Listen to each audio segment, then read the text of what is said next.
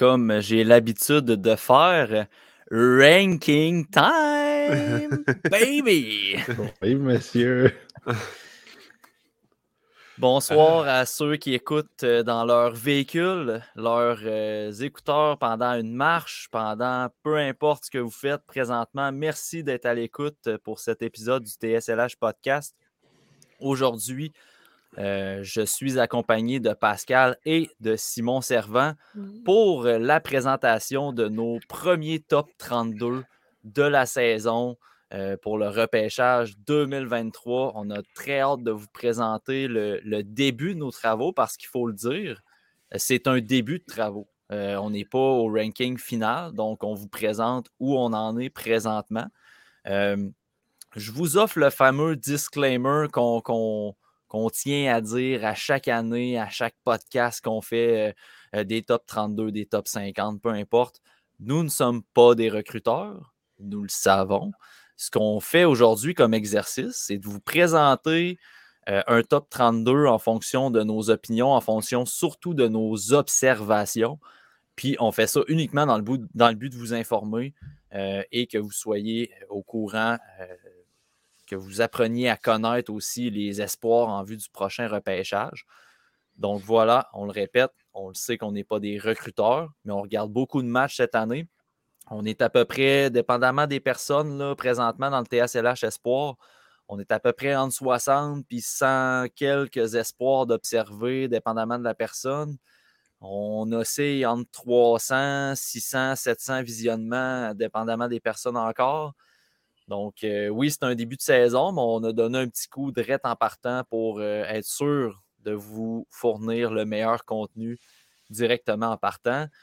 Les boys, euh, est-ce qu'on a hâte de présenter nos premières listes de la saison? Ben, moi, ça fait deux semaines, je pense que je vous, euh, je vous harcèle avec, euh, avec mon. Ah je, ne voulais, je veux pas en dire trop. Je voulais pas en dire trop dans notre, euh, dans notre conversation. Mais là, à un moment donné, c'est ça. Ça commençait à bouillonner. je suis content d'être là, là, Je pense que c'est, mettons, depuis qu'on est à TSLH Espoir, c'est la première fois que j'ai aucune idée de qui est dans votre ranking. Ben, pas qui est, mais à part le premier, mettons, là. à part le premier, là, j'ai pas grand, grande idée de, de, quoi va ressembler votre ranking. Donc, euh, ben, ben, ben hâte. Let's go! Oui, puis ce qu'il faut euh, aussi spécifier, c'est que nous, on n'est pas au courant des listes des autres. Euh, on ne se mmh. présente pas nos listes avant les podcasts. Euh, oui, on a des discussions quotidiennement, je dirais, sur les espoirs. Il y a peut-être des tendances qu'on va deviner, mais somme toute, on n'est pas au courant des listes des autres. Puis, je renchéris sur le point à Pascal. Souvent, moi, Pascal, on, on se parle non seulement dans notre groupe TSLH Espoir, mais aussi en privé. Puis, euh, cette année, on dirait qu'on s'en est pas tant parlé. Pour vrai, j'ai, j'ai aucune idée. Je sais même pas qui est ton joueur préféré vraiment. Mettons dans le mid-first round, je ne sais même pas. Puis habituellement, cette information-là, je la sais. exact. Mais on, travaille sur d'autres choses aussi, donc euh, qui est pas plus gros, mais qui est quand même pas pire. Surtout dans les dernières semaines, on a un petit rush là-dessus. donc, euh, c'est sûr qu'on a moins parlé de prospect. Mais euh, en tout cas, j'ai bien hâte de, parler de préféré. Il y a plusieurs candidats, mettons, mais bon, on se garde ça pour plus tard. Mais juste avant qu'on commence aussi, je ne sais pas pour vous cette année, mais moi, cette année, je trouve que c'est un, repêchage où est-ce qu'il y a beaucoup de joueurs que j'aime beaucoup, dans le sens que, tu sais, ah j'ai eu, on s'en est parlé en privé, j'ai des gars que, que j'ai un peu top 50-ish en ce moment, là, puis que je pourrais facilement les voir 25-30 au mois de mmh. janvier. Fait c'est vraiment une cuvée que j'aime bien cette année. Puis j'ai beaucoup de plaisir. Je pense que j'ai pas eu de plaisir à regarder une cuvée depuis 2019, cette cuvée-là, cette année. Je pense que j'ai pas eu euh, autant de plaisir depuis 2019. Fait que c'est vraiment le fun de regarder ça. je suis d'accord avec toi. C'est. Oui, on parle de, de, de talent élite, mais il ne faut pas oublier non plus la profondeur. Puis euh, le, talent en général de la première ronde, mais aussi ça déborde pas mal en dehors de la première ronde. Est-ce que ça va être ça à la fin de l'année? J'imagine que oui, parce qu'on est pas mal plus hype que les années passées. Mais euh, je suis d'accord avec toi, sérieusement, c'est vraiment le fun à, scouter. Donc, avant de commencer, je vous rappelle que le podcast est une présentation de Barbe Noire. Visitez leur site web barbenoire.com pour euh, commander de la bonne viande fumée, euh, des produits locaux de chez nous livrés à votre porte en plus. Donc, encouragez notre partenaire euh, Barbe Noire en commandant sur leur site web. Vous pouvez également vous abonner à Spotify, Apple Podcast, peu importe la plateforme de podcast que vous écoutez, le TSLH Podcast. Abonnez-vous, laissez-nous un petit review. Même chose sur YouTube. c'est toujours apprécié. On voit ça comme une paye, nous, de, ce, de cette façon-là. 32e, on start ça, messieurs. Euh, je lance euh, directement la balle à Pascal. Cette année, je décide que c'est toi qui lance, euh, qui rouvre le bal pour les top préliminaires 2023. Tu y vas pas avec le plus vieux, tu y vas avec le plus productif, le, le moins stérile. Faut respecter nos doyens. oui, c'est ça. écoute, j'y vais avec. Ah, je vais changer. Non, c'est une joke c'est un, un, gars que je. Une position que je ne suis pas habitué de classer. Une position que j'ai la, la, misère à évaluer des fois parce que c'est vraiment plus difficile. C'est Monsieur Rabal, enfin Michael Rabal, le gardien de but. Rabal, comment, on, comment on prononce son nom? Michael Rabal. OK, Monsieur Rabal. Ouais, c'est lui que j'ai mis au 32e. Il pourrait être plus haut, il pourrait être plus bas, mais j'ai vraiment aimé les matchs que j'ai regardés de lui. Il y a beaucoup de matchs que j'ai regardés dans la USHL que je m'arrangeais pour que ce soit contre son équipe, évidemment, pour être capable de le regarder. Puis à la fin, dans le fond, cette semaine, ce que j'ai fait, c'est que j'ai pris ces cinq derniers, cinq derniers matchs, puis j'ai tout regardé les, les shots qu'il a, a mangés. Fait que, très bon gardien de but, je crois. Potentiel première ronde, selon moi. Euh, je pense que c'est pas nouveau. On l'a bien aimé cet été au Ninka aussi. Là. Et selon moi, vous l'aimez pas mal aussi, mais aucune idée si vous l'avez placé dans votre top 32, mais c'est là que je le place. Euh, je te dirais que j'ai passé très près de le mettre dans mon top 32, mais euh, je ne euh, l'ai pas mis encore pour la simple et bonne raison. il est 33 présentement en passant. Pas, fait que il était vraiment à la porte. la raison pourquoi je ne l'ai pas embarqué dans mon top 32, c'est que prochainement, je vais regarder je me suis fait une liste de 10 gardiens de but pour le repêchage 2023 et je veux regarder ces gardiens de but-là en détail, comme tu l'as fait dans le fond, regarder les tirs reçus, euh, regarder aussi des matchs complets pour voir les déplacements, l'anticipation et tout. Euh, c'est un projet que je me suis donné cette année pour le TSLH Espoir. C'est vraiment de faire un ranking de, de gardiens de but. Et euh, je, je, suis pas mal sûr que Rabal va être premier dans ce ranking-là. Euh, puis il y a des fortes chances que plus tard dans la saison, il embarque dans mon top 32. Euh, mais moi, pour ma part, euh, au rang 32, j'ai mis Daniel Bott, qui, qui, est un joueur que j'ai appris à connaître l'année passée, en fait. je l'ai regardé en MHL cette année, puis moi, j'aime beaucoup son tir. J'aime beaucoup aussi le fait que c'est un grand et gros bonhomme. Mmh. Puis il est assez mobile pour, euh, pour son gabarit. J'avais mis une petite vidéo sur Twitter justement qui, euh, faisait l'espèce de technique euh, de patin artistique là, à la Antonio Strange. Puis il était capable de maintenir une, belle rapidité comme ça. c'est pas un gars, on en a parlé entre nous. C'est pas un gars qui a une vision de jeu incroyable non plus. C'est peut-être quelque chose qui va me freiner euh, plus mes visionnements vont avancer. Mais pour l'instant, au niveau de son tir, au niveau de la façon qu'il est capable de battre les défenseurs en passant entre, euh, entre eux autres, euh, ça m'a plu. Puis c'est pour ça que je le mets au, 32e rang. Ouais, ben écoute, moi, Rabal et Boot, on va en reparler prochainement. Euh, moi, au 32e, j'ai le même 32e qu'au mois de juin. C'est Étienne Morin euh, des Wildcats de Mountain.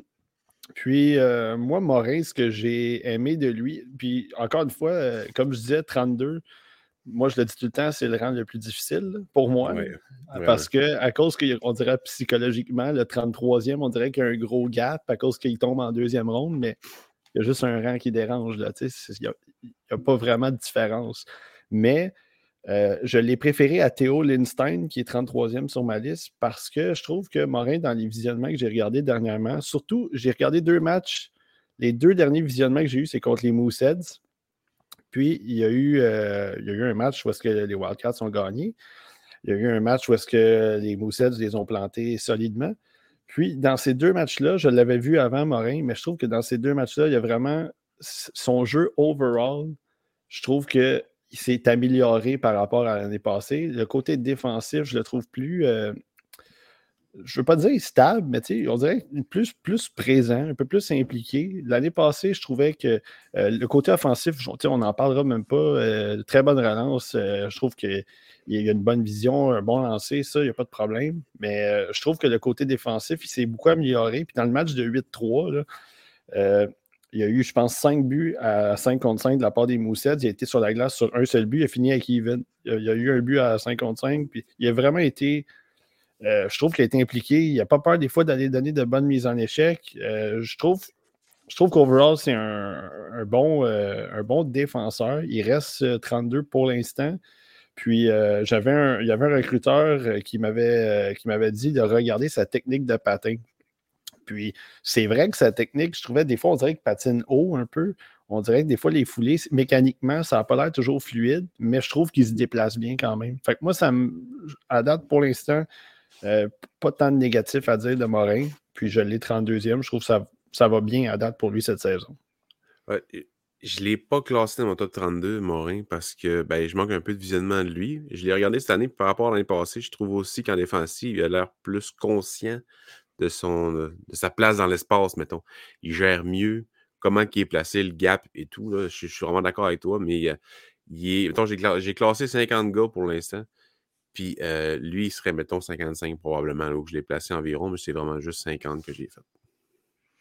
All right. Euh, Pascal, dans ce cas-là, qui t'a placé au 31e rang?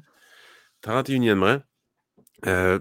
j'ai, hésité pas mal aussi dans ce bout-là. J'ai, il y a un gars que lui que j'ai placé là, dans le fond, que euh, j'avais bien aimé son, euh, son Linka Gretzky, mais en ce moment, sa saison, c'est pas top top. Il y a deux, trois espoirs là, qui, ont eu un très bon Linka Gretzky, mais une saison dans la nationale ou dans la, la Sarrière qui va pas super bien. C'est Otto Stenberg. C'est mmh. lui que j'ai placé là. Il est assez loin. au début de la saison, il était vraiment haut euh, sur plusieurs listes, mais pas capable de le mettre plus haut que ça, personnellement. un gars en ligne droite très rapide, un bon shot, euh, quand même une bonne vision, mais il manque tellement d'implication par moment, puis il travaille beaucoup pour rien. En fait, c'est pas vraiment du travail, c'est plus le. Il est comme attiré par la POC pour rien.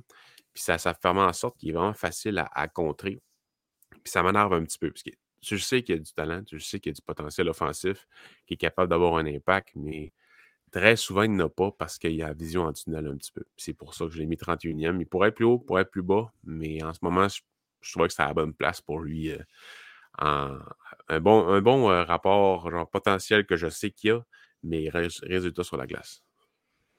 Écoute, moi, Stenberg, là, je l'ai tellement détesté dans National. Tu ne peux pas t'en faire une idée. Euh, je trouve que c'est un passager, tout simplement. Mm. Écoute, moi, je l'avais dans au début vingtaine, au mois de juin. Il y a eu un excellent Linka. Puis sérieusement, quand je l'ai regardé dans le national, je trouvais ça, euh, je trouvais ça tellement dégueulasse que. Puis il produit pas en plus. C'est ça qui arrive, c'est qu'il il, est pas.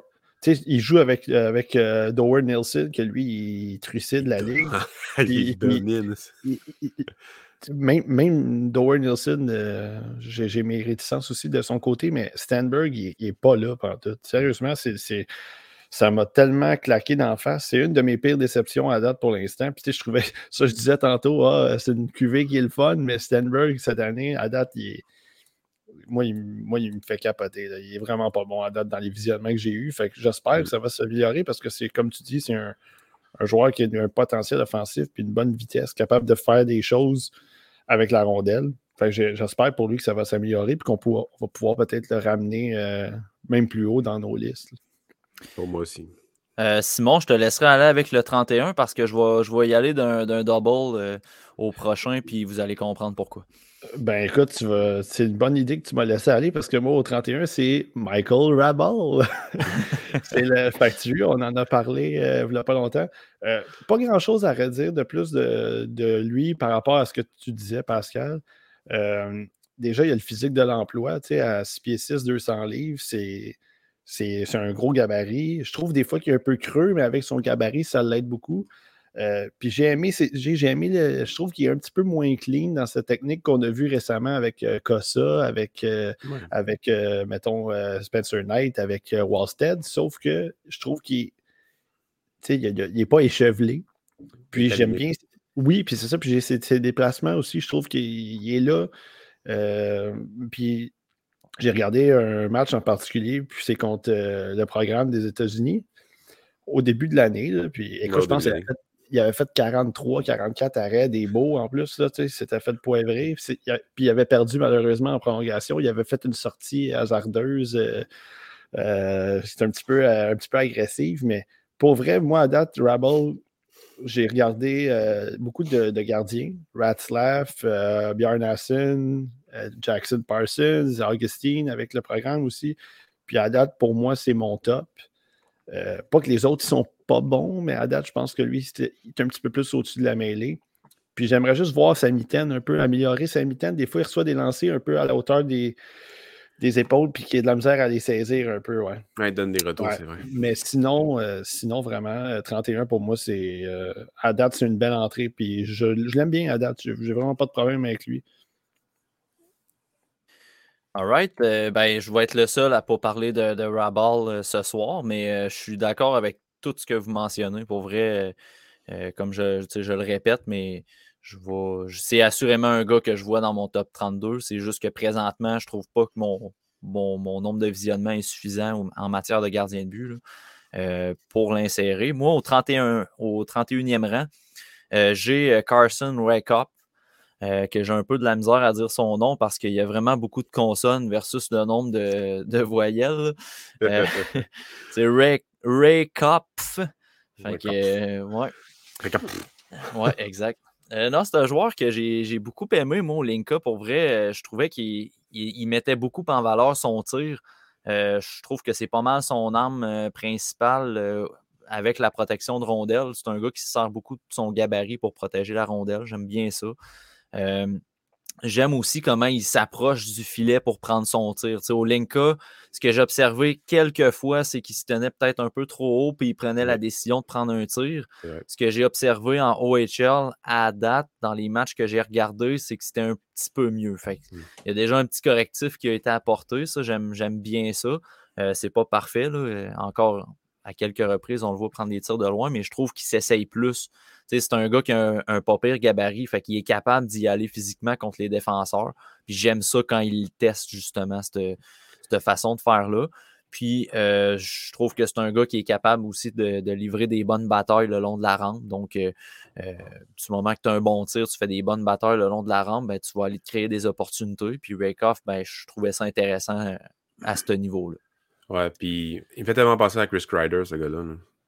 Vraiment beaucoup. Puis je l'ai 35e pour, pour euh, un jeune Kreider, pas un Kreider là, parce que c'est quand même pas juste pour lui. Mais euh, moi, je l'ai 35e avec Rec Puff. On va l'appeler Rec Puff. puis euh, je suis d'accord avec toi, sérieusement. Il y a une belle amélioration. Puis je pense qu'il y a un petit peu d'homme tap au niveau de l'offensive. Je pense qu'il y a des affaires qu'on n'a pas encore vues. Puis j'ai hâte de voir après fête que c'est le style de il, va, sortir. Moi, Rakoff, euh, je ne l'ai pas dans mon top 32. Je l'ai regardé. Je n'ai pas détesté, comme tu dis, je ne l'avais pas détesté au, Lincoln non plus. Moi, la question que je vais me poser, puis je vais juste je vais lancer ça comme ça, mais sans vraiment développer. Est-ce que là, il jouait avec Mesher et Fantilli? Je trouvais qu'il y avait de l'impact. Puis quand il n'était pas avec depuis l'arrivée de Mesher, je trouve qu'il y a un peu plus d'impact que quand Mesher n'était pas là. Donc ça, ça va je vais travailler là-dessus, voir si vraiment il est capable d'avoir un impact en dehors de ces deux-là. Si, parce que oui, il a joué avec, avec, euh, Pinelli. Il a joué avec Pinelli, puis j'ai dit Fantilli, je pense ça, mais je pense que c'est Francesco Pinelli et Mesher. Ça, a été. Euh, puis, euh, ouais, j'aimerais ça, j'aimerais ça vraiment voir s'il si, est capable de produire. En fait, pas nécessairement produire, mais juste avoir une game complète puis impliquée sans ces deux-là. Euh, tantôt, je disais que j'allais faire un double. Ben, c'est parce qu'au 30e rang, j'ai Otto Stenberg aussi. Euh, moi aussi, j'ai été déçu des matchs que j'ai regardés en, Suède. J'ai quand même trouvé pendant le Linka qu'il y avait des bonnes choses euh, à noter. Je trouvais qu'on des gars de, de son âge au Linka, il avait l'air d'être une coche supérieure. Fait que j'étais comme emballé avec la saison qui s'en venait. Puis euh, ces matchs en, national, j'ai été euh, assez déçu. Au niveau de la production, je pense que Stenberg, c'est un gars qui, peut se démarquer avec son tir. Puis pour vrai, il se démarque zéro avec son tir. Fait à un moment donné, quand c'est ta principale qualité offensive, puis que tu as de la misère à te mettre en valeur avec, ben là, ça m'a beaucoup refroidi. Euh, c'est ça, c'est un gars qui est actif dans sa zone, puis en échec avant, mais tu es, es, en national, tu es un gars qui, que moi, à la base, je voyais peut-être se retrouver dans un milieu de première ronde de façon très préliminaire, puis finalement, je, je me rends compte qu'il joue un petit peu plus comme un joueur de troisième trio en national. S'il faisait ça en SHL, je pourrais le comprendre, mais en national, quand la production n'est pas là, moi, ça vient me tanner un peu. Fait que je me range de votre côté euh, au niveau de, Stenberg. Il n'est peut-être pas mal coaché, mais peut-être qu'il y a la petite frustration aussi par rapport à. Il devrait peut-être jouer plus haut aussi. Il ne va peut-être pas jouer en national cette année. Mais maintenant, il faut que tu aies de l'impact si tu veux monter. Un peu comme Salomon l'année passée. Il m'a déçu toute l'année. Toute l'année, même si on reconnaît son talent. Puis là, ben, il arrive puis il est beau au repêchage. Est-ce que ça va être ça pour lui? On verra bien ce que j'ai remarqué aussi, puis c'était quelque chose qui sortait au Linka, ce qui me dérange, c'est que Stenberg, il joue à gauche, puis il se présente tout le temps du côté droit. Tout le temps, tout le temps, tout le temps. On dirait que. On dirait, je ne sais pas si les défenseurs ont comme décelé ça dans son jeu. si nous, on l'observe, euh, en regardant les matchs, j'imagine qu'ils ont des vidéos coachs qui l'observent aussi. Mmh, mais ils se présentent constamment du côté droit. Fait que, à un moment donné, quand, quand tu n'es pas créatif dans tes attaques comme ça, ben, ça se peut aussi que, tu te fasses contrer plus facilement. Mais c'est une supposition que, je lance là. C'est vraiment sous toute réserve. Euh, Pascal, 31, 30e euh, rang, tu nous lances qui? 30e rang, un gars qui est assez haut ailleurs. Euh, de lui, j'ai vu un des meilleurs matchs d'espoir, un des meilleurs matchs d'espoir euh, que j'ai regardé cette année, mais aussi dans les pires. Euh, c'est Matthew Wood. manque beaucoup d'implication, manque beaucoup de patins. Il est vraiment lourdeau sur la glace. Mais quand il est on, quand il est vraiment, ça il tente de jouer. je pense que c'est le match du 1er octobre, j'ai regardé. En tout cas, début octobre, il était sensationnel sur la glace, il était partout, tout en étant vraiment lent, c'est ce que je trouvais vraiment bon. Et euh, ben, ça. je l'ai passé 30e parce y a ce gars-là, il a le, toolkit, le, package qu'il a, il, a tout pour réussir s'il améliore son patin. Mais il manque la tape dans le dos ou en arrière de la tête, selon ce que selon votre modèle de, comment vous. Bref. Fait que c'est pour ça que je l'ai mis bas. Il pourrait être vraiment plus haut à cause du potentiel, mais c'est tellement tannant de voir un joueur qui, qui, manque le petit plus. Puis il produit, il produit en fou, là. mais son impact est très réduit par rapport à ce qu'il pourrait être. Écoute, euh, moi, Wood, euh, on va en reparler euh, dans peut-être une heure environ. Ben, c'est bien correct, c'est correct. Ça, non, non, mais, mais, je suis d'accord avec. Je suis, je, suis pas en désaccord avec ce que tu dis, en fait, mais on en reparlera un peu plus. Euh, mais oui, au 30e, moi, j'ai euh, Grayson Sachin, un joueur qui, m'a fatigué, tous mes visionnements, il me fatiguait. Euh, petit tabarouette, je trouve. C'est simple. C'est un gars, premièrement, lui, il était dans le programme des États-Unis l'année passée. C'était pas. Premièrement, il, c'était pas le gars le plus flashy déjà de la gang. C'est plus les, les, gars qu'on va, on va renommer beaucoup plus haut aussi qui ressortaient, euh, un peu plus. Euh, mais ouais, Sachin, quand je l'ai regardé cette année avec, euh, avec les Thunderbirds, je trouve que, premièrement, oui, il a une bonne vision, une créativité, bon passeur.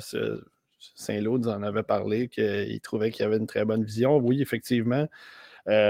Mais c'est parce que moi, je trouve qu'il y a une petite edge aussi. Oui, un, moi, je trouve qu'il y a un bon one-timer. On l'a vu des fois sur l'avantage numérique, des fois, il dégainait, des fois, il était en position pour passer. Mais je trouve qu'il y a un petit edge aussi. C'est un petit tannant. Il, est dans la zone, il s'en va picosser, il s'en va le long des bandes. Toujours prêt. il est près du filet, il est prêt pour, euh, pour faire du dommage à l'attaque. Des fois, en défensive aussi, c'est pas, un, pas un futur gagnant du Selkie, mais il est là, il surveille ses, joueurs, il a une bonne anticipation. Moi, j'ai je l'ai trouvé tannant sur le jeu. Puis c'est pas un gros gabarit. Puis quand que je le regardais, j'avais le goût d'aller y casser la gueule, mais pas parce que pas parce qu'il est pas dans le sens qu'il est physique puis il s'en va ramasser tout le monde, mais tu sais, on dirait qu'il est toujours là, le bâton, il picosse un peu. Euh, puis il y a un flair, il a un flair offensif, ce gars-là. Puis ça, c'est ça à date qui m'intéresse. Côté préliminaire, tu sais, c'est très préliminaire. Puis à date, quand je regarde ce gars-là, avec le le côté préliminaire qu'on a en ce moment, le côté offensif, je veux le voir, puis là, je le vois en ce moment. Fait que pour moi, 30e, il est là, mais ça peut, ça peut monter comme ça peut baisser, mais pour l'instant, il, me fatiguait tellement que je l'ai mis là. je l'ai mis 30. Ça fait partie des espoirs qu'il va falloir que je regarde euh, plus parce que c'était plus dans les. Euh, c'est une équipe que j'avais tout le temps dans les adversaires du gars que je voulais regarder. Fait que j'ai pas un read de juste ce joueur-là. C'est pas assez haut comme visionnement pour que je l'aille classer. Mais en effet, il y a un petit, euh, un petit piquant dans son jeu qui est vraiment pas déplaisant. C'est la même chose que, Pascal, moi, de mon, de mon côté. Il ne sera, pas, sera pas là ce soir. Donc, merci, Simon, de nous avoir présenté euh, Grayson Sachin. Mais on aura l'occasion d'en reparler plus tard dans la saison, je suis pas mal sûr. Euh, 29e rang, je vais me lancer tout de suite. Euh, moi, c'est euh, à l'inverse d'Otto Stenberg, en fait. Euh, c'est Noah Dower Nielsen que j'ai au 29e rang. Puis moi, c'est au Linka que je n'ai pas apprécié ses, performances. je l'ai trouvé très effacé. je le cherchais, en fait. J'avais le listing des numéros vraiment que je voulais regarder. Puis je cherchais constamment Dower Nielsen et je ne le trouvais pas. J'avais de la difficulté à cibler des séquences qui me plaisaient. Mais quand il ressortait, c'était pour le négatif. Fait que j'avais un petit peu de misère. Euh, il, a, il, a, sorti un beau but sur une récupération de rondelle dans, le top. c'était la seule séquence positive que je me rappelle du tournoi. Donc, pour moi, c'était un peu euh, difficile de l'évaluer. Euh, en Suède, par contre, j'ai bien aimé mes visionnements. Je trouve que c'est un gars qui repère ses options rapidement. Il a, a un très bon tir aussi. Fait que, puis présentement, il est assez, assez, fumant dans, sa ligue. Contrairement à Stenberg, lui, l'offensive est là. Maintenant, ça va être de voir. Stenberg, moi, je trouvais que c'était un gars au Linka qui dégageait une game pro, qui dégageait quelque chose qui était une coche supérieure aux autres de son âge. Euh, est-ce que Noah Doran Nielsen est un très bon joueur junior, mais qui manque encore des choses pour effectuer une transition vers une game pro? C'est des choses que je vais. Euh, que je me garde en tête pour la saison euh, cette année.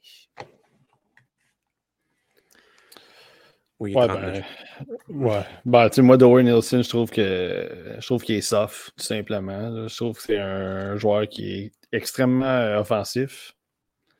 Il est juste euh, dans sa zone, je trouve qu'il est, est, mou, puis à l'attaque, il est mou aussi. Fait que je trouve qu'il n'a pas fait la cote pour l'instant. Oui, je pense qu'il est assez il fait partie peut-être d'une liste de début deuxième ronde pour moi, mais euh, en ce moment, en, préliminaire, il m'a laissé un peu tiède par moment. Fait pas là pour, l'instant.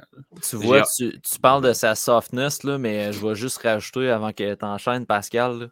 je m'étais laissé une petite note comme de quoi que euh, il y a des skills individuels intéressants, euh, mais il fuit le contact même si, mettons, ça fait avorter le jeu. Fait pour ça, moi, c'est quelque chose qui me tanné. Peut-être que les gens qui vont écouter euh, euh, vont se demander pourquoi un gars productif comme ça en Suède est, aussi bas dans nos listes ou absent. Moi, je l'ai 29e, puis il aurait peut-être été plus haut, mais moi, quand tu fuis le contact, que tu ne protèges pas la rondelle le long de la bande, même si ça donne un revirement, puis que ça a l'air de pas trop te déranger, ben, tu perds une coupe d'échelon à ce moment-là. c'est sûr que si c'est quelque chose que je continue de voir cette saison, il pourrait même sortir de mon top 32. ouais, c'est juste que ça, ça demande des, euh, des, petits indices que son jeu est peut-être pas transposable en Amérique du Nord. Ben, c'est sûr que là, tu le descends un peu. Mais il est vraiment productif. J'ai hâte de le voir au prochain échelon, vraiment, vraiment beaucoup. Moi, l'affaire qui me dérange le plus avec lui, c'est euh, en offensive, il double souvent les, euh, les couvertures au niveau de l'échec avant. Il va être il va voler les pucks, dans le fond, souvent à ses coéquipiers en se mettant devant eux autres Puis pour vraiment aller contrôler le jeu, tourner en rond, puis essayer de trouver des, places pour faire des jeux. Puis ça, ça me gosse. au moins, il ne donne pas euh, non-stop des coups à la glace pour avoir la, rondelle. Non, il va chercher dans la palette de son, coéquipier. Ah, c'est ça qui me gosse un peu plus. Mais le, le potentiel est, intéressant. Mais il y a des gars comme, mettons, Noel Nord, que j'aime pas mal plus que lui, à cause de sa game physique, mais qui j'ai plus bas parce qu'il a pas une potentiel offensif. mais bon, bref. Un petit, euh, une petite parenthèse. Euh, Pascal, tu y vas avec qui, toi, au 29e rang? 29e rang, un gars complètement le contraire de, de Nielsen, c'est euh, Martin Michiak. Juste parce que ça ressemble à Yann Michiak. C'est vraiment cool de ça. J'ai rien d'autre à dire. un des gars que je trouve au niveau de l'attaque qui est le, le le plus bon, en tout cas, bref, un des mieux, un des meilleurs, un des meilleurs au niveau de l'échec avant, au niveau euh, du jeu défensif. Euh, un gars que j'aime beaucoup, très énergique, euh, capable de faire des petits flashs offensifs dans la meilleure ligue dans son pays. au niveau des mains, amener la, rondelle au filet. C'est vraiment le, genre de joueur que j'aime bien pour en fin de première ronde. Est-ce qu'il va monter? Est-ce qu'il va descendre? Aucune idée, mais pour l'instant, ce joueur-là m'a vraiment accroché l'œil. Est-ce que c'est dans mes préférés? Est-ce que c'est mon boy? Non, mais un bon candidat. Parce que je, ne sais pas, comme je l'aime bien, mettons. Euh, moi, j'ai pas assez de visionnement sur euh, Michiak. J'ai quatre, euh, j'ai trois visionnements si je regarde mon Excel. fait que l'avais pas détesté, mais malheureusement, je ne pourrais pas me prononcer aujourd'hui. Euh, Selon moi, te connaissant, c'est le genre de joueur que tu pourrais m'apprécier. Est-ce que tu vas l'avoir en première ronde? Je ne sais pas, mais d'après moi, tu vas l'apprécier. Ben, en tout cas, à date, euh, je l'avais vu, je pense, je l'avais-tu vu au championnat mondial de hockey junior? En tout cas, je, sais que je l'ai regardé avec Oui, c'est là, je pense que c'est là. Exact. Que je trouvais qu'en tout cas, il, fitait bien à date, mais je n'ai pas, pas prolongé un peu mes visionnements. Fait ça sera à vérifier euh, de ce côté-là. Évidemment, on doit faire des choix aussi. Là, ben On n'a pas, on pas. Non, mais dans le sens qu'on a. On n'a pas tout le temps au monde non plus dans notre vie. Là. on choisit des fois des gars à regarder. Euh, ben, je vais enchaîner si tu veux, Matt. Le 29, ben, parlant de Matt, moi j'ai Mathieu Catafort au 29. Un, autre gars qui était dans ma liste au mois de juin, il était 30e, maintenant 29. Puis Mathieu Catafort, je pense que c'est. Le, quand je l'avais regardé au Linka, j'en avais parlé, je pense, dans ma vidéo, il m'avait déçu parce que je trouvais qu'il était. Il avait manqué un peu d'implication. C'était même pas le côté point. Le côté point, euh, ça va arriver dans un tournoi comme ça. Il y a tellement de bons joueurs, ça va arriver que peut-être que tu vas, tu vas être utilisé sur un quatrième trio, que tu ne vas pas faire de points. Mais je trouvais qu'il était moins impliqué un peu. Moins. Il était devant le filet. Il y a eu des moments d'avantage numérique, OK mais je trouvais qu'il se donnait un petit peu moins. Puis, dans la LHJMQ, j'ai beaucoup aimé son. Beaucoup aimé son jeu. Puis surtout récemment. Récemment, là, il a commencé à prendre des mises en, jeu. En plus de ça, il joue avec, euh, il joue avec Dumais et euh, Stéphane Huard, Junior. Puis sérieusement, lui, euh, ces trois-là ensemble, c'est un gros trio. Puis, Catafort, ce que j'aime beaucoup maintenant, c'est que oui, il est plus impliqué. Oui, il est sur le long des bandes, excellent, tout ça. Mais là, les actions sont, sont grandement finies au filet. Hmm. ça, j'aime ça. C'est le genre de joueur qui est, selon moi, qui est capable de, déjouer les gardiens avec son lancer, un, un bon lancer. Mais là, quand il y a des, coéquipiers qui sont capables de lui remettre la rondelle comme Dumais, là, euh, dans les matchs que j'ai regardés avec, euh, avec Huard, euh, il a servi de très belles passes, dont le match contre les Wildcats. Il est, là. Il a marqué quatre buts contre les Wildcats en dedans de cinq pieds du filet. Il est près du filet, il finit ses actions au filet. Il est capable de s'imposer aussi devant le filet pour essayer de dévier des rondelles ou prendre des retours. Dans, le long des bandes, ça va bien. Je trouve qu'il a un bon coup de patin aussi. Dans le sens que c'est pas une fusée, mais il patine bien. Il a un bon gabarit pour l'instant. À date, ce que je vois de lui, c'est intéressant. Oui, son trio produit. Est-ce que peut-être qu'il y a un petit lien de cause à effet avec Dumais qui lui aussi est excellent offensivement? Peut-être. Mais là, vu que c'est préliminaire, je ne me gêne pas pour le mettre là en ce moment. Il ne m'a pas donné de raison de le sortir du, top de mon top 32 à date. Puis défensivement, je trouve qu'il n'est pas mauvais non plus. Fait qu'à date, Mathieu Catafort, il est là. Puis, euh, ça sera. C'est à, lui de, à lui de garder sa place là dans, ma liste parce qu'il fait de la bonne job à date. Je l'avais surtout aimé euh, avant le Nilinka, dans le fond, le, le blanc contre rouge. J'avais vraiment adoré pendant ces matchs-là de, de, pratique. Mais pendant les Nilinka, m'avait déçu. Puis j'ai juste regardé les matchs au début de la saison en octobre. Là, si tu me dis qu'il s'est vraiment amélioré, euh, je vais aller le regarder parce que moi, je l'ai entre 50 et 55. Fait que, euh, avec Morin, dans le fond. Fait que j'ai hâte de voir ça. Merci.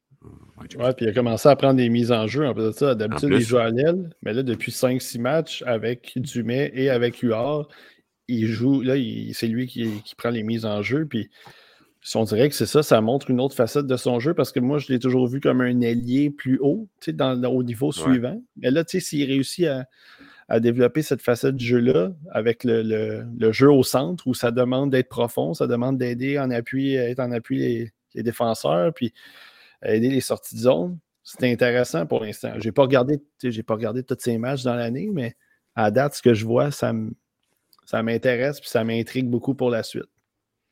Good. Euh, moi, c'est, on n'en reparlera pas euh, à mon niveau là, pour de, de Cataford. Je suis comme Pascal. Euh, il, est plus bas présentement parce que je me suis limité au Linka présentement. Donc, ce que tu me dis, je trouve ça intéressant puis je vais y porter attention. C'est sûr que je vais le revisionner éventuellement. C'est juste que pour le, pour le préliminaire, ben, on le disait tantôt, on a des choix, puis à un moment donné on ne peut pas regarder 400 espoirs non plus. on fait un tri, puis après ça, ben, on va en revoir d'autres pendant la saison. Donc, je le disais en entrée de jeu, c'est préliminaire, c'est les débuts de nos travaux qu'on présente. bien content, par exemple, de voir qu'il y a, quelques coches de plus qu'au Linka.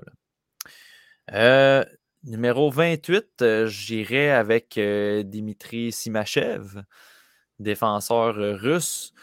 Euh, que j'ai beaucoup apprécié l'année passée. Euh, c'est sûr que là, moi, l'année passée, j'avais peut-être regardé, là, j'avais fait un petit classement de 20 espoirs, mettons, en juillet pour euh, le repêchage 2023. Fait que, tu sais, j'ai regardé peu de joueurs. Fait qu'il y a beaucoup de joueurs qui se sont ajoutés. Puis, tu sais, à force de rajouter des joueurs, ben, si ma chef, par la force des choses, a descendu j'ai conservé les mêmes choses que j'appréciais l'année passée. Je les ai réobservées encore cette année. Donc, euh, euh, sa mobilité, je, trouve que c'est toujours présent. Euh, au niveau des pivots, des fois, je trouve qu'il perd une petite fraction de seconde, par exemple, puis ça vient me tanner un petit peu, mais écoute, on commence la saison, c'est quelque chose que je vais m'attarder. Je ne veux pas dresser non plus de conclusion là-dessus.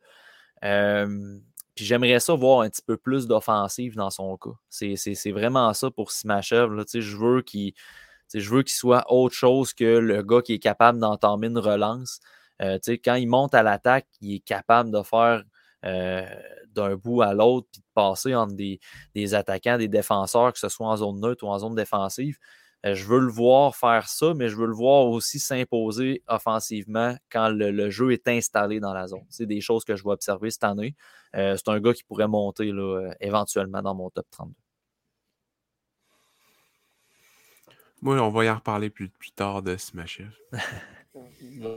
on va en reparler dans peut-être une heure aussi de Smashev.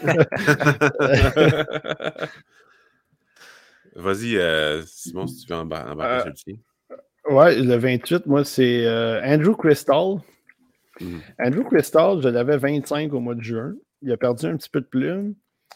encore une fois, c'est rien de. C'est rien parce qu'il ne joue pas bien. oui, il joue bien, il, est très offensif, ramasse des points. Si on le voit en ce moment quand je regarde des matchs euh, de, de Kelowna, puis d'ailleurs, j'en regarde, regarde pas mal parce que j'adore euh, Reagan Bartle. S'il nous écoute, euh, tu es mon favori. C'est le, le descripteur des, des, Rockets de Kelowna.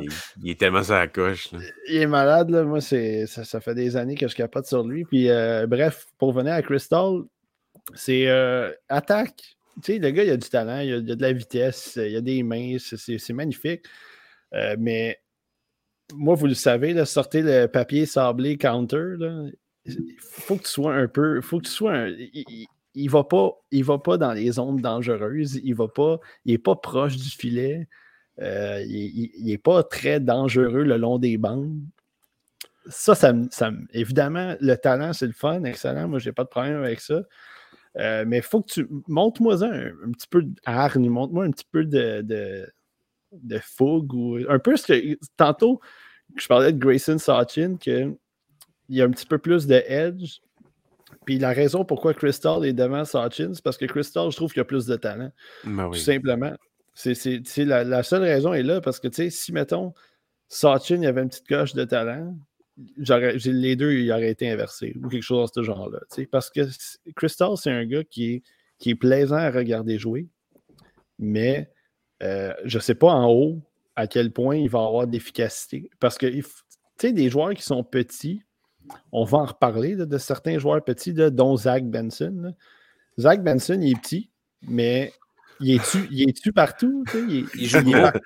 il est petit, mais il joue gros. Fait on va mm. avoir l'occasion d'en reparler, là, mais la différence est là, c'est que moi, les petits joueurs, j'en ai, j'en ai euh, quelques-uns dans ma liste. Puis Crystal, c'est un, joueur qui, selon moi, va euh, peut-être que dans la Ligue nationale ou la Ligue américaine, peu importe, s'il est accompagné de joueurs un peu plus gros, ça va lui permettre d'avoir de l'espace. Parfait. Il va peut-être pouvoir, pouvoir, utiliser son talent euh, à meilleur escient. Mais dans le junior, en ce moment, ça a l'air d'un joueur junior. Ça a l'air d'un joueur hyper talentueux qui va faire beaucoup de points, mais que on ne sait pas à quel point il peut amener ça en haut. Mais le talent est là. C'est ça qui. je ne veux, pas, veux pas lancer la serviette sur ce gars-là parce qu'il a énormément de talent. Il, il, est dominant dans le sens qu'il est capable d'aller chercher des points contre n'importe qui, n'importe quand. Il, est capable de créer des choses, mais j'aimerais que sa game soit un petit peu plus. Puis c'est dur à dire quand tu es petit, ouais, c'est ça. C'est dur à dire quand tu es petit d'être plus physique, d'être plus pro, mais il faudrait que tu m'en donnes juste un petit peu plus. je suis d'accord avec toi. Moi, on va reparler probablement dans une heure de Andrew Crystal. Puis ben, avec un nom comme ça, c'est sûr que j'allais le placer plus haut. J'espère juste que son middle name, c'est avec un M. Mais bon, bref.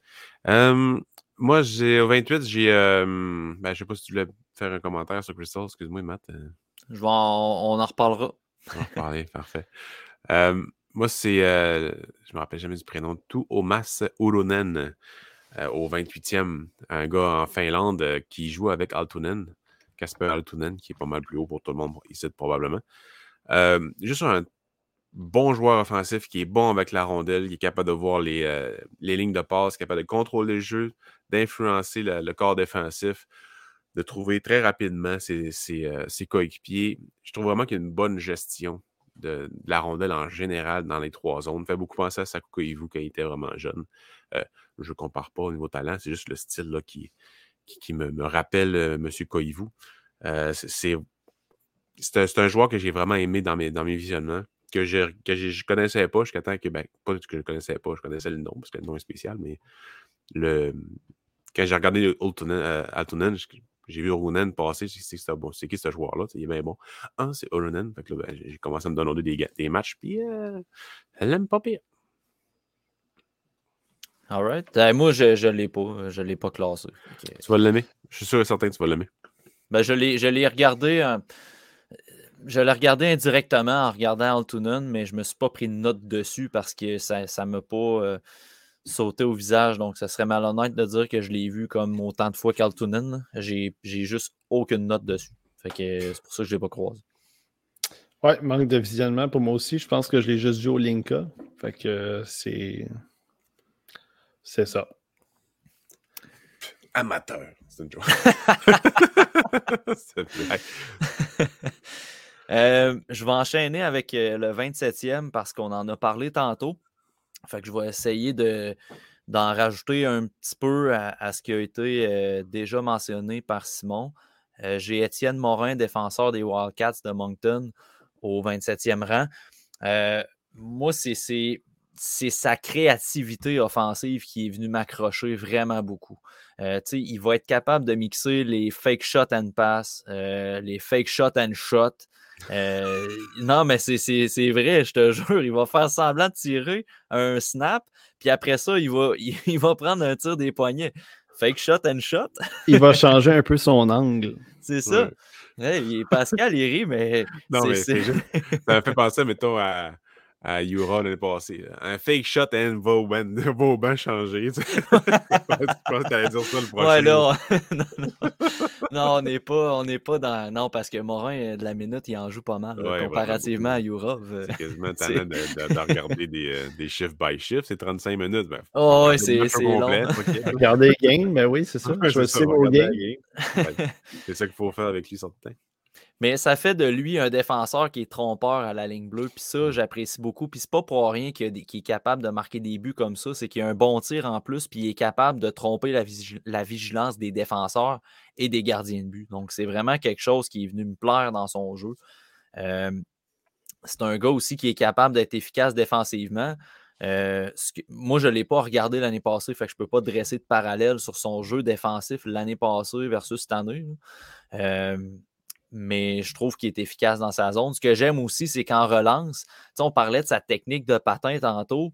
Euh, moi, je trouve que même s'il n'a pas l'air d'être super explosif, il est quand même capable, quand il part derrière son filet, euh, de se séparer du gars qui vient le couvrir. Il y a une bonne explosion dans ses premiers pas, ce qui fait en sorte qu'il est capable de se séparer de son couvreur puis de faire sa première passe.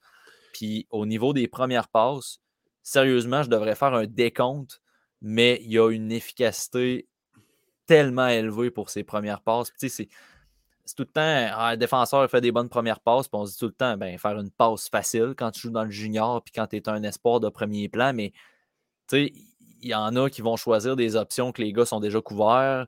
Mmh. Euh, lui, il va, il va faire en sorte oui, timing, il, va prendre sa décision rapidement, mais il va faire en sorte aussi soit de garder la rondelle pour libérer ses, options de passe, ou il va simplement la monter pour se créer des options de passe aussi. Euh, j'aime vraiment beaucoup sa relance pour ça.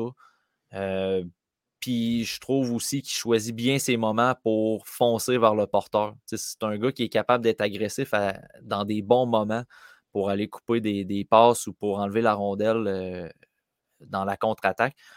Fait que non, c'est vraiment un défenseur que j'ai apprécié euh, jusqu'ici. Puis j'espère, à travers mes visionnements, que ça va se poursuivre pendant la saison. Euh, j'aime beaucoup son potentiel. Puis ce qui, est, le fun avec lui, c'est qu'il est capable d'aller chercher la ligne de passe de sa zone, mettons, euh, en bougeant vraiment de gauche à, ben, de, la glace comme ça, d'en bas, de nord, en tout cas, bref, est-ouest, pour aller chercher l'angle nécessaire pour sa, passe euh, assez rapidement. C'est vrai que c'est vrai qu'il est quand même bon là-dessus. Puis si tu vas avoir un décompte pas obligé sur Instat, il y a tout. ouais, ouais j'étais bien là, mais, mais non, c'est, c'est, vraiment son efficacité, ses, ses passes, c'est, vraiment impressionnant pour eux. Mmh, d'accord avec toi. 27e euh, rang, Pascal, tu euh, places qui? Un gars qui devrait être plus haut que ça, mais qui euh, me déçoit tellement en défensive. Ses, décisions avec la rondelle, ou sans la rondelle, surtout même, euh, c'est Dragicevic. Euh, je sais qu'il est talentueux en offensive, il est super bon, il a, un, bon patin, mais il est tellement statique en défensive. Il, y a tellement de la misère à couvrir son gars ou la zone. il est souvent, il fait penser à Norlinda en avant du net, là, ça fait plusieurs fois que je dis ça, mais aujourd'hui, il me fait penser à. En avant du net, il fait juste pas bouger, regarder où la rondelle va. Puis tu as un gars qui patine tout seul dans l'enclave ou en arrière du filet qui va créer du chaos, mais lui, ben, il va. On dirait qu'il se fait déranger souvent par le net pour essayer d'aller attaquer un gars. Le gars, il a juste à se mettre le net entre lui, puis, puis euh, ben, lui, puis lui, André puis lui. Puis il va complètement le tasser du jeu. Euh, ça, ça me gosse beaucoup, mais ça indique quand même qu'il y a du travail à faire. Puis c'est, pas que c'est difficile à. C'est pas difficile à apprendre. Je pense qu'il y a quand même. Il y a certains joueurs qui ne seront jamais capables de. sais, on dit souvent que le défensif, ça s'apprend, mais pas tout le monde. C'est, pas tout le monde qui est capable de, jouer nécessairement efficacement en défensive. J'espère que lui, ça va être le cas. Parce que euh, pour le reste, il est, vraiment bon, mais euh, je le à cause de ça. Ça s'apprend à jouer à la défensive, mais dans le sens que ça s'apprend d'améliorer la défensive. Mais tu ne deviens pas un, un, gagnant du Norris quand tu pars de, zéro. Mm. C'est François Gagnon qui dit qu'on ne fait pas du cristal avec de la gravelle, là, les gens-là. Ben, c'est ça. Mm. C'est qu'à un moment donné, si tu pars de zéro, il y a une amélioration, mais tu ne te rendras pas à 100. Tu vas te rendre à 50, puis 50, ça va être, ça va être correct. exact. je vais aller là. Euh, Simon, 27e, t'as qui, toi? Ouais, ben moi, je vais faire un double whammy 27-26. Euh, au 27, c'est là peut-être la première surprise. Casper euh, Altunen. Écoute, moi, ce gars-là continue à me décevoir aussi. C'est ça qui est plate, c'est que son jeu dans la Liga, dans les matchs qu'il a joué, j'ai trouvé ça bon. J'ai été intéressé. Il était impliqué, les jeux simples. Il gardait un peu la rondelle sur sa palette, trouvait ses options, ensuite fonçait au filet, utilisait son corps, parfait. Il arrive en, Liga, euh, en, Saria, complètement désengagé. J'ai n'ai pas aimé son jeu vraiment. il ramasse des points juste parce qu'il est plus talentueux que les autres, puis il, il, shot. C'est ça qui. Moi, c'est ça qui m'écœure là-dedans. Puis on dirait que c'est symptomatique beaucoup de certains joueurs qui jouent dans la Liga, puis ensuite de ça, ils jouent en Saria ou, euh, ou même de la nationale à la SHL ou la Allsvenskan. Euh, tu sais, je, trouve que la, la Sway, euh, Sway 1, euh, fait que la, la, la fameuse, la fameuse Allsvenskan, mais bref. mais oui, bref, c'est ça. Je trouve qu'on dirait que les gars, il arrive dans, la SHL, il joue un style pro, joue un style, euh, tu sais, on, essaie de limiter les erreurs, on fait attention à la rondelle, on, regarde les jeux plus simples. Puis là, on arrive dans le niveau junior, puis là, c'est le free for all. Euh, puis, tu sais, c'est juste du talent. C'est normal si, mettons, tu es un gars qui est capable d'aller jouer dans la SHL ou dans la Liga, que quand tu descends, tu te pognes le bang parce que tu es meilleur que tout le monde. Mais ça devrait être le contraire. Ça devrait être comme on a vu avec Slavkovski, comme on a vu avec Casper. Ça devrait. J'arrive en. Je suis en haut, je suis un top en haut, j'arrive en bas, je démolis tout le monde. Pas, pas juste parce que j'ai plus de talent. Parce que vous n'êtes pas de mon calibre, je vais vous ramasser, peu importe. La palette, la rondelle, elle va être sur ma palette. Je vais rendre tout le monde meilleur. Je vais être impliqué. C'est comme ça. Mais avec Altunen, c'est pas ça que je vois en ce moment. Puis moi, ça m'écœure tellement. Là il est passé de 12 à 27 là, sur ma liste. Puis sérieusement, il, a fallu que je me parle un peu parce qu'il était sur le bord de sortir carrément. Euh, oui, les points, c'est bien le fun. Moi, j'ai pas de problème avec les points, mais le jeu que je veux voir, que je vois dans la Liga, c'est le jeu que je veux voir en bas. Surtout quand tu es un, highly touted prospect. Tu es un gars qu'on dit peut-être un top 15. Tu n'as aucune raison de te traîner les pieds c'est pas un match que j'ai, je suis tombé sur des mauvais matchs, peut-être tant mieux euh, si ça peut s'améliorer ou si ça a juste été une malchance. Mais je vais l'avoir très, je vais l'avoir vraiment à l'œil dans les, dans les prochains mois parce que j'aime pas la façon dont son jeu se, déroule en ce moment. Puis ça a commencé avec le Linka. Il a été dégueulasse au Linka. Alors qu'au U18, j'avais dit que c'était. Au U18, en tant que underager, je l'avais dit dans ma vidéo, ça a été le meilleur attaquant selon moi de la Finlande. Puis là, ah, son jeu, il fait juste aller par en bas. Fait que ça, ça va être à surveiller. Puis euh, de mon côté, tu sais, les gens qui, mettons, il y a des gens qui l'ont encore proche du top 10, je peux comprendre pourquoi, mais moi, de mon côté, en ce moment, ça me dérange énormément. Puis j'espère que ça va s'améliorer parce que ça se peut vraiment qu'il glisse carrément de, mon top 32. Parce que, tu sais, il, est utilisé dans le piqué, mettons, en, Saria, puis il est capable de jouer là, mais si, si au moins à 5 contre 5, il démontrait une énergie, en échec avant, parce qu'on le sait qu'il est capable, on l'a vu, là. On sait qu'il est capable de faire ça, mais il ne le fait pas en bas. Je suis d'accord avec toi que c'est décevant, mais j'ai encore des échos du championnat U18, c'est pour ça qu'on va en parler encore plus haut euh, pour moi. Ah, ben oui, puis tu je l'ai bas aussi, je, l'ai bas de pas mal plus que je savais au début de l'année. Mais, mais en même temps, puis c'est ça. Étant donné que c'est préliminaire, c'est correct. J'espère juste qu'il va remonter parce que c'est un espoir, moi, que, que j'aimais beaucoup quand j'ai dressé ma liste au mois de juin, je l'aimais beaucoup. Puis ce que j'avais vu de l'année passée, je l'aimais beaucoup. Mais là, en ce moment, euh, il n'est pas, il pas worthy. Il ne mérite pas d'être plus haut que ça pour moi. Puis au numéro 26, tiens, double whammy, c'est Daniel Boot. on en a parlé un petit peu tantôt. Fait que Daniel Boot, 26. moi, je trouve que sa vision, je trouve que sa vision n'est pas mauvaise.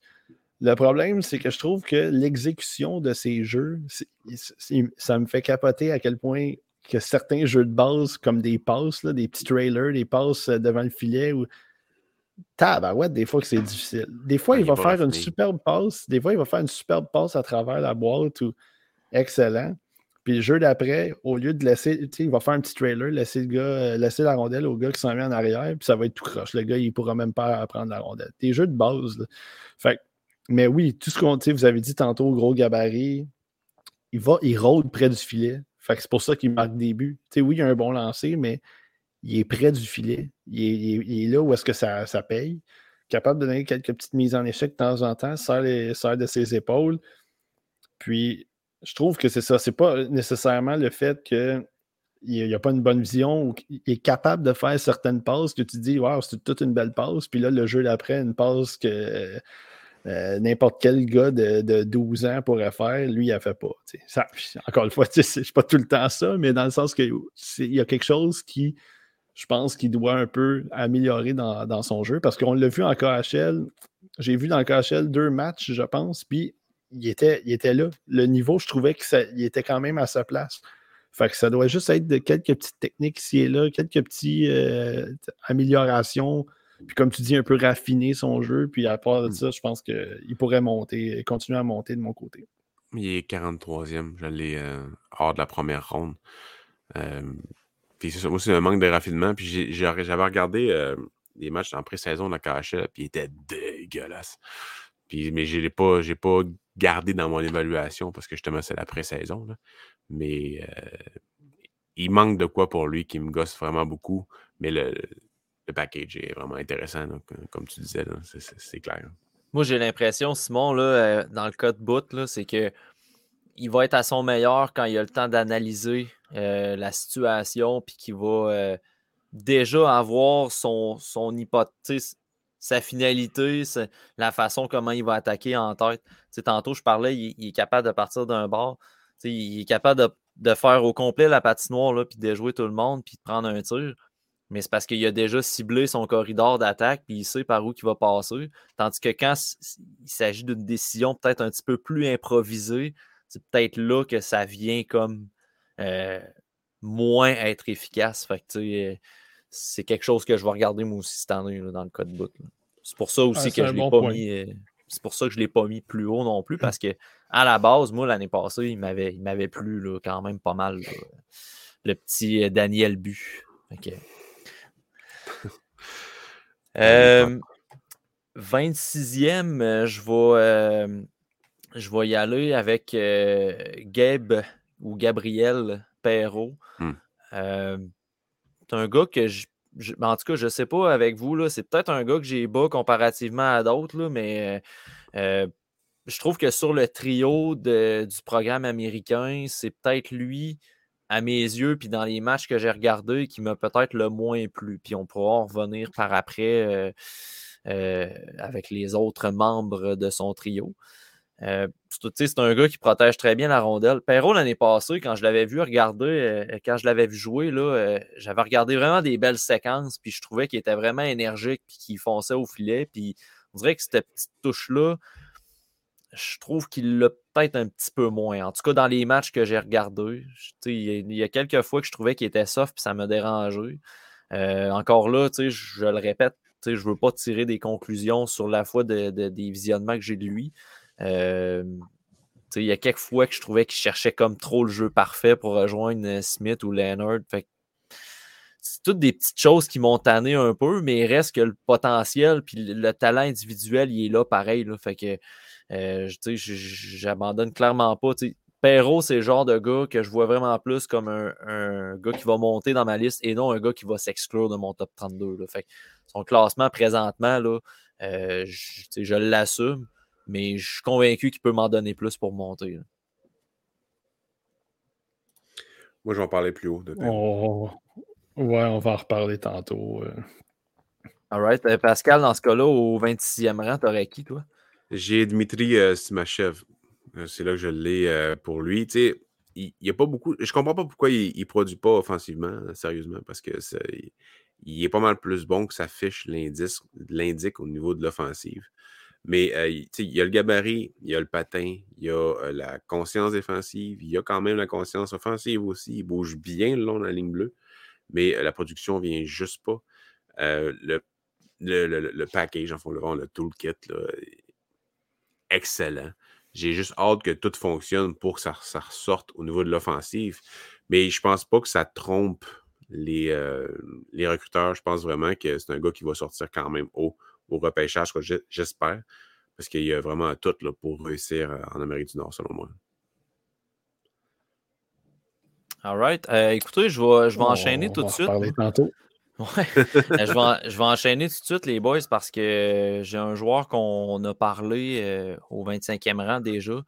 Et c'est le défenseur Lucas Dragicevic. C'est pas évident, là, ça, de dire ce nom-là. Il y a des noms pas évidents cette année. Hein. Lucas Dragon. On les Dragons. Ça va finir. Dragicevic. Ouais, c'est Draghi, hein, c'est pas euh, Draghi. Hein. Le, en tout cas, le commentateur, il dit Draghi. En tout cas, en tout cas eux, ils disent, ouais, hein, eux disent. Fait que euh, peut-être qu'eux autres aussi se trompent. Mais en tout cas, c'est ça. Dragicevic. Donc, 25e rang pour lui, pour ce défenseur. Euh, moi, j'aime beaucoup son, package offensif, mais je suis d'accord sur les points que vous avez apportés tantôt au niveau de la défensive. Euh, c'est peut-être parfois un gars qui se laisse hypnotiser par la rondelle, par le porteur, euh, ce qui fait que son positionnement vient un peu devient une lacune pour lui. j'ai vu, j'ai vu une belle séquence impliquant Connor Bedard, puis je, tiens à vous la partager. Je pense que je l'ai mis sur Twitter, mais Dragicevic qui fait une montée, puis Bédard en, repli, fait deux pivots sur la séquence, puis réussit à neutraliser physiquement Dragicevic, qui est quand même un, bon bonhomme. Il n'y a pas un petit gabarit, donc. Euh, euh, puis rendu là, c'est tout à l'honneur de Bédard. C'est même pas un point euh, négatif nécessairement pour Dragicevic mais je tenais à vous le partager parce que Connor Bedard, c'est un gars qui est capable d'être physique. On ben, Bedard, moi, j'allais 25, on va en parler dans pas long. Oh, on en parle dans pas long, c'est bon. Bedard n'est pas assez physique, là, mon. Ouais, c'est ça. Euh, j'aime bien. Euh, en fait, dans les premiers matchs que j'ai regardés de Dragicevic, je m'étais noté que j'aime beaucoup sa façon d'appuyer l'offensive. Puis est venu un match justement contre Regina. Euh, il a appuyé l'offensive dans un 4 contre 1. Puis c'était comme 6 à 1 pour Regina. Puis j'étais comme, qu'est-ce que tu fais? Pourquoi tu vas là?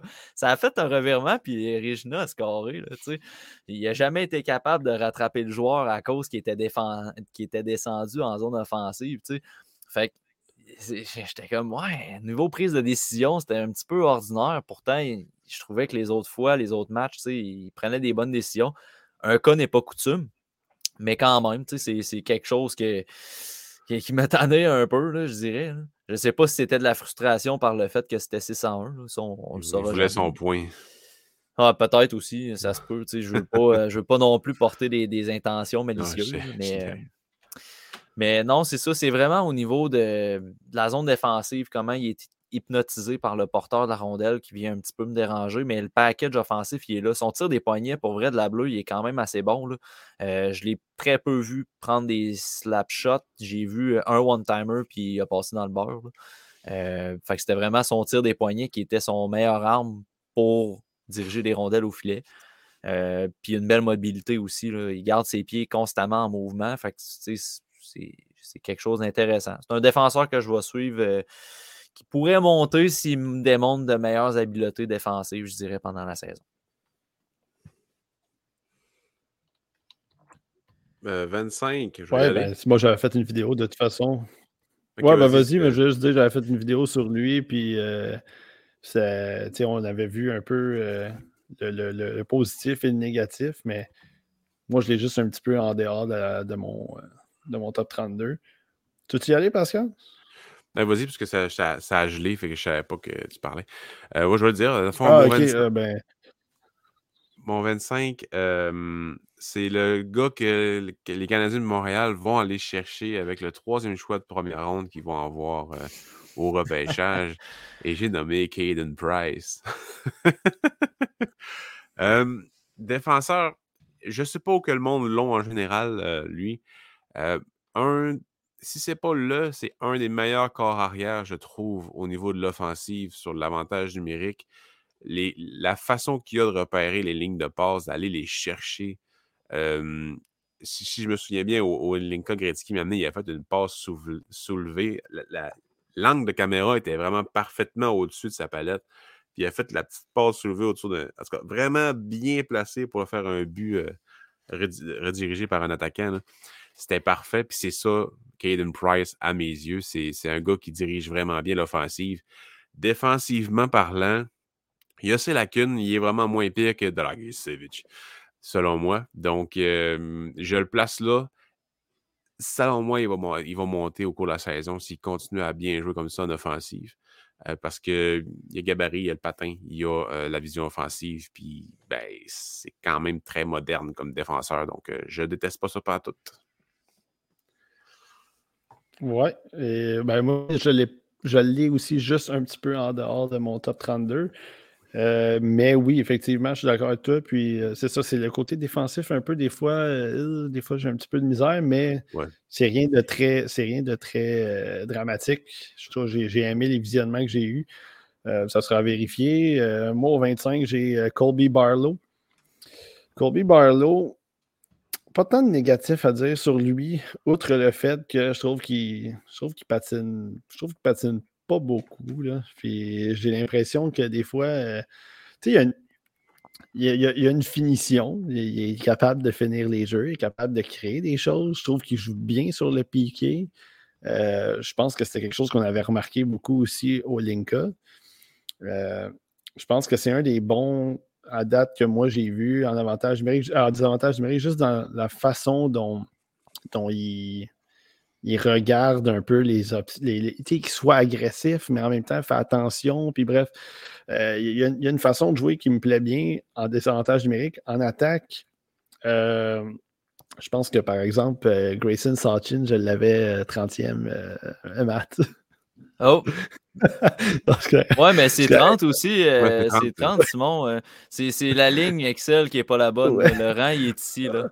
Ouais, ouais, non, ah sauf que moi, j'ai pas Stenberg, moi, par exemple. j'ai mélangé euh, ton, ton choix. Euh, ceux en audio comprendront pas, mais ceux qui sont euh, sur YouTube, je suis en charge du dossier Excel et je me suis attribué un joueur que j'ai regardé deux fois. C'était Simon qui l'avait classé. ben, ben, oui, ben, pour revenir à Barlow, ouais, c'est ça. Je pense que qu'est-ce qui, qu'est-ce qui me limite pour lui, c'est son coup de patin. parce que je trouve que Côté, côté offensivement, je le trouve pas mauvais. Défensivement, comme, comme je disais, il, est compétent, il est impliqué, il est là. Mais euh, je trouve que c'est ça, le, patin pour moi enlève un peu le côté euh, wow, si tu veux, de, son jeu parce que je trouve que dans l'ensemble, il n'est pas mauvais. Mais j'ai de la misère à le placer plus haut que certains qui s'en viennent à l'attaque parce que il manque ça. Il manque ça. les mains sont là, OK, mais il y en a d'autres qui s'en viennent qui ont un peu les mêmes choses aussi, mais qui ont un petit peu plus de patins. Puis là, ça joue à des. à des, à des, des, pouces, quelques pouces d'un bord, quelques pouces de l'autre. Puis là, ben, Barlow, en ce moment, je ne pouvais pas le monter plus, euh, plus haut que ça. Euh, pour Barlow, moi, ça va aller dans, dans, une heure, euh, peut-être plus. donc, euh, on, pourrait y revenir. Moi, je vais enchaîner tout de suite avec mon, mon joueur au rang 24 parce que c'est Kaspar Altunen. je l'ai bas aussi, Simon. Je, me range de ton côté pour l'attaquant finlandais. Puis tout est une question d'attitude aussi. Euh, on l'a vu au Linka, euh, il n'y a pas eu un bon tournoi. Il y a eu des signes de frustration sur la patinoire. Ça se sentait, ça sentait qu'il n'était pas satisfait de, sa production qui était quasi inexistante. Euh, puis, moi, les matchs que j'ai regardés en Saria, j'ai observé la même chose que toi. je me suis noté, puis je, vais, le citer mot pour mot, là, beaucoup d'individualisme dans le jeu d'Altunen. c'est un gars qui sait qu'il peut produire en Saria, puis il rend, il met pas à contribution ses coéquipiers. Il est là pour sa production à lui-même. Puis je, ne veux pas, je veux pas attaquer l'attitude du joueur, en, en faisant des suppositions sur comment il est comme être humain parce que je n'y ai jamais parlé. Euh, ce que je dis, c'est que c'est relié à des faits observables sur la patinoire. Euh, c'est un gars qui a des nombreuses occasions de refiler la rondelle à ses coéquipiers, mais il va la garder pour tirer, il va la garder pour euh, finir le, jeu, en fait, qui, aurait pu se finir avec un coéquipier, mais qui choisit lui-même de finir le jeu. ça, c'est pour moi, c'est de l'individualisme qu'on c'est perceptible sur la patinoire. Puis ça me dérange. Euh, il garde la rondelle trop longtemps. Euh, c'est des choses qu'on voit beaucoup dans son jeu en Saria aussi. J'aime pas beaucoup son body language aussi quand on, y passe pas la rondelle. Euh, les bras tombent, les épaules lèvent, on regarde au ciel. Tu sais, tu es dans la Saria, dans le U20, tu es censé être techniquement un des meilleurs espoirs pour le repêchage 2023, un des meilleurs joueurs de cette ligue-là. Et à mes yeux, tu te dois de montrer l'exemple, tu te dois d'être un leader la patinoire. Puis encore là, c'est des faits observables sur la patinoire. C'est pas quelque chose qui se dégage présentement. Euh, fait que c'est vraiment quelque chose qui, me dérange. Il, y a, il y a même à deux occasions dans le même match, il a créé des hors-jeux parce qu'il a voulu changer de direction, alors qu'il aurait très bien pu faire un entry zone, une, entrée de zone par la passe. Ces deux coéquipiers, là, il était, il était libre. Une entrée de zone par la passe, ça, se fait. Là, mmh. Mais il choisit de garder la rondelle, changer de direction sans tenir compte de ses coéquipiers. Ça crée des hors-jeux. C'est pas une belle façon de faire avorter un jeu à mes yeux. Ça m'a beaucoup dérangé aussi. Donc, euh, c'est pour ça. Moi, c'est un gars aussi que je j'estimais qu'il était dans la discussion pour le top 15, top 10 pour le repêchage. Puis à force de rajouter des visionnements des autres, à force de regarder Altunen, euh, j'assume pleinement sa chute. Puis elle pourrait ne pas s'arrêter aussi, sa chute. Malheureusement, son talent individuel pourrait être brimé par tous ces indicateurs-là qu'on peut percevoir sur la patinoire.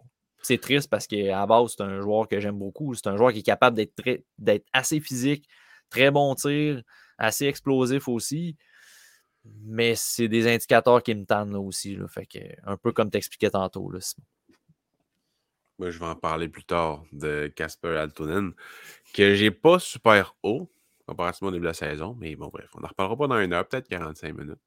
Au 24e, j'ai Oliver Moore du programme américain. que, je connais, que, que, vous connaissez assurément aussi depuis l'année passée.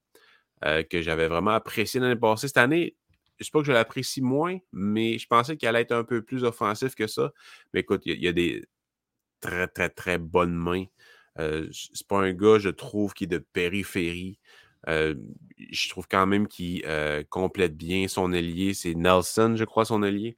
Oui, c'est Nelson, Danielson. je trouve que ça va quand même bien, puis vote aussi. Donc, leur trio va bien. C'est moins offensif que le premier trio, c'est sûr et certain mais j'apprécie quand même son talent. J'ai hâte de voir la tangente qu'il va prendre dans mon classement, s'il va baisser à cause de d'autres joueurs ou s'il va monter parce qu'il produit, pas nécessairement qu'il produit, mais qu'il a un impact plus diversifié que ce qu'on voit en ce moment. Mais un gars que j'apprécie dans le programme et que j'ai juste hâte de voir sa progression cette année. Ah, moi, je l'ai plus haut, mais Moore, il a joué à l'aile aussi. Nelson, il a joué au centre à un moment donné. Puis ils ont tellement eu. Je me souviens d'avoir eu une discussion à un moment donné. Euh, on était dans notre, euh, notre, chat, privé. Puis je pensais que Nelson, il avait joué. Euh, il jouait sa troisième ligne ou tout ça, mais c'est parce qu'ils ont changé l'allié droit plein de fois. Il y a eu. il y a ils ont vraiment changé beaucoup. Il y a eu Vote qui était là. il y a eu Bernavik qui était là. il y a eu Wehrmeyer qui était là. Euh, écoute, il y en a eu, là. Puis Nelson, il joue au centre, Moore, il joue à gauche. Là, à un moment donné, ils ont switché les deux. Nelson, il joue à gauche, puis Moore au centre. Euh, mais ouais, c'est ça. Mais on, mais on va en reparler un petit peu plus tard. Euh. ça, moi, j'ai plus vu Moore au centre. Mais oui, mort. mort, en tout cas. Olivier. au 25e, Simon, tu es avec qui, toi? Au 24. 24, excusez je, suis à soir, c'est effrayant. ouais. Euh, moi aussi, je ne sais pas si à quel point c'est controversé ou non, mais euh, Cameron Allen au 24. Euh, Cameron Allen, je suis capable de, lui donner le fait que le Storm de Guelph a une équipe épouvantable en ce moment. En fait, il y a une couple de bons joueurs, c'est ça le pire, mais les goalers n'arrêtent pas à rondelle, puis les défenseurs, dont Allen, font, font pas le travail. Euh, ça fait en sorte que c'est une équipe qui, qui se fait poivrer régulièrement. Euh, puis Allen, je trouve que c'est. J'amène le nom de Tristan Luneau dans la conversation, pas parce mm. que Tristan Luneau n'est pas bon, mais je trouve que Allen, comparativement à ce que j'ai vu l'année passée, comparativement à ce que j'ai vu au Linka, je trouve que sa progression, elle a stagné euh, en ce moment dans la OHL. Euh, je trouve que défensivement, il est plus éparpillé. Je trouve qu'il est moins physique. À l'attaque, je trouve qu'il est moins impliqué. Décoche moins de tirs. Euh, donc, c'est ça. En fait, c'est peut-être pas nécessairement de décocher des tirs, mais plus amener les rondelles au filet pour que ça soit dangereux. Fait que des fois, c'est, pas nécessairement des tirs, mais c'est des genres de tirs passe ou des choses comme ça. Euh, je, trouve qu'il est pas. Euh, ouais, c'est ça. Je trouve qu'en ce moment, son jeu est au même point que. Ben, en fait, pas au même point, mais dans le sens qu'il a régressé par rapport au Linka, puis il n'a pas progressé depuis le début de la saison dans OHL. Euh, encore une fois, est-ce que lui aussi va pouvoir remonter? Parce que c'est ça, je sais que le Storm en ce moment sont des pas évident. Puis j'aimerais ça, j'aimerais ça qu'il juste, sans nécessairement aller chercher des points, essaye de peut-être juste aller en chercher, essaye de me donner un peu plus à l'attaque, essaye d'être un peu plus impliqué parce que c'est euh, euh en ce moment qui ramasse euh, des points pour, euh, pour le Storm. Puis, tu sais, il y a genre un point par match, mais sauf qu'il il est pas bien, bien mieux. Surtout en défensive, ça va pas y avoir non plus de son côté. Fait, fait qu'Allen, en ce moment, ce que j'ai besoin de voir, c'est juste une petite progression. Puis, dans les, dans les deux sens, à la def, à l'attaque. Parce que là, ça me fait dangereusement penser à Tristan Luneau, de mon côté, parce que Luneau, je l'avais huitième, puis là, il a dégringolé, il a dégringolé, puis il a sorti de mon top 32. Puis là, Allen, ben là, ça s'en va vers là aussi. Fait que je, vais le surveiller comme à Tounen, même chose, je vais le surveiller pour euh, le reste euh, de la saison, mais en ce moment, ça regarde pas bien.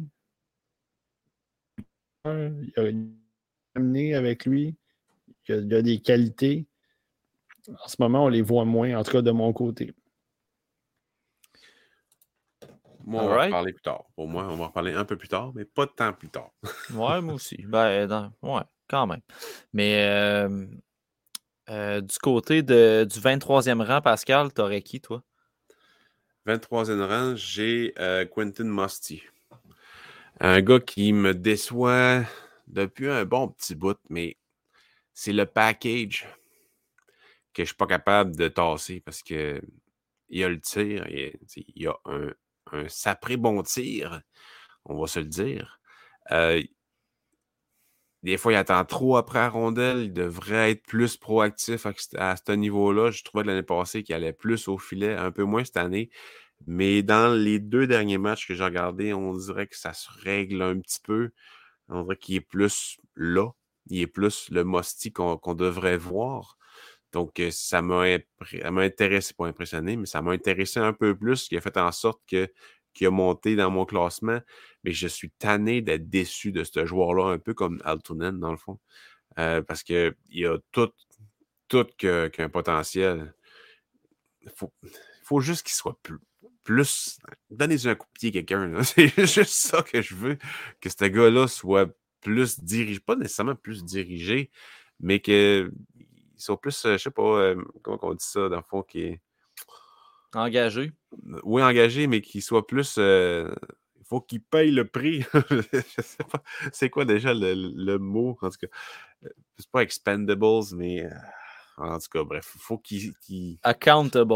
Ah, c'est ça. Merci. Il faut qu'il soit comptable.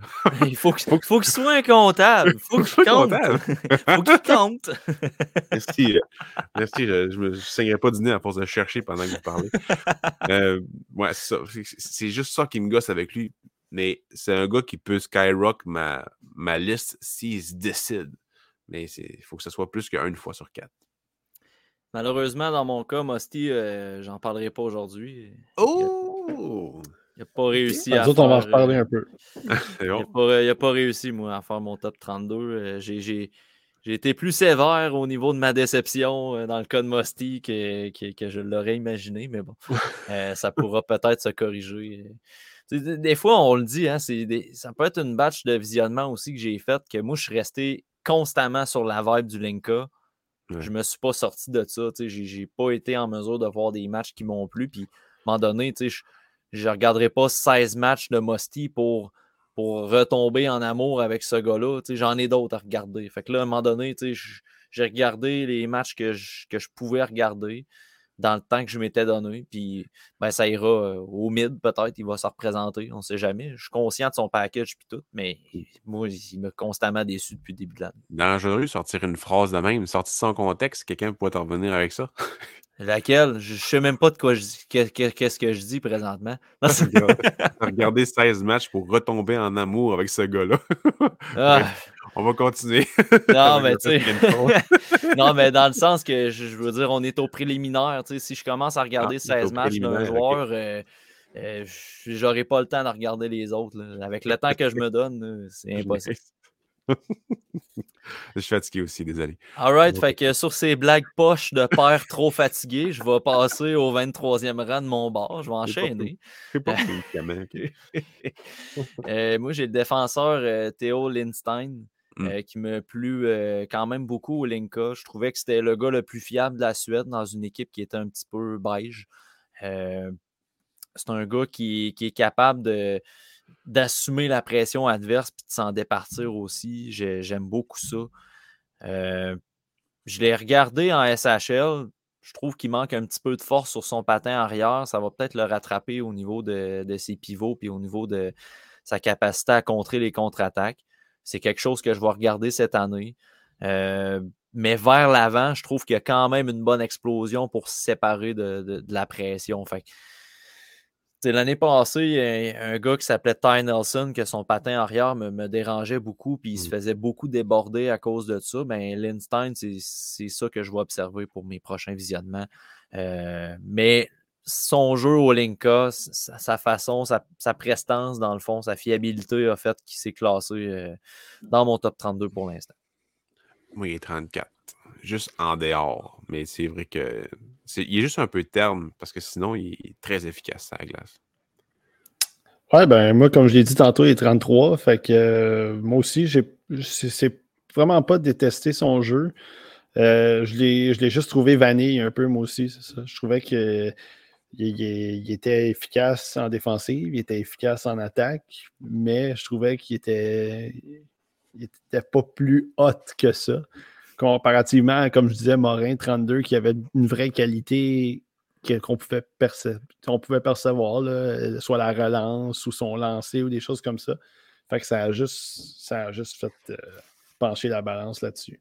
Je te dirais que si Lindstein continue justement dans, dans ce que j'ai vu dans les derniers matchs que j'ai regardé de lui, euh, pour la raison exactement que tu viens de dire, pour la qualité primaire à, Morin qui vient m'impressionner, son tir, sa, capacité de trompeur, versus Lindstein, que si je ne vois pas quelque chose dans son offensive qui pop ou qui, se démarque plus, ça se pourrait qu'un passe en haut de, mmh. l'autre assez aisément d'ici le, mid, mais on verra. Ça, ça va dépendre de mes prochains visionnements.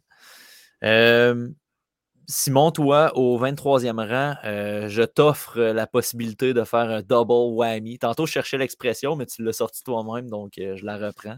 Euh, je t'offre deux choix de suite. Ben écoute, je vais la prendre. Je pense que c'est deux choix que vous adorez en plus de ça. au 23e rang, c'est Hunter Brustevich. Écoute, ouais, vraiment, dans mon cas, c'est encore une fois, ça revient à ce que je disais en tout début de podcast. Il y a beaucoup de joueurs, surtout ceux qui s'en viennent, où est-ce que j'ai pas de négatif à dire vraiment. Hmm. J'en ai du négatif, mais dans le sens, c'est pas des choses qui me dérangent. Puis dans le cas de Bruce David, c'est seulement le fait que. Parce que oui, encore une fois, côté offensif, il est là. Les, passes sont là. Il est capable de monter la rondelle. Il est capable de, jouer sa ligne bleue, alimenter ses coéquipiers, décocher des bons lancers de temps en temps sais, ça, moi, j'ai aucun problème avec ça. Des fois, quand il y a de la pression, ou en fait, surtout quand il est face à la bande, quand il est face au. Je trouve des fois qu'il est là, puis on dirait qu'il pogne une petite chier, mais. Mais. Mais. Mais, sinon. Mais sinon. mais tu sais, sinon. Mais pour vrai, sinon, j'ai vraiment pas rien à dire. Je trouve que. Euh, de négatif à dire. C'est pas que j'ai pas rien à dire. J'en ai dit assez, je trouve, mais. Euh, mais dans le sens que oui, c'est ça. Je trouve que c'est un gars qui a, qui, a, qui a, un très beau potentiel, beaucoup de belles qualités. Euh, moi, Bruce David, je vous le savez, j'en ai parlé, ça fait longtemps dans notre, euh, dans notre chat. Là, je, l'avais regardé, même les premiers. Il avait joué trois matchs dans avec le U17. Puis, fait que c'est un gars que j'ai eu très haut dans mes listes, euh, même, même avant. Puis, encore une fois, il a descendu pas nécessairement parce qu'il joue mal, juste parce que euh, ce que j'ai vu de lui, je l'avais déjà vu. J'aime ce que je vois, mais il y en a d'autres qui m'en ont donné un petit peu plus. Fait que c'est aussi simple que ça. Je sais qu'on va en reparler avec vous deux de toute façon. Mais euh, c'est ça, c'est vraiment rien contre lui. Puis euh, c'est un, bon def. Moi, je l'aime bien. Puis je, suis pas mal sûr qu'il va, en tout cas, il va rester dans ces eaux-là. Donc un peu plus haut, un peu plus bas peut-être, mais ça va être probablement ça qui va arriver dans son cas. Au numéro 22, un autre que vous aimez beaucoup, euh, puis ben moi aussi je l'aime bien, c'est euh, Ethan Gauthier mm-hmm. euh, du Phoenix de Sherbrooke. Puis la raison pourquoi je l'ai vendu, encore une fois, même chose. C'est, c'est pas encore. C'est rien contre lui.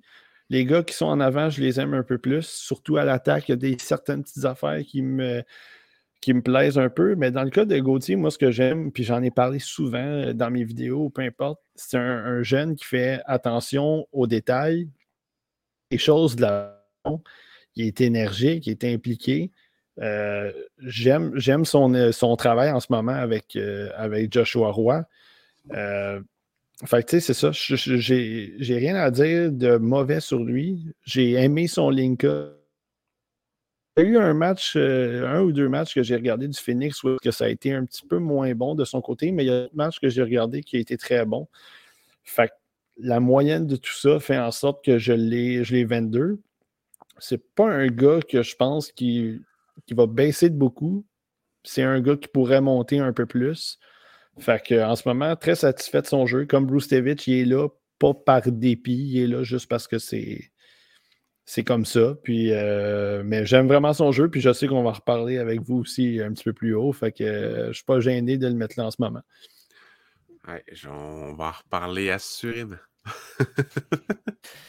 Euh, je vais enchaîner, Pascal, euh, avec mon prochain, parce qu'on on, en a déjà parlé, puis ça va être à ton tour de faire un double whammy euh, si ça te tente. ça me tente. Ouais, alright. au 22e rang, moi, j'ai Andrew Crystal. Hmm. Premier match au Linka, Crystal, je ne l'ai pas nécessairement vu beaucoup. Je trouvais qu'il y avait eu quelques flashs contre, euh, la Suisse, mais pas tant que ça.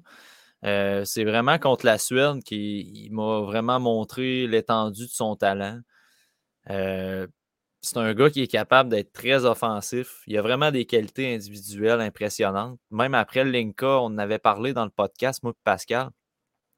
Je trouvais qu'il me donnait des, des, petites vibes de Logan Cooley jusqu'à un certain niveau. On s'entend, là, on ne parle pas ici d'un choix top 3, top 5, en tout cas à mes yeux. Euh, parce le talent, le maniement de rondelle, le contrôle de la rondelle, je trouvais que ça s'apparentait beaucoup au style de Cooley, mais aussi par le fait qu'il gardait la rondelle longtemps. Euh, puis ça, est-ce que ça peut être négatif, positif? Euh, pour vrai, ça peut être les deux. Ça peut être parfaitement les deux.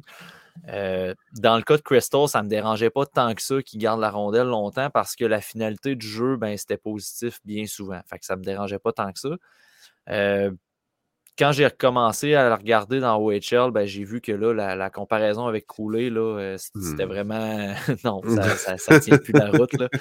c'est pour ça que c'est dangereux, dans le fond, de faire des, des, comparatifs pour vrai, parce que on en parlait, puis j'ai vraiment pris soin de dire il me donne des vibes de Logan Cooley, puis je le comparais zéro à lui, mais j'aurais l'air fou là, si je disais ah, c'est le prochain Logan Cooley. Dans OHL, c'est zéro Logan Cooley.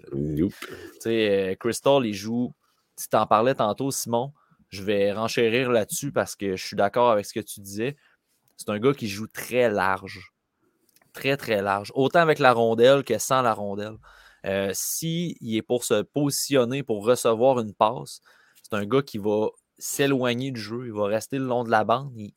au lieu de venir couper la, glace en deux, si on veut, puis aller dans, la zone de trafic pour faire bouger la défensive, créer des, lignes de passe, ben, c'est un gars qui reste trop large. Puis même avec la rondelle, il fait pareil. c'est ce qui me dérange un petit peu. Euh, la production est là. Euh, à peu près 50% de ses points sont en power play, par exemple. Donc, euh, c'est sûr que l'aspect qui a plus d'espace va venir l'aider dans le style de jeu qu'il a. c'est un gars qui est hyper mobile, il a des très bonnes mains. Fait que dès qu'il y a de l'espace, c'est clair qu'il va l'utiliser à, profusion. Il aime se regarder jouer un petit peu. Aussi. Ben, c'est ça. Fait que, tu sais, en power play, tu as plus l'espace, tu as plus l'occasion de te regarder jouer un petit peu. À 5 contre 5, un peu moins. Fait que c'est, peut-être pour ça aussi, Pascal, qui, joue le long des bandes. Tu sais, dans, dans B vitré, tu peux te voir. c'est ça. Il est tout le temps en face sur l'iPad quand il est, dans, est sur le banc. Mais tu sais, on niaise. Quand on dit ça, c'est plus l'impression qu'on a parce qu'il aime ça regarder. Il aime ça regarder, faire, faire les, des feintes et tout. C'est juste l'impression que ça donne. Ça ne veut pas dire que c'est ça. Mais je, vous en avais, je vous en avais parlé pendant le Linka en privé c'est un gars qui faisait beaucoup de petits. Il, essayait d'avoir des points. je l'avais mentionné. Il, était souvent. Il, essayait de garder la rondelle un peu plus longtemps parce que euh, il voulait avoir, ça, il voulait avoir des points, il, voulait, il prenait des tirs, des fois pas toujours de la bonne qualité parce que c'est ça. Il essayait de, essayait de créer des choses offensivement pour garnir sa feuille parce qu'il jouait comme. Il, jouait pas euh, comme les il ne jouait pas parmi les meilleurs attaquants. Des fois, il jouait euh, troisième, quatrième ligne. Il ne jouait pas contre les meilleurs trios non plus. exact. Fait que là, il essayait de, Parce que là, tout le monde se graissait à la patte un peu dans ce tournoi-là. tout le monde avait eu euh, bien des points. Euh, Jaeger, Benson, Gauthier, Barlow, tout ça. Puis là, ben là, à un moment donné, tu veux, tu veux faire ta place là-dedans. C'est un tournoi qui est propice à ça. Fait que ça paraissait. Ça mmh, paraissait. Mais c'est ça. Comme tu dis, c'est. On dirait Mécheur un peu. Je sais pas si tu près, des, près des bandes. Là, là Mécheur, je trouve, dans la WHL, des fois, il est un petit peu plus courageux. Là. Ben, il a pratiqué avec le Rocket, il a pratiqué professionnel, puis il est très conscient que c'est ça qui, qui, qui, manque dans son jeu pour passer au prochain niveau. C'est d'aller dans le trafic, puis c'est l'aspect physique. Il est conscient, il l'a dit. Fait ne sont pas du jour au lendemain, mais il travaille là-dessus. C'est Crystal, c'est vraiment probablement juste une, un manque de maturité. Fait que m'amener quand il va être un comptable, ça, va, ça va bien aller. mais Simon, j'aime ça que tu parles de qu'il voulait faire des points parce que quand tu parlais, je, regardais mon dossier de notes. Puis j'avais, je m'étais laissé une note pour le match du 22 octobre contre Winnipeg. J'ai écrit on dirait que Crystal, euh, Crystal a vraiment beaucoup de talent, mais n'a pas d'impact à part lorsqu'il met des points. Mmh. Fait que c'est un peu ça aussi. à un moment donné, il va falloir qu'il se trouve une façon d'avoir un impact sur le jeu sans nécessairement faire des points. Il faut aussi que tu, te mettes à contribution en zone neutre pour faire avancer le jeu, pour, pour faire déplacer le monde sur la relance. Ça prend, ça prend de quoi de plus que des points. Mais c'est quoi l'impact? Regarde, quand, euh, mettons, Rakoff, Rakoff, là, c'est oui, peut-être qu'il va aller chercher moins de points, mais il est impliqué. Mmh. Il est plus, il est, plus physique. Euh, il travaille un peu plus euh, euh, dans justement le long des bandes, tout ça. C'est ça, c'est des façons de faire en sorte que si tu ne produis pas, tu t'es utile. Puis ça revient. Puis, tu sais, je viens de parler de Gauthier, c'est exactement ça. C'est des fois, il ne produit pas, mais il est là. Il est impliqué. Ça va arriver des mauvais matchs, mais dans les matchs où il ne produit pas, où il fait juste, mettons, un point, puis au moins, tu le vois. Il est là. Tu sais qu'il il n'est pas, pas un passager. Puis ça, c'est la façon de. C'est la façon de ressortir quand tu ne fais pas de points. Parce que quand tu vas arriver dans la Ligue nationale, il y a juste McJesus là, qui fait 2-3 points par game. Il n'y en a mm. pas beaucoup. Là. Fait il faut que tu trouves des façons de, te démarquer. Puis c'est ça. Puis lui, j'ai l'impression que c'est ça, c'est difficile un peu. J'ai l'impression que c'est un gars qui va sortir plus haut qu'il devrait, puis que ça va être San José. San Jose, c'est leur genre de possible coupe-circuit comme Robbins, comme Eklund. C'est le genre de profil qu'ils aiment habituellement, qui on dirait qu'ils me mettent du sexiness dans leur euh, prospect pool. Que, je ne sais pas à quel point il va sortir haut, là, mais top 5, je ne penserais pas. Comme on l'a vu dans certaines listes, là, je ne penserais pas que ça va être ben, top 5. ça serait étonnant. Ça, me surprendrait. Mais écoute, ben, on ne sait jamais. Il y en a qui peuvent tomber en amour, puis c'est ça. Euh, c'est à mon tour, je crois, 22 puis 21. Double whammy, mon Pascal. deux choix de suite. Double whammy. Donc, 22, euh, c'est euh, Perrault, Gabe Perrault. c'est là que je l'ai mis. très talentueux, des bonnes mains, un bon shot. Smith est plus haut, évidemment, que, que Perrault dans ma liste. parce que je pense que Perrault est un peu plus sur la finesse, un peu plus sur la périphérie, moins sur les actions vers le filet, moins sur, euh, mettons, euh, faut que tu scores des buts. pour scorer des buts, il faut t'amener la rondelle au filet. Et ça, il est moins là-dessus. Il est vraiment plus sur la feinte. Mais euh, écoute, il est vraiment le fun à regarder jouer. Vraiment, vraiment, vraiment. Fait que, tu sais, j'ai pas eu le choix de le mettre assez haut dans ma liste parce que, justement, il, est vraiment plaisant. puis après ça, 21, c'est Riley Height il pourrait être plus haut que ça, mais vraiment similaire à Perrault, dans le sens qu'un gars pas mal plus euh, sur les habiletés, sur pas, pas un gars individuel, mais il pourrait être plus haut que ça si ça réussissait ce qu'il faisait tout le temps avec la rondelle, parce que il, s'acharne avec la rondelle à faire des feintes, à, à pas tout le temps utiliser ses, coéquipiers, à pas l'envoyer dans le fond de la zone, comparativement à Zimmer, mettons, son coéquipier. Il est vraiment plus sur la dentelle comme Pyro. Je trouve que peut-être un peu. Height est au-dessus de Perrault parce qu'il joue dans une ligue plus difficile à, mes yeux que, que Perrault dans WHL. Puis avec des coéquipiers moins. Tu sais, Zimmer est bon, là, mais tu sais, c'est pas le programme américain, mettons. Mais en tout cas, je trouve que Height a un petit de quoi de plus que Perrault à ce niveau-là. Euh, Simon, je vais enchaîner tout de suite parce que pour la première fois ce soir, nous avons un joueur qui est placé au même endroit. c'est rare parce que d'habitude, ça arrive quand même souvent qu'on a des, euh, des pareils. À date, Pascal, on s'est moins parlé cette année, puis on n'a pas des rangs pareils. Fait que je suis content qu'enfin, tu as décidé d'arrêter de me copier. Ah, j'ai tout changé mon début, euh, mon, début de liste pour que ça soit sûr d'être pareil que toi.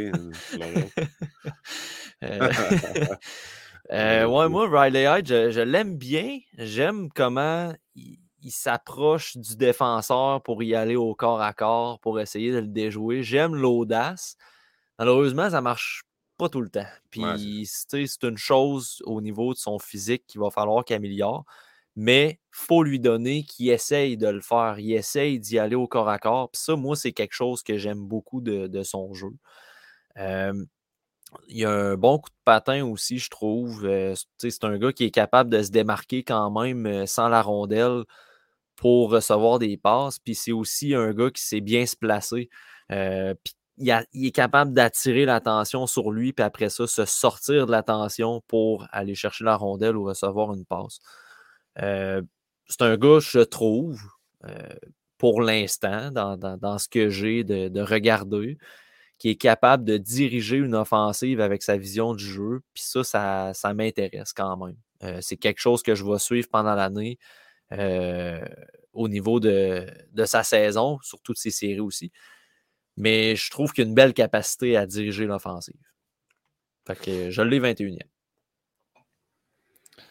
Écoute, moi, Riley Height, on va en reparler dans cinq minutes. Parfait. Donc, au 21e, euh, ça aurait été bon. Je pense que c'est jamais arrivé dans l'histoire du TSLH podcast qu'on ait le même. Sauf, on s'entend au premier rang. Là. Non, mais là, je veux dire, ça, c'était évident. Mais, euh, mais tu sais. Faudrait vérifier. Ouais, passer le top 5, là, je pense que c'est jamais arrivé. En tout cas. Euh, moi, au 21, ben, je vais faire un double whammy parce que 21, c'est Musty et 20, c'est Riley Hyde. Euh, moi, moi, Musty, je l'ai 20e, puis euh, je l'ai 21e, excuse, puis j'ai un petit peu abandonné sur son cas, mais pas tout à fait, parce que il a quand même, il, a fait des choses des passes, il a fait des, manœuvres avec la rondelle. c'est ça, il, est allé chercher des, mentions d'assistance assez impressionnantes, des choses, un peu de vision. Euh, oui, il y, a un, bon lancer, ça on le sait.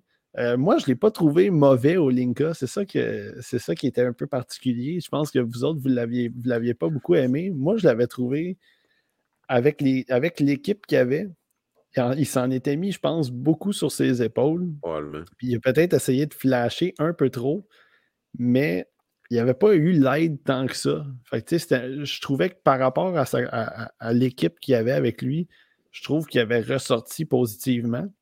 Puis en ce moment, quand je regarde euh, Sudbury, c'est je regarde, euh, mettons, euh, Goyette, puis je trouve qu'il perd beaucoup de rondelles, Goyette. Ah oui, Puis je trouve que souvent, je trouve que souvent, Musty, il, perd un peu. Il perd un peu de. Des fois, il se met à l'attaque, il se lance à l'attaque, puis là, il y a une rondelle perdue. Puis là, il perd de son. Il, n'est plus dans le jeu. Il est plus impliqué parce qu'il n'y a pas un mauvais coup de patin, hein, Musty. Moi, il me fait penser un peu à Connor Geeky côté patin. Dans le sens que d'un coup qu'il part, ça, prend un peu de temps à partir, mais d'un coup qu'il est lancé, je trouve qu'il est assez rapide, il est assez agile. Il est capable de passer à travers, il est capable de faire des feintes, rentrer en zone, baisser l'épaule. Moi, je n'ai pas de problème avec ça. J'aimerais qu'il soit un peu plus impliqué. Moi, ce qui me dérange, c'est ça. C'est Musty, je trouve qu'il ne se rend pas compte des fois qu'il est 6 pieds 2, 205. Des fois, il donne des mises en échec, joue des épaules, travaille fort le long des bandes, puis des fois, il se fait un peu contourner un peu, un peu mollement. Puis, ça. Ça, ça des fois, ça me dérange. Puis moi, ce qui me dérange aussi un petit peu, c'est ses lancers.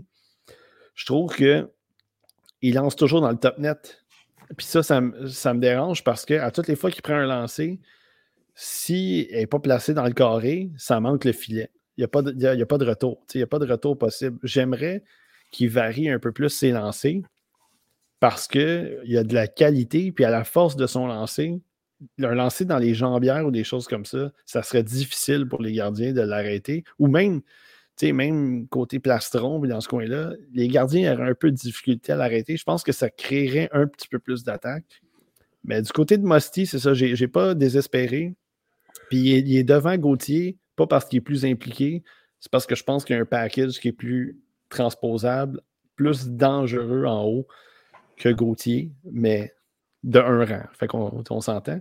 Puis du côté de Riley Hyde, je, suis entièrement d'accord avec ce que tu disais, Matt, parce que euh, je trouve qu'il est très, c'est ça, il est dynamique. Il essaye de passer à travers les défenseurs. Il essaye de shifter là, face à face, là, ah pas, juste contourner. Puis... Mais c'est ça. C'est je pense que le gabarit, il va falloir qu'il apprenne peut-être à, à, juste doser ce genre de perte de rondelles-là. Euh, parce que oui, des fois, c'est bien d'essayer en attaque puis tout ça.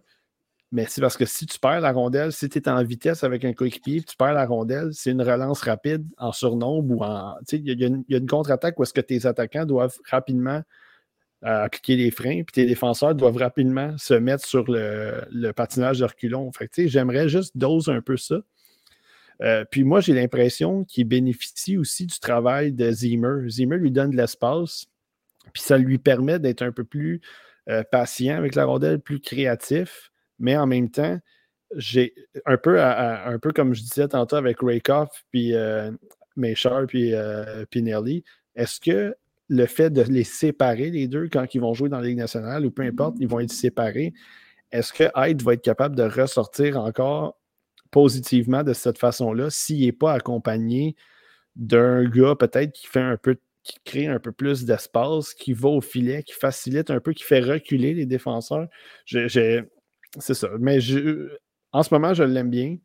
Puis 20e, euh, je suis, je suis là avec lui. Euh, je trouve que son jeu, euh, son, niveau offensif, il est assez élevé. Puis les séries, encore une fois, comme tu disais, ça, ça va être très important de voir à quel point est-ce qu'il peut pas juste, pas juste aller chercher des points, mais pas avoir de l'air de, vraiment te faire ramasser puis de plus avoir d'impact.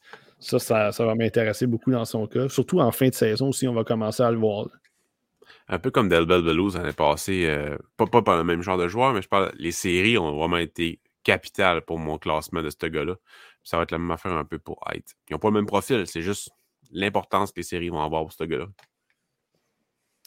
All right. Euh, Pascal, au 20e rang, euh, tu as placé qui? un nom de famille avec 11 lettres puis 3 voyelles, c'est Bruce DeWitz, Hunter Bruce DeWitz, que j'ai mis là. ce que j'ai vraiment apprécié lui, c'est l'année passée, on le connaissait bien, on en parlait en privé, c'est un très très bon défenseur. Puis cette année, dans, avec Kitchener, qui est une équipe vraiment le fun à regarder jouer, sérieusement, si vous êtes abonné à la CHL, regardez tout le match, c'est vraiment le fun à regarder il y a une belle progression à date. Vraiment, vraiment une bonne progression qui prend confiance en offensive. Des fois, je trouvais que avant les trois derniers matchs que j'ai regardés, ce qui manquait un peu, c'était un peu de un peu de, genre de. Il n'était pas assez dégourdi avec la rondelle.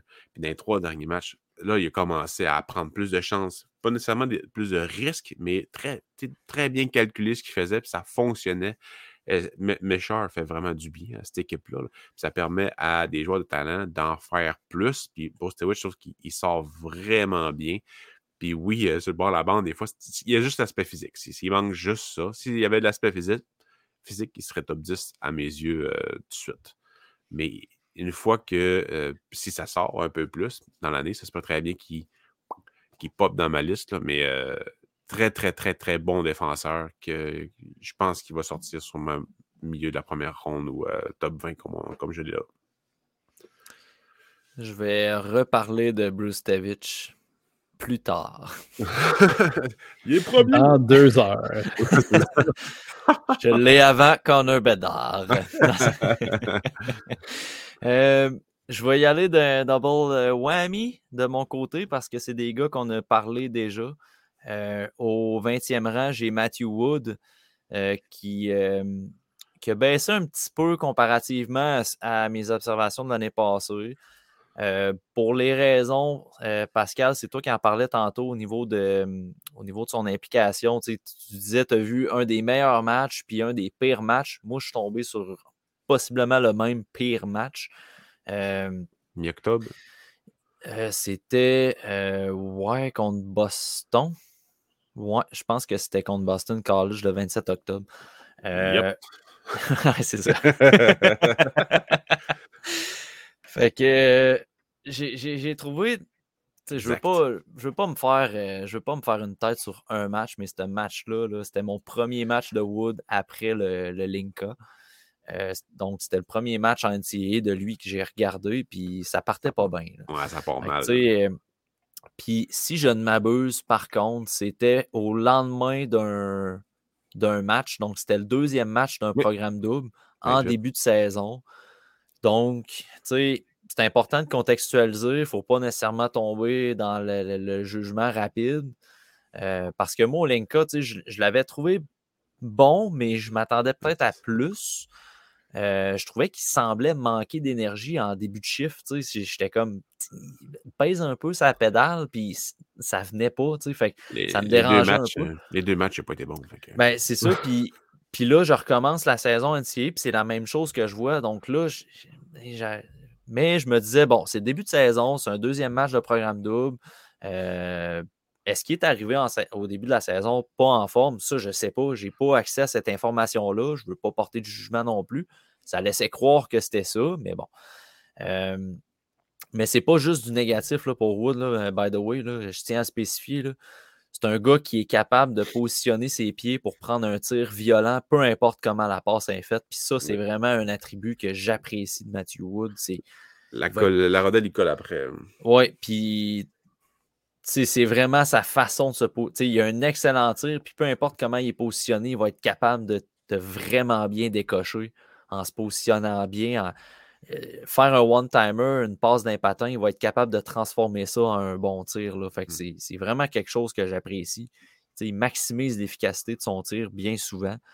Euh, au niveau des. Moi, j'ai. Ce qui m'a euh, ce qui m'a intrigué, là, puis je veux juste prendre un petit, euh, une petite minute là, pour parler de ça. Là.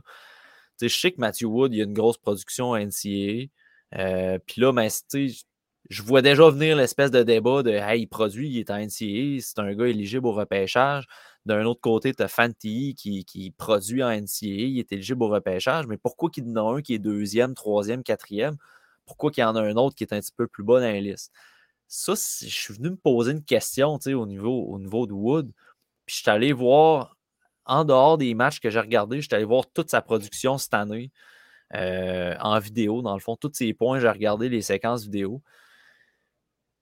Ce que j'ai observé, c'est que la majorité de ses passes, c'était des rebonds. Donc, c'était suite à un tir, euh, il récoltait une passe. Euh, puis moi, c'est pas un gars que j'apprécie particulièrement ses qualités de passeur. Donc, tu sais, il y a des passes, puis il récupère sur des occasions qui prend des tirs. Donc, c'est là qu'on voit que c'est vraiment son tir, son arme de prédilection. Mais ce que je veux dire, c'est que quand tu regardes la ligne statistique, c'est pas quelque chose que tu, que tu vois nécessairement. Mais quand tu vas voir les séquences, tu te rends compte que ben, il récolte des passes parce qu'il prend des tirs au filet. Mais s'il se fait contenir sur le jeu et qu'il n'est pas capable de prendre ces tirs-là, est-ce qu'il y aurait la même production? Là, c'est là que je me pose des questions. Puis c'est là que je veux en venir que la production offensive d'un espoir du repêchage qui joue dans NCAS sa première année, c'est pas un facteur de dire Hey, ce gars-là, il est bon, il produit en NCAA pendant qu'il y en a d'autres qui jouent dans le junior. Il y a un contexte à amener à ça. Mmh, puis c'est ce que je suis allé vérifier. Puis je pense que Wood a le potentiel d'être un petit peu plus haut dans ma liste, mais il y a quelques red flags qui ont fait en sorte que je l'ai baissé à suivre pour le reste de la saison. On va en reparler encore un petit peu plus haut là, dans mon cas. Un petit chat encore. petit chat encore euh, quelques petites minutes. C'est vrai, j'avais dit que j'allais faire un double whammy, donc euh, je vais oh continuer avec euh, mon 19e, qui est un joueur de la GMQ, Ethan Gauthier, que j'ai placé au 19e rang. Très, très bon Linka. Il a accepté le rôle qui s'est fait donner, puis il l'a rempli à merveille, puis il en a même fait plus que ce qui en était demandé. Euh, moi, c'est quelque chose qui me parle beaucoup. Euh, c'est un gars qui a vraiment un très bel éthique de travail, sa patinoire, tu le vois. Euh, on le dit souvent dans les podcasts, les gars, mais les buts, ça se marque autour du filet aussi. C'est bien beau avoir des tirs foudroyants sur l'aile, mais si tu es capable en plus d'avoir la, capacité de marquer des buts autour du filet, là, ça devient pas mal intéressant. Puis Olinka, ben, Gauthier a que marqué des buts comme ça quasiment. Il est allé chercher des rebonds, il a foncé au filet. Euh, ça n'enlève rien non plus à son talent parce qu'il est aussi capable de scorer sur des tirs dans l'enclave puis sur les ailes. Donc, ça, c'est vraiment un, package intéressant.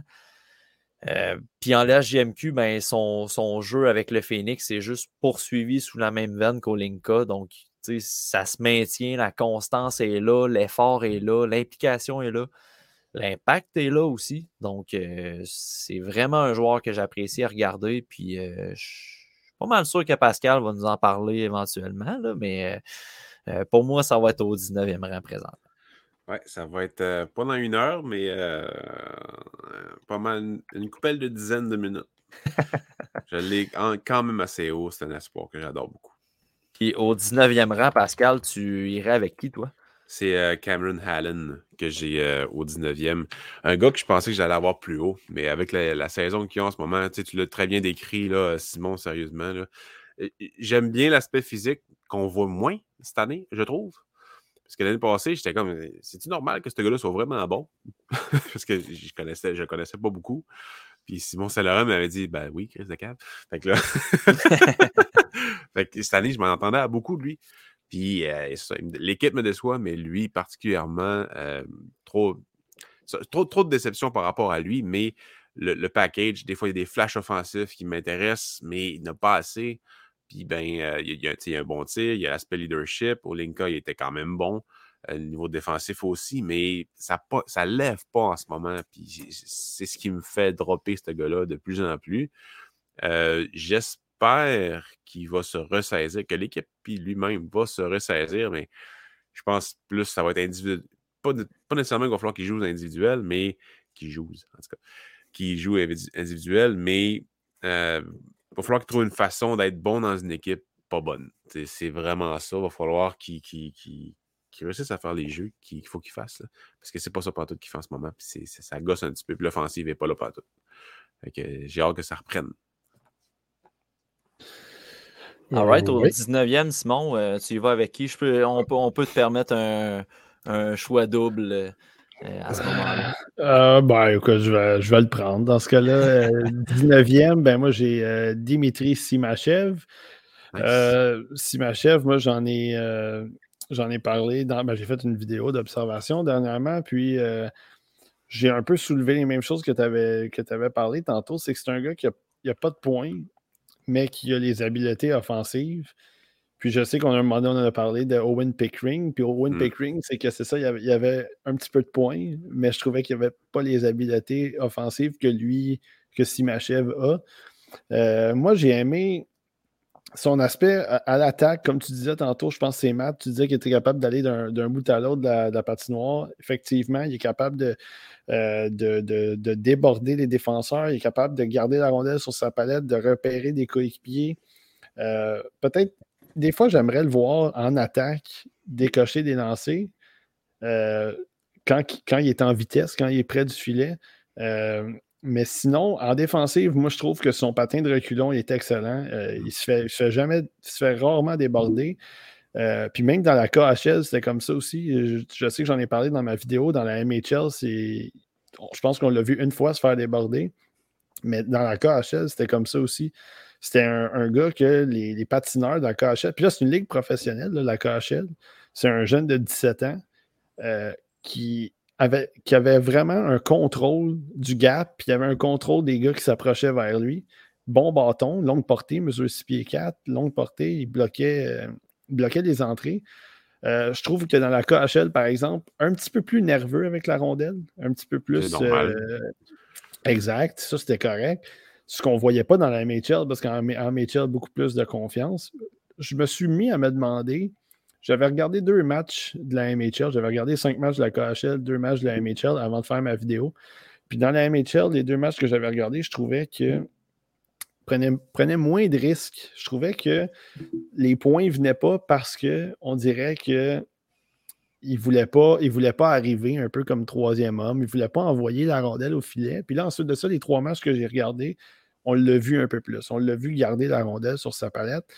Fait que j'ai l'impression que c'est un gars, je ne sais pas pourquoi les points ne viennent pas, mais j'ai l'impression, j'ai l'impression qu'ils ne viennent pas les points juste parce que on dirait qu'ils ne se donnent pas la peine. Je ne sais pas si on dirait, ça, ça, ça, a l'air bizarre à expliquer, là, mais on dirait que les points ne viennent pas parce qu'ils ne se donnent pas la peine de, de, les avoir, les points. Il fait le jeu simple, au lieu de des fois peut-être faire le jeu qui pourrait mener à un point ou pourrait mener à quelque chose. Mais au lieu, il va, il va se revirer, il va passer ça sur, euh, à son coéquipier, sa bande, où il va garder la rondelle un peu, il va scanner ses options, il va remettre ça en arrière, scanning, il va, scanner. C'est le premier, je pense, aujourd'hui. Oui, c'est le premier scanning. fait que, mais c'est ça. Fait, je pense que des fois, c'est plus ça, le, côté risque que je parle. C'est plus ça. Je pense que c'est juste le fait de, peut-être amener certaines rondelles au filet, tester un peu peut-être la, boîte défensive, la façon dont, l'équipe adverse présente ses joueurs. Mais moi, de mon côté, j'ai rien à redire. Je pense que c'est un gars qui peut juste aller plus haut de mon côté, euh, selon moi. On s'entend que on s'entend qu'en KHL, si euh, tu fais la moindre erreur, tu es condamné à jouer deux minutes le match d'après. Fait que, je ne sais pas si ça peut y jouer dans la tête, justement, à, ne pas faire d'erreur, à jouer de façon à ce qu'il ne fasse pas d'erreur, mais ça pourrait expliquer euh, la chose aussi. J'ai une question pour lui, moi. Qui vous prenez entre lui et Yerichek? Moi, je pense que ma chef. Moi aussi. Absolument. Même pas. Il n'y a pas de. A même pas de, débat de mon côté. Encore une fois, c'est pas parce que je sais qu'Irichek, il y avait eu un, retour un petit peu de mon côté vers la, fin de la saison. Mais c'est. Je trouve que Simachev, overall, beaucoup plus stable. Euh, puis j'ai l'impression que c'est les, points avec un niveau de talent plus élevé, peut-être qu'il va aller les chercher, ces points-là. Fait que peut-être que dans 4 ans, 5 ans, quand il va être près de la Ligue nationale ou qu'il va être en Ligue américaine ou quelque chose dans ce genre-là, c'est là peut-être qu'il va aller les ramasser, ces points-là, parce que là, les jeux qu'il va faire plus safe, entre guillemets, ou les jeux, les distributions de rondelles plus faciles, peut-être que là, ils vont mener à quelque chose parce que les gars, eux aussi, ils pensent à un niveau élevé. Fait que ces gars-là, peut-être qu'ils vont attaquer les, les défensifs, peut-être qu'ils vont amener ça au filet. Passe transversale, c'est là. Fait que j'ai hâte de voir un peu ce côté-là de, de lui parce que je le dis souvent, puis on en a parlé il n'y a pas longtemps aussi, les points, c'est facile de regarder une, stat line puis dire Ah, le gars, il a 0, 0, 0, comme le meme, 0, 0, ben c'est ça. Tu sais, là, c'est tous les zéros, mais sauf que c'est toujours, il faut faire attention qu'est-ce qui représente ces zéros-là. Parce que oui, il n'y a pas de points à l'attaque, mais c'est pas parce qu'il n'est pas compétent à l'attaque. Il est compétent, puis, puis en défensive, il est très solide aussi. Fait que de mon côté, euh, c'est mon deuxième euh, meilleur défenseur du draft en ce moment. Puis 19e. Euh, ça c'est bas pour avoir un deuxième défenseur de draft, mais c'est ça, une année, comme ça. Comme ça, exact. Puis au 18e rang, Simon? Ouais, 18, c'est Charlie Stramel. Même chose, là, Charlie Stramel la stat line, il faut arrêter de regarder cette stat line-là parce que, premièrement, ils jouent avec une équipe dégueulasse. Ils n'ont pas d'attaque C'est une des pires équipes à l'attaque au pays. En tout cas, j'exagère un peu, mais ils sont vraiment pas solides à l'attaque. Ils ont eu deux bonnes games contre euh, Minnesota, si je me souviens, Minnesota Duluth, si je me souviens bien. C'est les deux games que. Puis Charlie Stramel avait marqué un but près du filet. Il avait fait deux points, je pense, dans, euh, dans ce match-là. C'est ces deux points de l'année. En tout cas, c'est ceux qu'il y avait quand j'ai regardé euh, dernièrement. Mais moi, Charlie Stramel, je trouve que c'est un gars. Premièrement, c'est un joueur de centre qui, là, peut-être qui joue un peu à l'aile de temps en temps. Puis, mais je trouve qu'il est intelligent. Je trouve qu'il a une bonne mobilité. Il a des assez bonnes mains il est capable de tirer au filet, il a un bon lancer. Je pense juste qu'en ce moment, l'adaptation dans la NCAA, elle est trop, elle est un petit peu trop grosse pour lui. Contrairement à Matthew Wood, où je pense que le niveau de la NCAA, oui, il joue avec une meilleure équipe aussi. Là. Connecticut, c'est dans les tops, là, mais je pense que le niveau en ce moment de, la NCAA il est un petit peu moins intimidant pour Matthew Wood que pour Stramel. Puis le fait que Stramel joue avec une équipe euh, vraiment ordinaire fait en sorte que les occasions de faire des points, ils ne seront pas vraiment là. Puis quand je le regarde jouer, oui, peut-être qu'il manque un peu d'implication de temps en temps, mais je trouve qu'il quand même, il, réussit un peu de temps en temps à donner, à jouer des épaules. Il réussit un peu de temps en temps à être impliqué le long des bandes, à foncer au filet. D'ailleurs, il a marqué son but comme ça, tu l'as vu, euh, Matt. Donc, c'est ça. Je pense que je veux lui donner encore un peu de temps pour sa saison de, de, se replacer parce que lui aussi, il est, propice à baisser. Mais de ce que j'ai vu par le passé, ça me, donne encore espoir qu'il y a quelque chose en lui pour le, le reste de la saison, au-delà des points. Si euh, je, me permets d'ajouter, je ne sais pas si vous l'avez vu passer sur Twitter, mais Charlie Stramel a été ajouté sur le roster d'une équipe de la USHL cette semaine. Je ne sais pas, euh, là, de mémoire, je n'ai pas le tweet devant moi, je me souviens pas c'est quelle équipe. C'est Dubouk, c'est-tu les Oui, oui je pense que c'est Dubouk. Mm. Je pense que c'est Dubouk, mais ça va être à surveiller parce que si lui se retrouve en USHL, pour vrai, euh, on va se le dire, son offensive pourrait ressortir puis pas à peu près, sérieusement. Mmh. Euh, Pardon, hein, c'est ce que ça avait, ta, caméra a gelé. Hein, c'était vraiment pas du fun pour toi. ce qui est magique, c'est que moi, je suis capable de comprendre qu'il y a une version audio. Fait que je, je, fournis, je continue. Puis en version vidéo, tu as juste Simon qui est complètement gelé dans une position complètement pas avantageuse au niveau de son visage. Puis Pascal qui est complètement crampé. Donc, euh, Désolé. c'est euh, des choses pour ceux en audio, on vous aime, on vous apprécie. Mais c'est des choses que vous manquez en n'étant pas abonné à YouTube. Exactement. Tu sais, puis, euh, c'est une bonne façon de vendre la chaîne YouTube si tu dis que je suis pas dans une position avantageuse.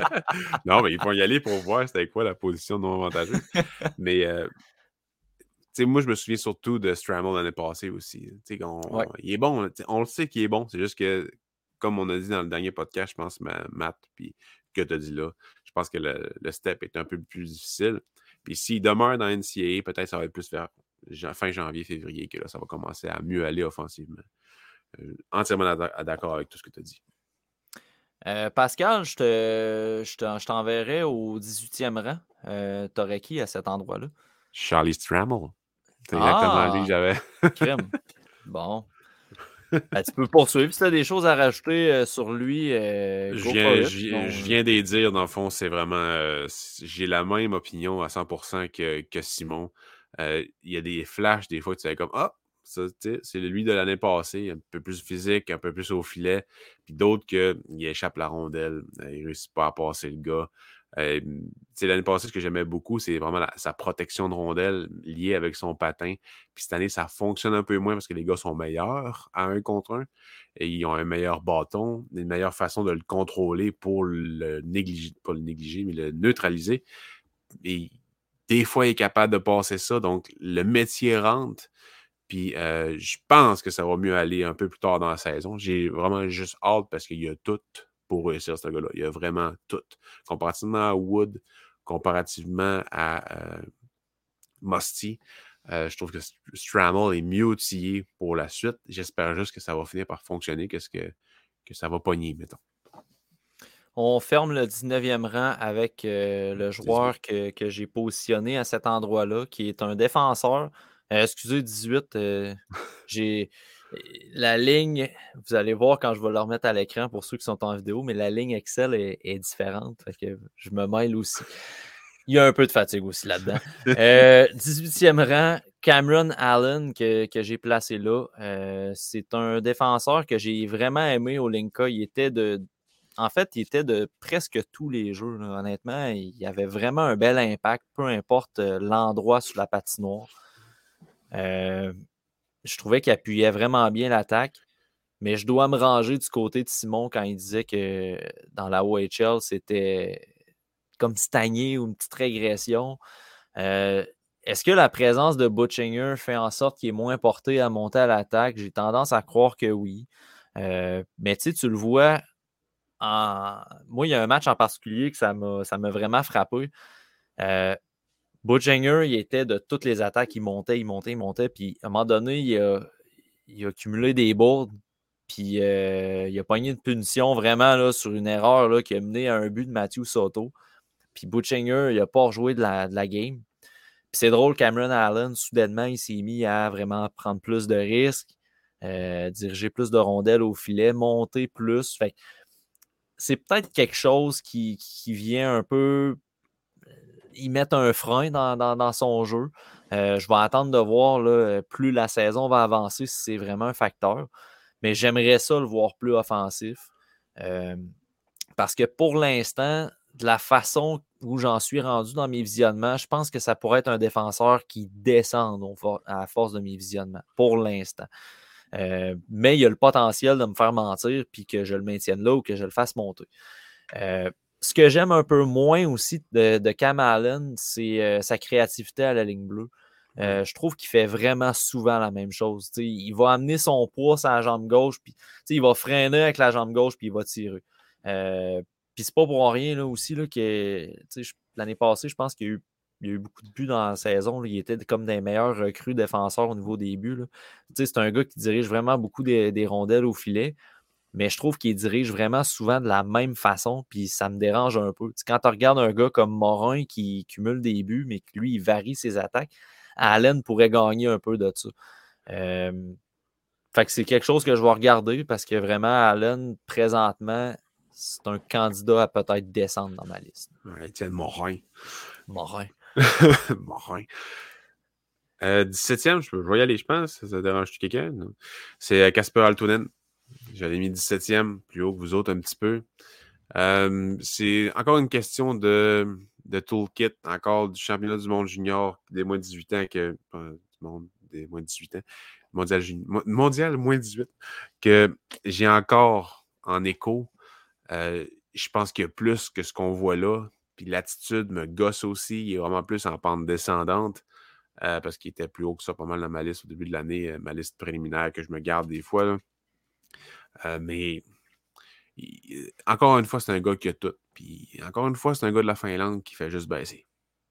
Ça arrive vraiment souvent dans les dernières années que les gars de la Finlande, euh, ça, ça, drop, ça drop, ça drop, malgré que le début de la saison, on pense tous qu'ils sont hauts. Lambert, euh, Kemmel.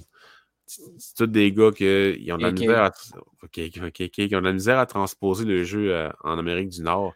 Est-ce que ça va être son cas à lui? Je pense qu'il a le profil pour vraiment y parvenir, mais il faut qu'il se botte là derrière. Faut, faut, un peu comme Marco Casper l'année passée, qu'on se disait, peu importe le, temps sur le tableau, le pointage, la ligue, qui qui joue avec lui, qui qui joue contre lui, toujours le même Marco Casper. Mais Casper Altunen, c'est vraiment pas ça. Et c'est un gros problème, il va falloir qu'il règle. C'est vraiment la seule affaire que je voulais ajouter. 17e rang, Simon, euh, tu y vas avec qui? C'est mon meilleur défenseur du repêchage, c'est Mikhail Gouliaev. Euh... Euh, Simon. Je l'ai aussi au 17e rang, fait qu'on va, euh, on, va jaser ensemble. On peut y aller conjointement. je laisse y aller. C'est un. Moi, ce que j'aime de lui, c'est tout l'aspect offensif. c'est un, un, gars relance, vitesse, vision. je trouve qu'il est capable de est capable de transporter la rondelle, évidemment. Il est capable de bien alimenter ses coéquipiers dans les trois ligues. On l'a vu un petit peu dans la KHL, on l'a vu dans la VHL, on l'a vu dans la MHL. Euh, je pense que c'est ça. C'est cette, intelligence-là à l'attaque fait en sorte que dans les trois ligues, il est efficace, bien qu'il joue un petit peu moins euh, dans la KHL. Il y a eu des matchs où est-ce qu'il a joué, mais il y a eu des matchs où est-ce qu'il jouait moins. Puis, je trouve que c'est ça qui, le différencie un peu de Simachev, c'est que Simachev, je pense que le côté défensif, il est beaucoup plus efficace que Gouliaev. Puis Gouliaev est plus petit, donc c'est plus. Il est un petit peu moins physique, il est un petit peu moins. Euh, je ne veux pas dire impliqué parce qu'il est quand même là. C'est juste que c'est moins. il se fait contourner un peu plus ou il se fait attaquer un petit peu plus physiquement. Euh, je trouve que Gouliaev, à l'attaque, c'est là que ça se différencie. J'aime toujours mieux avoir, en tout cas souvent, j'aime toujours mieux avoir un défenseur qui, est très high à l'attaque, mais que le côté défensif est quand même bon, que tu peux améliorer, qu'avoir un défenseur qui est très, très bon défensivement, mais que le côté à l'attaque, il n'est pas tout à fait là. Puis là, je ne dis pas que c'est ça dans le cas de Simachev. Je pense que Simachev, il est. Mais tu sais, quand je parlais de Pickering la, dernière fois, l'année passée, Pickering, c'était ça, c'est que côté défensif, je trouvais qu'il était là. Côté de l'attaque, je ne le voyais pas. Même chose pour Bichel. Écoute, Bixel, c'était un gars que je voyais à la def, j'avais aucun problème, mais à l'attaque, moi, je ne le voyais pas. Fait Il y avait des gens qui l'avaient dans le top 20, excellent, moi, je ne l'avais pas. Dans le cas de Gouliaïev, je trouve qu'à l'attaque, c'est un des bons, là sinon le meilleur défenseur à l'attaque, selon moi. Puis la, défensive, je trouve qu'elle est solide, patine bien. Euh, donc, moi, je n'ai pas de, problème à ce côté-là. Je trouve qu'il n'est pas overly physique, par exemple. Ça, ça me dérange. Puis il n'y a pas non plus, je trouve qu'il n'y a pas un lancer hyper foudroyant non plus. Fait que ça, c'est ça qui est, c'est ça qui est peut-être un peu frustrant de ce côté-là, mais quand il amène la rondelle au filet, moi, j'aime ça les lancer pour faire dévier pour des retours. Donc, tu sais, il amène la rondelle au filet, ça, j'aime ça. Je n'ai pas de problème avec ça. Euh, puis le fait, c'est ça, c'est le fait qu'on l'ait vu dans les trois ligues, puis que son jeu a semblé toujours se transposer, peu importe quand il changeait de ligue ou quand il jouait avec la VHL, je trouvais que son, niveau était là. Pour l'instant, je trouve, je trouve qu'il est très stable, puis j'aime ce que je vois. Fait que 17e, ça a l'air bas, sais, quand tu regardes, tu dis ton premier défenseur, c'est 17, mais je trouve que l'attaque, les attaquants, le niveau d'attaque cette année est très élevé, ce qui fait en sorte que malheureusement, les défenseurs, ils glissent un petit peu. Euh, mais oui, euh, Gouliaïev, très satisfait de son jeu pour l'instant. Moi, tu vois, sur l'aspect physique, euh, je m'étais noté que sans pour autant être hyper physique, mettons, donner des mises en échec le long de la bande, puis sortir des coups d'épaule pour neutraliser l'adversaire, je le trouvais quand même assez agressif le long des bandes. Euh, fait sans, sans, nécessairement être super physique, il trouvait quand même le moyen d'y aller dans la confrontation physique le long des bandes. Fait que, ça, ça me plaisait quand même. Puis effectivement, niveau du tir, ben, pas un mauvais wrist mais tu le sais que son tir, ça sera pas pour euh, défoncer le gardien de but, ça va être pour créer autre chose, vraiment plus. puis ce que j'ai vraiment aimé, c'est sa capacité de jouer à droite et à gauche, peu importe avec qui il joue et peu importe la ligue où il joue. Ça, sa polyvalence, pour vrai, je pense que ça va y valoir beaucoup de points au repêchage au niveau des recruteurs. C'est vraiment un feeling personnel en passant. je pense que ça va, ça va vraiment l'aider pour sa versatilité. Puis en KHL, ce que j'ai beaucoup aimé aussi, c'est que sa mobilité, il permettait de ne pas se faire prendre sur son pivot contre des joueurs qui sont vraiment de meilleur calibre que la VHL et la VHL. Fait que c'est vraiment, c'est vraiment impressionnant pour un kid de son âge d'être capable de faire ça dans les trois ligues, comme tu disais. Ces pivots, euh, ils m'intéressent beaucoup. Euh, ah, c'est fou. il va vraiment, vraiment bien. Il, va faire comme, quasiment comme un robot. Rien va bouger, même il n'y a rien qui bouge. il fait vraiment bien, puis il est capable de se garder face aux joueurs. En tout cas, j'adore sa, sa mobilité, puis je l'ai plus haut. Oh, d'accord. ben, écoute, euh, compte tenu que j'ai donné mon 17 en même temps que Simon Pascal, je te laisse euh, l'occasion de parler de ton 16e. Euh, je crois que vous allez en parler dans pas long aussi. C'est le genre de joueur que le TSLH Espoir, peut-être pas Simon Saint-Laurent, mais nous trois, mettons les vrais. C'est une blague. Nate Danielson. Euh, joueur que euh, j'affectionne particulièrement pour le gabarit, le shot et euh, l'aspect défensif, échec avant, sans la rondelle, tannant pour l'adversaire. les schémas, il les comprend. Puis je pense qu'au niveau offensif, on n'a juste pas encore vu ce qu'il est capable de faire, puis ça va venir. c'est le genre de joueur que le monde ne savent pas pourquoi il sort haut, parce que justement, il regarde la stat line, puis c'est pas si haut que ça, mais qui en, en mûrissant, en, pas en maturant, en mûrissant, ça se dit-tu? En grandissant, bref, en prenant de la en maturité. Prenant de la maturité. En prenant de la maturité, euh, ça va juste aller en s'améliorant. C'est vraiment comme ça que je le vois. C'est un projet. Puis je pense que c'est un projet très bien calculé, euh, Danielson. Euh, je pense que vous allez avoir un peu la même opinion que moi. ouais, ben on aura l'occasion d'en reparler de, de, Nate Danielson. je vais je vais enchaîner avec mon 16e, Simon, si, euh, ça ne te dérange pas, parce qu'on en a déjà parlé, puis j'aurais pas beaucoup de choses à rajouter là, sur euh, euh, Charlie Strammel, que j'ai au 16e rang. statistiquement, ça ne marche pas. Là. On l'a dit, Wisconsin n'est pas un grand club cette année. Moi, je trouve, par exemple, il y a un match que j'ai regardé, puis c'était le premier match, puis on s'en est parlé en privé. Je ne veux pas euh, non plus dresser une opinion sur un match, mais je trouvais que l'effort n'était pas là. C'était pas juste de l'implication. Mettons Matthew Wood, c'est quelque chose qui ressort à chaque match, c'est que c'est pas un gars qui va euh, patiner de façon explosive, qui va manger les bandes, qui va sauter sur toutes les rondelles qui traînent. C'est pas dans son style. Stramon, c'était pas une question de ça, c'était vraiment l'effort. C'était le, le fameux coup de patin qui manquait pour aller euh, soulever le bâton ou aller récupérer une rondelle. Euh, le long de la bande, il y avait beaucoup d'abandon de jeu. Euh, ça me dérangeait un petit peu, puis il m'a pas habitué à ça l'année passée. Fait c'était un petit peu décevant de sa part. puis au même titre que Wood tantôt, c'était un back-to-back deuxième match. Fait que, il y a un contexte à amener pareil.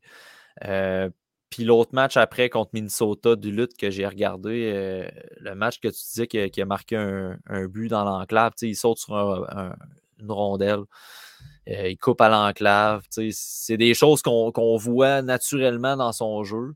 C'est des choses malheureusement qu'on aura. En tout cas, j'espère qu'on va avoir la chance de revoir pendant la saison, mais c'est des choses que normalement on devrait voir plus souvent de sa part, qu'on ne le voit pas nécessairement souvent.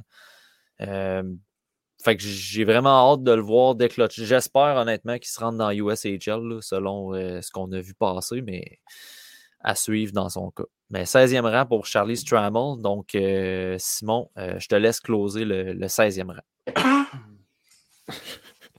T'offre-toi pas. le milieu du draft, on vient de passer le milieu. Là. Ouais, ben là, ben, là c'est ça, on, on, va commencer à s'entrecouper pas mal. Moi, mon 16e, c'est Matthew Wood. J'en dirais pas beaucoup plus, euh, outre le fait que moi, ce que j'avais vu en BCHL, c'est exactement ce qu'on voit dans la NCAA, dans le sens qu'il n'a jamais été impliqué pour moi, Matthew Wood. Dans la BCHL, le niveau il était, était, faible, il était meilleur que les autres, il n'était pas super impliqué. Là, dans la NCAA, il n'est pas plus impliqué non plus, mais ce qui l'aide beaucoup, c'est parce qu'il a un bon shot, puis il a de très bonnes mains un gros gabarit comme ça qui protège la rondelle, qui chiffre deux, trois gars, qui est capable de, faire la petite cuillère, là, puis d'en déjouer un, puis d'après, c'est pas, oui, c'est pas un bon passeur, un passeur naturel, mais c'est un gars qui est capable de, quand même envoyer la rondelle de point A au point B quand il y a une belle ligne devant lui pour donner des buts, pour donner des tirs sur réception. C'est juste là, c'est juste ça.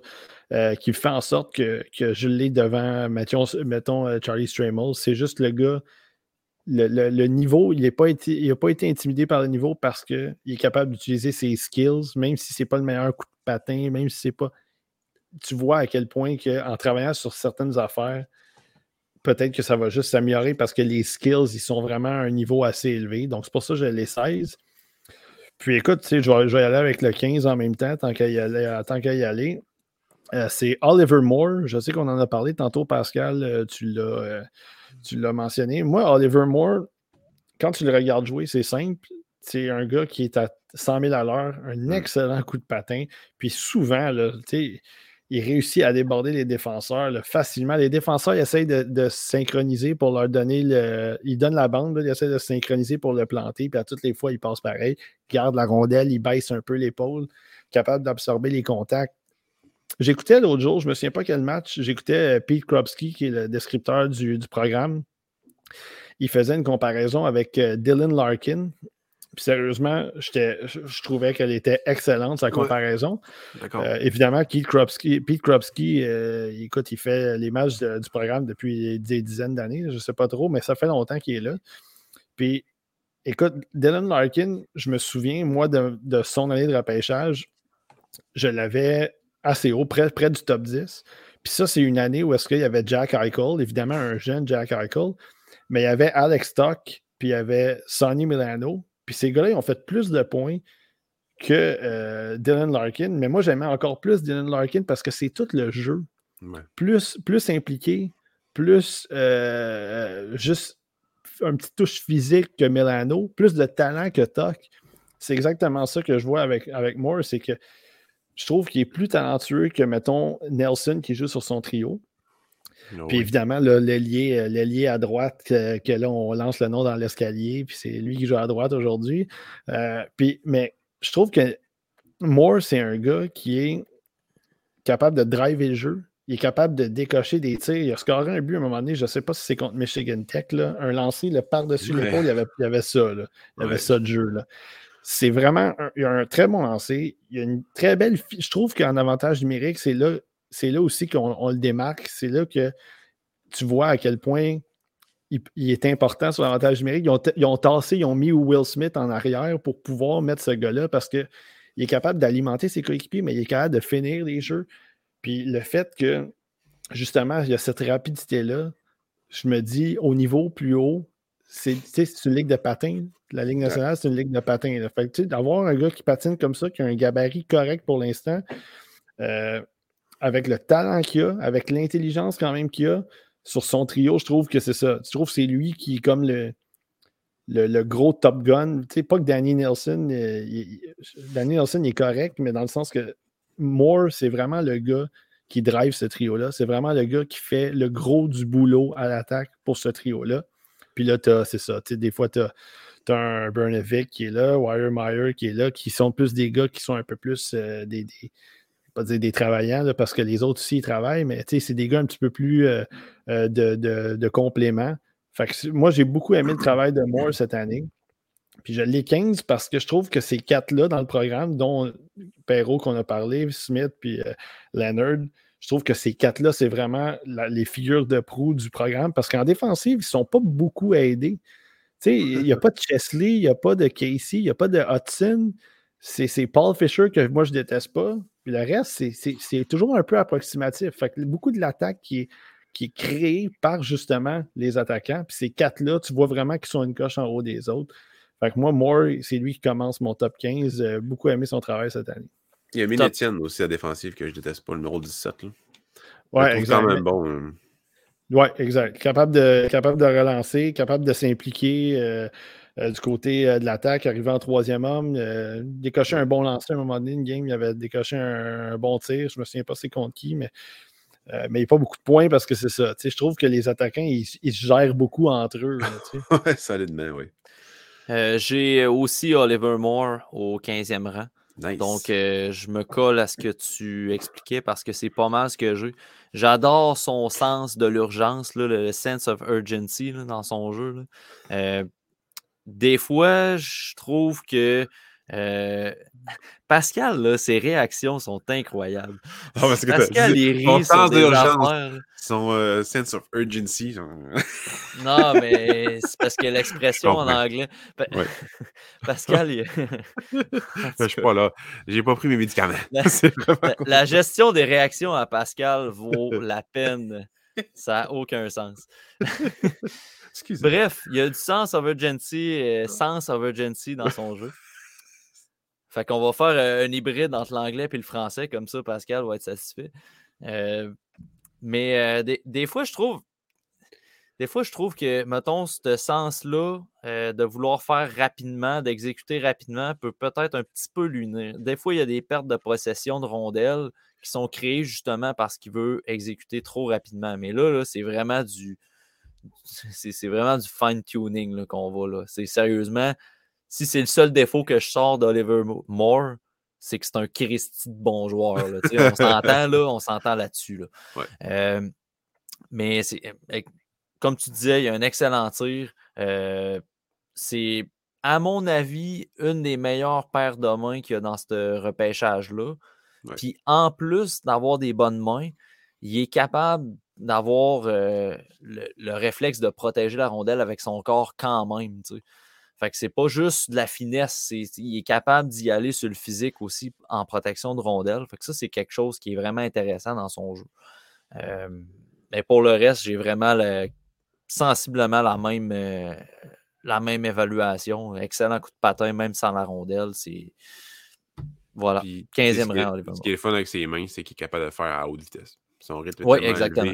Quand un joueur est capable de le faire à haute vitesse, de, faire des dribbles et même de lancer aussi à haute vitesse, ça donne toujours un petit edge pour la nationale de hockey. Je ne compare pas à, McDavid, mais McDavid, c'est ce qu'il met au-dessus de la mêlée. Tout est fait à rythme élevé, ce que peu de monde peut faire. Même Crosby, il n'est pas comme ça, vraiment pas comme ça. Euh, hein, Mathieu? Euh, au numéro 15, moi, j'ai Andrew Crystal c'est ce qui m'intéresse chez lui, c'est le, désir de, produire, le désir de faire la différence. J'étais d'accord avec vous qu'il euh, n'utilise pas nécessairement le bon chemin pour s'y rendre, mais je vois le potentiel et ça m'intéresse. J'ai pas mal plus l'impression qu'il va descendre dans mon classement. Pas parce que vous l'avez mis plus bas, c'est vraiment pas comme ça que je fonctionne, puis c'est pas comme ça que vous fonctionnez non plus. J'ai l'impression qu'il va descendre justement parce que tout, tout le temps, il fait juste penser à lui.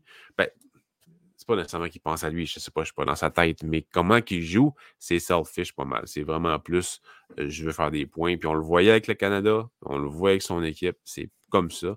C'est une équipe qui est vraiment le fun à regarder à cause justement du présentateur qui est vraiment le fun. Mais il manque de quoi ce joueur-là qui est gossant. Il pourrait être pas mal plus haut s'il réussissait à jouer, euh, il réussissait à jouer un peu plus euh, pro. C'est pas le cas en ce moment, mais c'est vraiment le potentiel, le, parfum de potentiel qui, qui me permet de le mettre au 15e rang. Est-ce que j'y vois avec le 14 parce qu'on a déjà parlé? Oui, vas-y. Euh, Colby Barlow. Je l'ai, euh, à cette place-là. Euh, c'est une, version plus qu'améliorée de Crystal à mes yeux. mais j'ai pas vu juste des bons matchs de lui cette année, vraiment pas. niveau d'implication, c'était pas toujours là mais le potentiel de ce gars-là est euh, assez impressionnant. Il faut juste qu'il réussisse à tout mettre ensemble, à mettre l'effort, à diriger plus de rondelles au filet parce qu'il y a vraiment un bon tir. Mais il faut qu'il amène plus que ça à la game, puis c'est pas encore ça qu'il fait. Fait que je l'ai 14, qui est quand même euh, quand même haut à mes yeux, mais euh, il pourrait être encore plus haut. S'il n'arrête pas de jouer comme en ce moment, un peu comme Crystal, mais il va juste descendre. All Simon, au 14e rang, t'aurais qui, toi? Au 14e rang, moi, j'ai Cohen Zimmer. Euh, oh! qui, est avec, euh, qui est avec Riley Height, euh, avec Prince George. Cohen Zimmer, pour moi, je pense que je pense que vous vous en doutiez probablement. Papier sablé, évidemment. Euh, rugueux, joueur rugueux.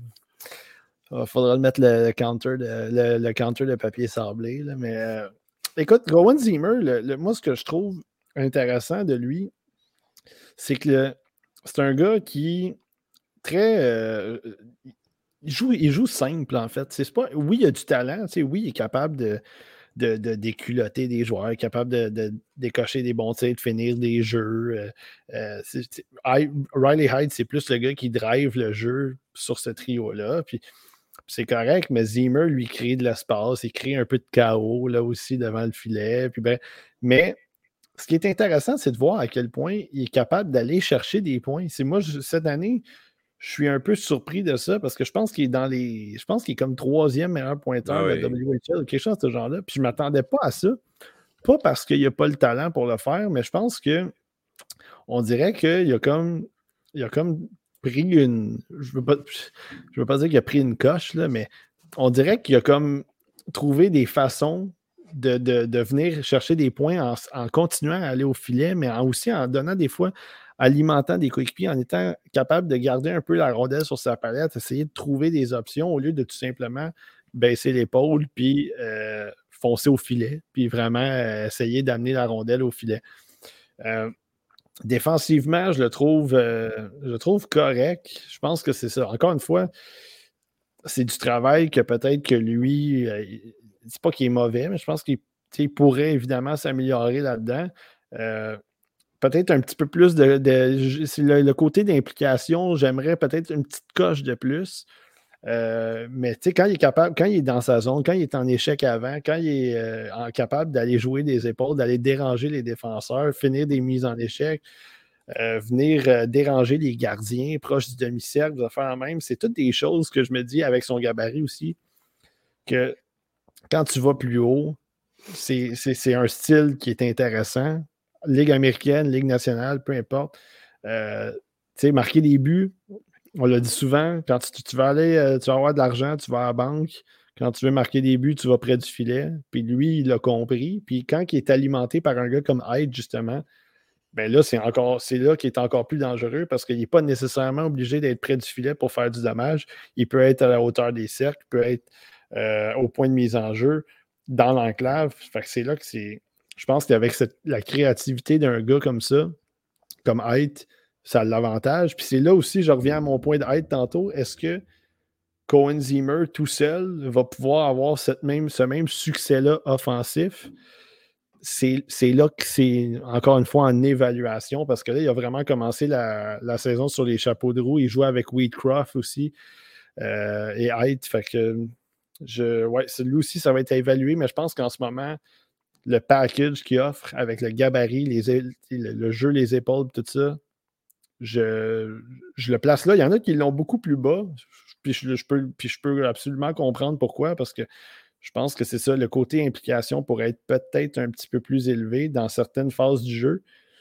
Mais de mon côté, je trouve que c'est un. Je trouve c'est un gars euh, qui est très complet à l'attaque, dans le sens qu'il fait beaucoup de choses sur le jeu. On va en parler plus tard pour moi. Oh, OK. Ben, moi, je l'ai, euh, je l'ai 39, fait qu'il s'est pas classé dans mon top 32, puis c'est vraiment fort possiblement par, euh, par manque de visionnement ou peu importe, là, mais euh, pour l'instant, Height a plus flashé, m'a plus plu à mes visionnements que Zimmer. Ce sera un gars que, je vais observer plus tard. mais je vais closer le, le 14e avec euh, monsieur. Euh, on, reste dans le thème du papier sablé, euh, Simon, si tu le veux bien. J'y vais avec Ryan Leonard du programme américain au 14e rang. moi, c'est un gars l'année passée que j'aimais beaucoup, beaucoup son, implication physique, son jeu le long des rampes mais euh, je suis agréablement surpris de son offensive cette année. Pour vrai, je ne m'attendais pas à ce qu'il soit capable de s'imposer offensivement comme il le fait. Euh, c'est un gars qui est capable de distribuer des grosses mises en échec, mais c'est aussi quelqu'un qui a ajouté de la touche offensive cette année. Pour moi, là, ça devient, ça devient franchement intéressant, euh, sa candidature. Des fois, il prend des décisions de tir sans prendre vraiment le temps d'observer en powerplay. C'est un peu la, chose qui me dérange dans son jeu. Est-ce qu'il y a un petit manque au niveau, euh, pas de l'intelligence hockey, mais au niveau de l'analyse de ses options? Euh, c'est quelque chose que je vais continuer d'observer cette année. Mais c'est un gars qui est très dangereux avec son tir, à mon avis. Euh, c'est un gars qui est capable aussi de, s'approcher du gardien pour aller chercher des rebonds, d'aller récupérer des rondelles. Euh, est-ce que la présence de Smith qui donne vraiment beaucoup d'espace l'aide aussi? Ça, c'est une autre affaire que je vais observer cette année parce que Smith en possession de rondelles, puis on aura l'occasion d'en reparler, mais euh, c'est un facilitateur pour ses alliés, on s'entend. Euh, fait que non, Ryan Leonard, moi, cette année, il me plaît vraiment beaucoup parce que je vois une très belle progression versus l'année passée. Puis mmh. vraiment, la touche offensive est venue me confirmer qu'il y a une place dans le milieu de mon top 32. Est-ce que ça va être ça à la fin de l'année? Ben ça, je ne peux pas m'avancer encore là-dessus, mais pour l'instant, il se trouve au 14e rang. Moi, il est 39. Puis moi, il est plus haut. Toi, il est plus haut, ben, oh! correct. Ben, j'aime bien, j'aime bien le profil, c'est vraiment pas ça, mais c'est ça, j'ai comme l'impression que, que Smith l'aide beaucoup, tout comme Perro. Perro. tout comme Perro. Donc, euh, j'aime bien le fait qu'il est vraiment tannant, il est baveux, ça la glace.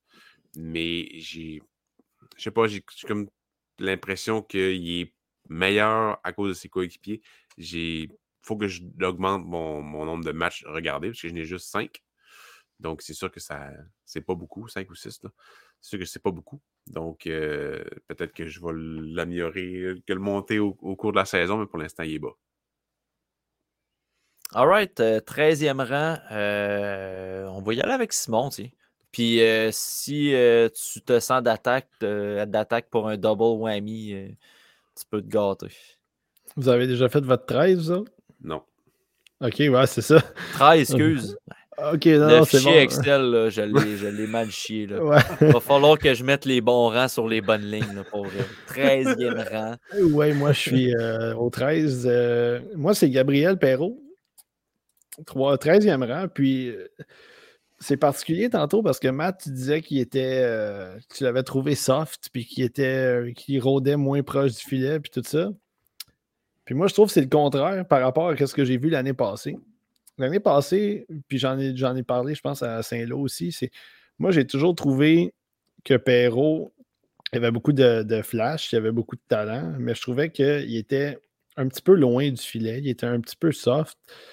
Puis je trouve que cette année, pas qu'il est plus physique, mais je trouve qu'il est un petit peu. Je trouve qu'il y a un peu plus de chien, un peu plus. Des fois, dans le long des bandes, il se fait bousculer un peu, mais il reste solide, il s'implique. Ensuite de ça, va foncer au filet. Souvent, euh, il va attaquer l'enclave. En tout cas, il reçoit des passes et là, à ce moment-là, ça lui permet de tirer.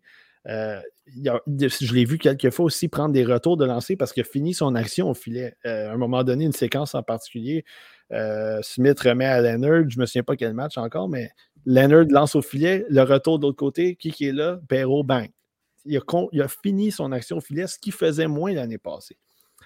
Euh, moi, ce qui m'intéresse évidemment du côté de Perrault, c'est créativité élevée, niveau de la vision offensive, la capacité à repérer ses coéquipiers, la capacité à faire des passes ou des choses que très peu de joueurs sont capables de faire dans ce repêchage-là, dans le sens que il y a une ligne de passe hyper difficile. Il est capable d'envoyer là. Il prend la rondelle, il se revire 180, la passe arrive de l'autre côté. C'est des choses qu'il n'y a pas beaucoup de joueurs qui sont capables de faire, dans le sens qu'il y, a probablement beaucoup de joueurs qui sont capables de le faire, mais qui ne pensent pas à le faire.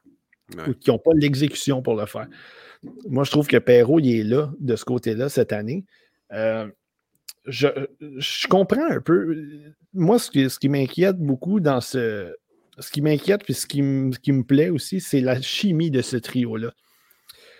Parce que oui, Will Smith, je pense que Will Smith tout seul, parce qu'on l'a vu l'année passée avec Nazar, Nazar puis euh, Howard, Will Smith tout seul sur ce trio-là, il est capable de jouer avec ce niveau-là. Est-ce que Ryan Leonard et Perrault bénéficient de Will Smith? Plus, j'ai l'impression que Perrault bénéficie plus de Will Smith parce que l'attention est beaucoup sur Will Smith. Puis si la rondelle va à Perrault, Perrault, il est tellement créatif, il est tellement bon qu'il est capable de repérer des options, il est capable de faire des choses avec la rondelle, tirer au filet, remettre ça à pointe, peu importe. Ça libère un peu son jeu. Ça lui permet d'être un petit peu plus créatif ou un peu plus libéré. Simon, euh, je, t'interromps, mais je te, pose une question parce que j'ai remonté à mes notes de Gab Perrault, puis je m'étais noté. Est-ce que tu trouves que, mettons, Perrault, c'est le genre de joueur qui tranquillise le jeu comparativement à Smith, que lui, il va l'activer?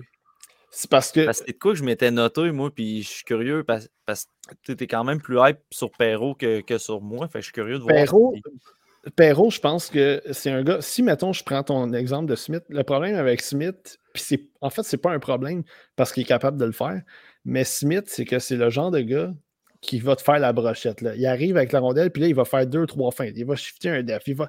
C'est qu'il ralentit le jeu d'une certaine façon, mais il ne ralentit pas d'une certaine façon, dans le sens qu'il il arrive à, vitesse, il déjoue deux, trois gars, puis tout ça. Il a toujours la rondelle sur sa palette, mais en même temps, il a le temps, tout le monde a le temps de s'en venir. Lui, il part en premier, Smith, là, puis là, il déculotte deux gars, puis là, tout le monde a le temps d'arriver en deuxième vague. Que ce soit Leonard, que ce soit euh, euh, Perrault, que ce soit un défenseur. Perrault, moi, je trouve que c'est plus un style. Il, calme le jeu dans le sens que la rondelle est, sur sa palette, mais c'est pas parce qu'il a tricoté deux, trois gars, c'est parce qu'il a fait un petit tour sur lui-même. Il a pris le temps d'analyser les options. Il a remis ça en arrière ou il a tenté un jeu vers l'avant. C'est moins flashy que Smith, mais c'est plus, je ne veux pas dire safe, mais c'est un petit peu plus, euh, ben oui, je vais le dire, c'est un peu plus safe, entre guillemets. Parce que Smith, il le fait parce qu'il est capable de le faire il y a des mains un peu à la Logan Cooley. Qu'est-ce que Pronman il disait dans son, dans son, euh, dans son top 32. Euh, Puis j'étais quand même assez d'accord avec ça. C'est que Smith, il a une exécution très élevée. Perrault, elle est élevée, elle n'est pas au niveau de Smith. Puis je trouve que c'est la façon dont il ramène le jeu. Il prend son temps un peu, il fait des pivots, il revient en arrière. Ce que Smith, il fait après avoir déjoué deux gars. Ouais, Perrault, va prendre l'espace qu'on lui laisse, mais Smith va influencer tout le monde pour prendre un espace qui va se créer. Smith, là, ce qu'il va faire, c'est qu'il va, il va te mettre de la pression en t'attaquant. Ce que Cooley faisait l'année passée. Ce que Nazar faisait aussi dans une certaine mesure en étant très nord-sud. Fait, fait ici, là, je ne vais pas passer mon temps sur Will Smith, mais pour revenir à Perrault, c'est ça. C'est que je trouve que Perrault, je trouve qu'il bénéficie un peu de Smith dans le sens que quand la rondelle est sur Smith puis qu'elle change de, change de côté ou qu'elle arrive sur sa palette, le jeu s'est déplacé devant lui, puis ça lui permet d'utiliser sa créativité puis sa, vision pour alimenter ses coéquipiers. Puis, ou juste tout simplement amener la rondelle au filet, parce qu'il y a quand même un bon lancer. Perrault est capable de dégainer rapidement. On l'a vu sur l'avantage numérique. Donc, moi, en ce moment, c'est ça que, que je vois de lui. Est-ce que est-ce que 13, c'est peut-être haut dans le sens que c'est un gars qui est hypé peut-être à cause de, son trio? C'est possible. Mais est-ce que c'est un gars, si je compare, mettons, aux autres que j'ai en arrière de lui, Musty, Wood, Stramel, name it, est-ce que ce gars-là, il y a-tu assez d'implication? Y a-tu assez de talent? Y a-tu assez dominant dans ce niveau-là? Parce que quand il joue contre la NCAA, c'est des gars de 22, 23, 24 ans. Perrault, il est là, il produit, il est capable d'être impliqué. C'est pas physiquement, mais il est capable d'être là. Il n'est pas intimidé parce que le, jeu est devant lui, par les gars qui sont plus vieux, qui sont plus gros. Fait ça va rester à, travailler, mais pour l'instant, je trouve que Perrault, c'est un gars qui, qui amène beaucoup de choses à l'attaque, des choses que pas beaucoup de gens sont capables d'amener dans ce, dans ce draft-là pour l'instant. Puis c'est pas tout le monde qui est capable de jouer comme un gars, euh, avec un gars comme Smith. C'est pas tout le monde qui est capable de jouer avec euh, des gars talentueux de même, puis Perrault, ben, il est capable de le faire. Il Faut que tu la tête. Exactement. Puis c'est pas pareil, mais mettons Bordelot, c'est un gars que j'apprécie beaucoup pour ce qu'il peut faire dans les espaces. Puis Perrault me fait penser un peu à lui. Pas, pas nécessairement le style, mais c'est juste le, genre de feeling que j'ai de l'extérieur de ces deux joueurs-là, même si Perrault il a plus de talent selon moi. All right. Euh, Pascal, au 13e rang, toi, t'as qui? 13e rang, j'ai Gouliaïov. J'ai le défenseur. On en a parlé pas mal. Je ne m'étendrai pas plus. C'est un gars que, euh, que j'apprécie beaucoup euh, pour tout ce que vous avez dit, mais c'est vraiment la mobilité. Puis le, jeu en offensive qui m'intéresse beaucoup. Puis quand un gars offensif est capable d'utiliser sa mobilité pour bien couvrir le territoire, puis bien influencer les gars pour les neutraliser le long de la bande, même s'il n'est pas capable de les plaquer nécessairement tout le temps, il, reste bas, il a un bon bâton. Il a un bon bâton. moi, ça m'intéresse beaucoup. Ça, ça montre un potentiel vraiment élevé dans les trois zones, puis c'est pour ça que je l'aime beaucoup. Il serait dans le top 10 s'il était plus gros. C'est vraiment juste ça. All right. 13e euh, rang, moi, j'ai euh, Monsieur Cal ou Callum Ricci. Oui. Euh, j'ai bien aimé son, tournoi au Linka, mais je, l'ai. J'ai pas eu beaucoup de notes sur lui au Linka. Je suis allé me chercher plus de notes là, puis d'observations dans la OHL c'est un gars qui est capable d'avoir un très bon tir des poignets à pleine vitesse. C'est venu me plaire beaucoup, ça, euh, dans son jeu. Euh, il s'organise constamment pour avoir la rondelle sur la palette aussi au niveau de son positionnement. en général, Richie joue vraiment bien. Là, je sais que dans les derniers matchs, il n'a vraiment pas ramassé beaucoup de points. Puis c'est venu m'interpeller un petit peu avant le, podcast. Fait c'est dans les derniers gars que je suis allé voir. En fait, j'avais terminé de regarder la OHL, puis je suis retourné le voir parce que quand je voyais sa production, j'étais comme, c'est bien bizarre qu'ils ne produisent pas. On va aller voir qu'est-ce qu'il y en a. Puis, pour vrai, il joue bien quand même. c'est juste que les points ne se traduisent pas sur la feuille de, de pointage. Donc, il ne faut pas capoter avec ça. C'est un gars qui va se conserver euh, actif en, pression, en offensive. Euh, généralement, dans les trois zones, il joue très bien. Fait quand ça clique offensivement, ben, c'est un gars qui peut être vraiment dangereux. Très trompeur avec son bâton et ses épaules aussi. Je trouve que c'est difficile de déceler ses intentions. mettons un gardien de but, tu vois Richie arriver devant toi, puis bonne chance pour essayer de guesser qu'est-ce qu'il va faire c'est vraiment quelque chose dans son jeu qui, m'interpelle aussi vraiment beaucoup. Euh, donc voilà pour euh, Richie. J'imagine que vous l'avez plus haut, à moins que vous ne l'ayez pas en première ronde. Euh, Un petit peu plus haut encore. ouais, plus haut, plus haut pas mal moi aussi. C'est bon. Fait que au 12e rang, gars, on va y aller avec Simon si tu le veux bien. Ouais, moi c'est Nate Danielson. Écoute, Nate Danielson, on en a parlé un petit peu tantôt. Euh, je trouve que c'est un. Puis j'en ai parlé, je trouve qu'en désavantage numérique, c'est le meilleur joueur, meilleur attaquant en désavantage numérique que j'ai vu cette année pour l'instant. Euh, il me fait penser un peu à un. Euh, tu sais, je disais l'année passée que Owen Beck, c'était genre de Shane Wright diète. Là. Ben là, euh, on, dirait que, on dirait que Danielson, c'est Owen Beck avec euh, ses 2% les 2% au lieu d'être euh, le lait écrémé. Là. on dirait que c'est juste une petite coche, une petite coche de plus.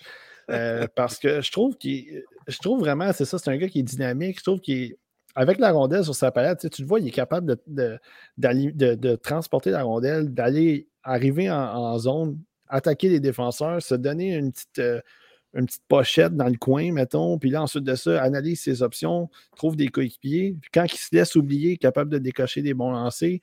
Euh, en avantage numérique, en avantage numérique, il y a des fois, je trouve, qu'il force un peu les choses à l'attaque, décocher des lancers. Des fois aussi, un petit peu, euh, tu parlais de Leonard un peu, il n'y a pas longtemps, que, des fois, il forçait les choses. Je trouve que des fois, Nate Danielson, il le fait aussi. Euh, mais sinon, dans l'ensemble, j'aime vraiment je trouve qu'il est très stable dans les deux zones, dans les, les, les trois zones des deux sens. Euh, bon bâton. Il, pourrait peut-être être un petit peu plus physique.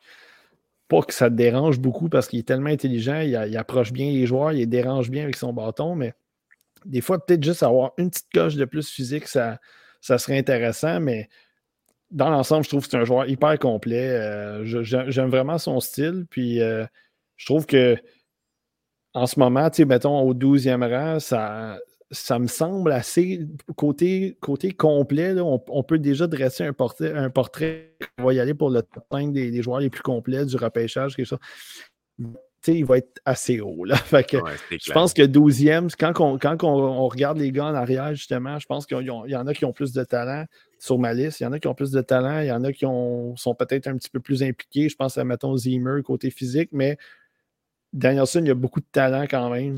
Il est très impliqué, assez impliqué quand même pour faire le travail dans les trois zones, euh, dans, les deux sens, dans les trois zones. Puis, c'est ça, le côté offensif, il est capable aussi de s'impliquer offensivement quand même, même si il pourrait avoir plus de points, OK, mais tu vois qu'il est là. Il, y a, des chances qui sont créées grâce à lui. Il est capable de, concrétiser des chances aussi de son côté. Fait que moi, en, ce moment, j'aime bien son travail. Puis euh, euh, pas assez pour aller dans le top 10, mais assez pour être proche du top 10. Je l'ai 12e euh, aussi, Simon Nate Danielson.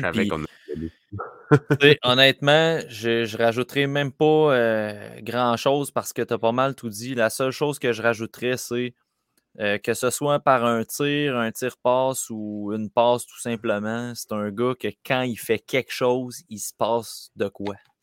Puis ça, c'est, c'est quand même assez important. on le dit souvent, l'impact que tu as sur le jeu, ben, peu importe la décision qu'il prend au niveau de, sa possession de rondelle, la décision finale qu'il prend, ben, il se passe quelque chose.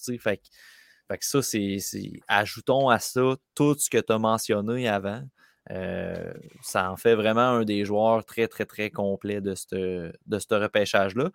Donc, vu qu'on a le même au 12e rang, Pascal, je te donne la permission euh, de, donner euh, deux choix de suite. le 12e et le 11e. Moi aussi, le 12e, c'est quand c'est un joueur que quand il fait quelque chose, il se passe quelque chose. c'est Ethan Gauthier. Sérieux, Pascal, tu vas-tu passer le podcast à tourner en dérision tout ce que je dis ou. Euh? c'est de bonne euh, guerre en passant. oui, on, on s'en veut pas, mais je vais sûrement être euh, congédié demain. ouais, ouais. ouais, c'est ça. Ouais, t'es dehors. Ethan Gauthier, moi, je l'ai au 12e rang. c'est officiellement mon boy pour le, le repêchage 2023. C'est pas parce que j'ai fait une entrevue avec lui euh, cette semaine, enfin que vous allez avoir la, la semaine prochaine au TSLH Espoir sur, la, sur YouTube et aussi en texte. On a fait un, un dossier pour M. Ethan Gauthier. Euh, très, très, très, très le fun à, y avoir parlé. Sérieusement, il a été vraiment euh, généreux, 22 minutes d'entrevue, donc euh, ça a été vraiment le fun d'y parler. Mais moi, c'est vraiment son, euh, le style qu'il a sur la glace. Euh, L'ADN aussi de ce joueur-là, c'est vraiment l'ADN familial des Gauthier. écoute, il, est robuste, il est tannant après le sifflet. Il, demeure quand même, à mes yeux, discipliné malgré son, son style de jeu.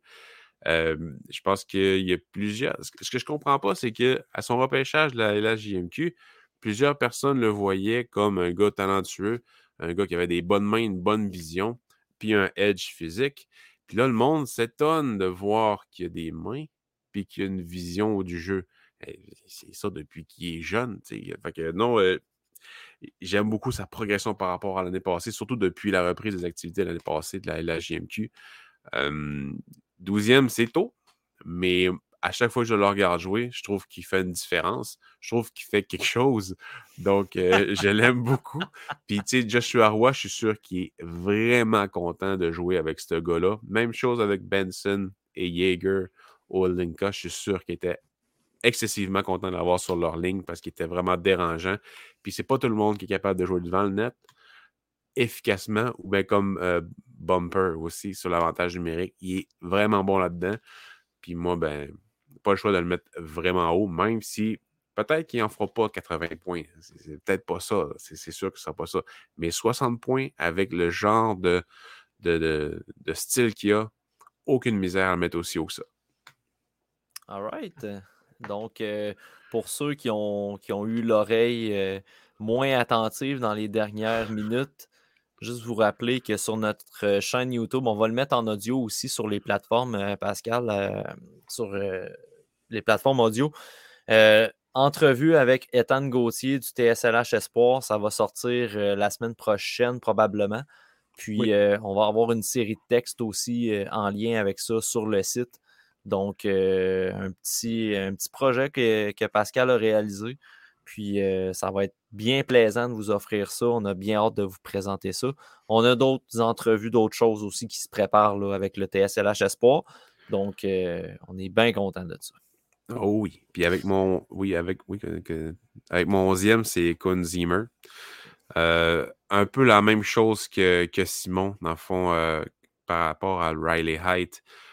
plus en ligne droite, plus dérangeant, amène beaucoup de, rondelles au filet. Il a un excellent tir à mes yeux. il y a un impact dans les trois zones.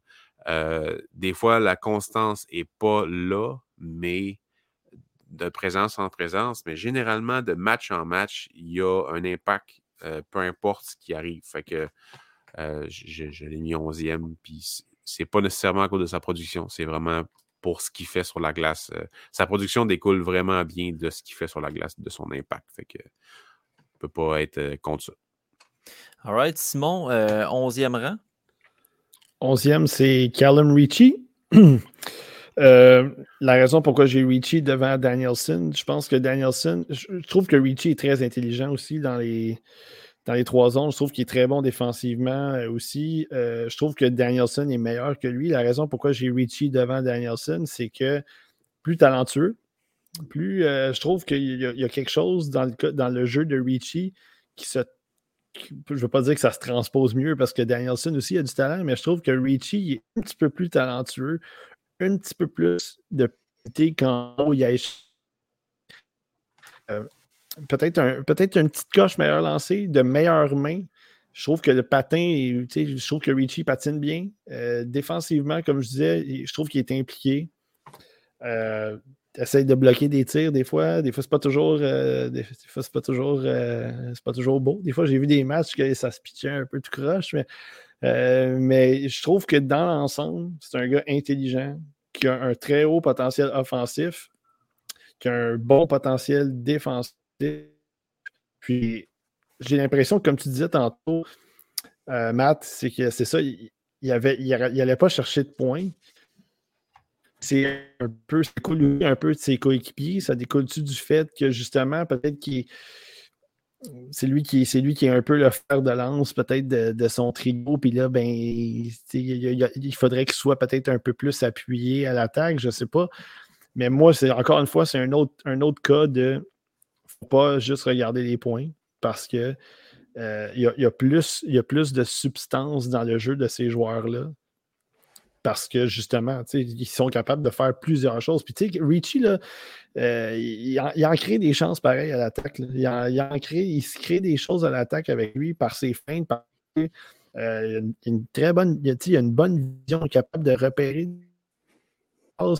près du filet.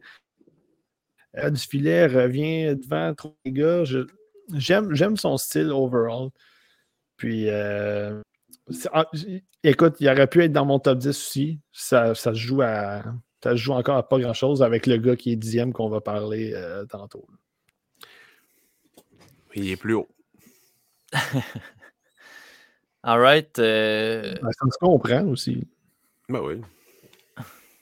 Onzième rang, j'ai euh, le défenseur des Rangers de Kitchener, Hunter oh, Bruce Davis. C'est vrai, tu ne l'avais pas encore dit, toi, je l'ai pas encore dit. Je ne l'ai pas encore dit. Euh, je l'ai onzième.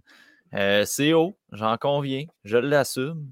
Euh, moi, c'est un défenseur que l'année passée, euh, je j'avais pas de misère à dire qu'après Lane Hudson, c'était le meilleur défenseur du programme.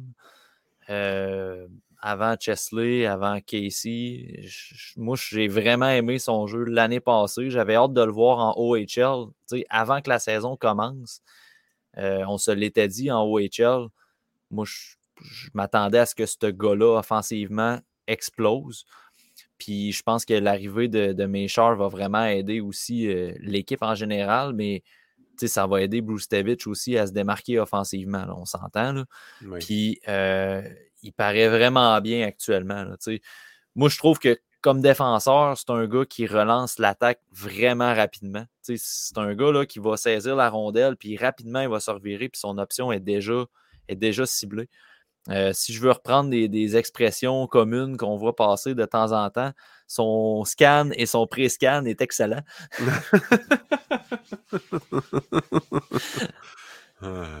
il attaque bien les HDA aussi. Euh, super très bon appui sur son talon et son orteil, sur son tir. Euh, non, euh, faire sa part, on va très trêve de termes techniques, là, on va vulgariser ça pour les gens qui écoutent. Quand je dis qu'il attaque bien les zones, c'est qu'en zone offensive, quand il est à la pointe, j'aime vraiment sa façon de rentrer dans l'enclave puis de donner un bon angle de tir aussi, ou juste d'aller chercher une, un angle pour une ligne de passe. Euh, je, trouve que sa créativité est vraiment intéressante.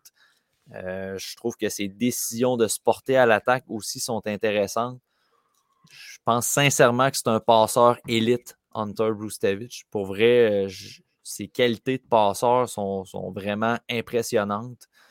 il y a des lignes de passe qui sont extrêmement petites. une fraction de seconde que la ligne de passe s'ouvre, puis il est capable de l'exploiter aussi. Ça, c'est vraiment quelque chose qui vient me chercher. Mais vraiment, au niveau de sa relance, c'est ça qui, fait que je le mets plus haut que peut-être certaines personnes ou plus haut que d'autres défenseurs. C'est vraiment sa capacité de récupérer la rondelle puis de relancer l'offensive rapidement. Il prend pas le. Une fois que son virage est entamé pour récupérer la rondelle, il sait déjà où que la rondelle s'en va. Euh, il n'a pas besoin de se replacer en direction de l'offensive pour choisir son option de passe est déjà choisi. Il a réalise, je veux dire, il a, il a fait directement sa palette, sa passe. Fait que ça, c'est des choses qui, me plaisent beaucoup dans son jeu.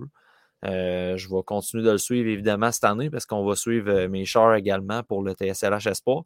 Mais euh, vraiment un défenseur que généralement c'est un joueur, je pourrais dire, dans mes préférés du repêchage.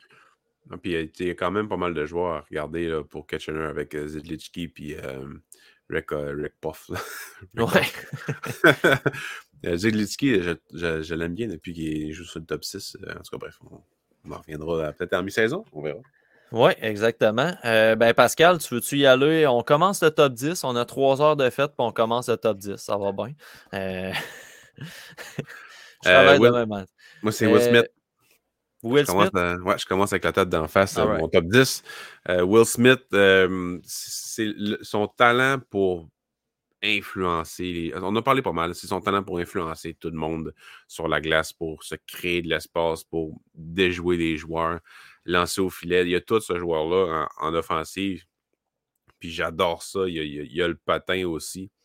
Euh, je pense aussi que Perrault le, le, complète vraiment bien. Leonard aussi.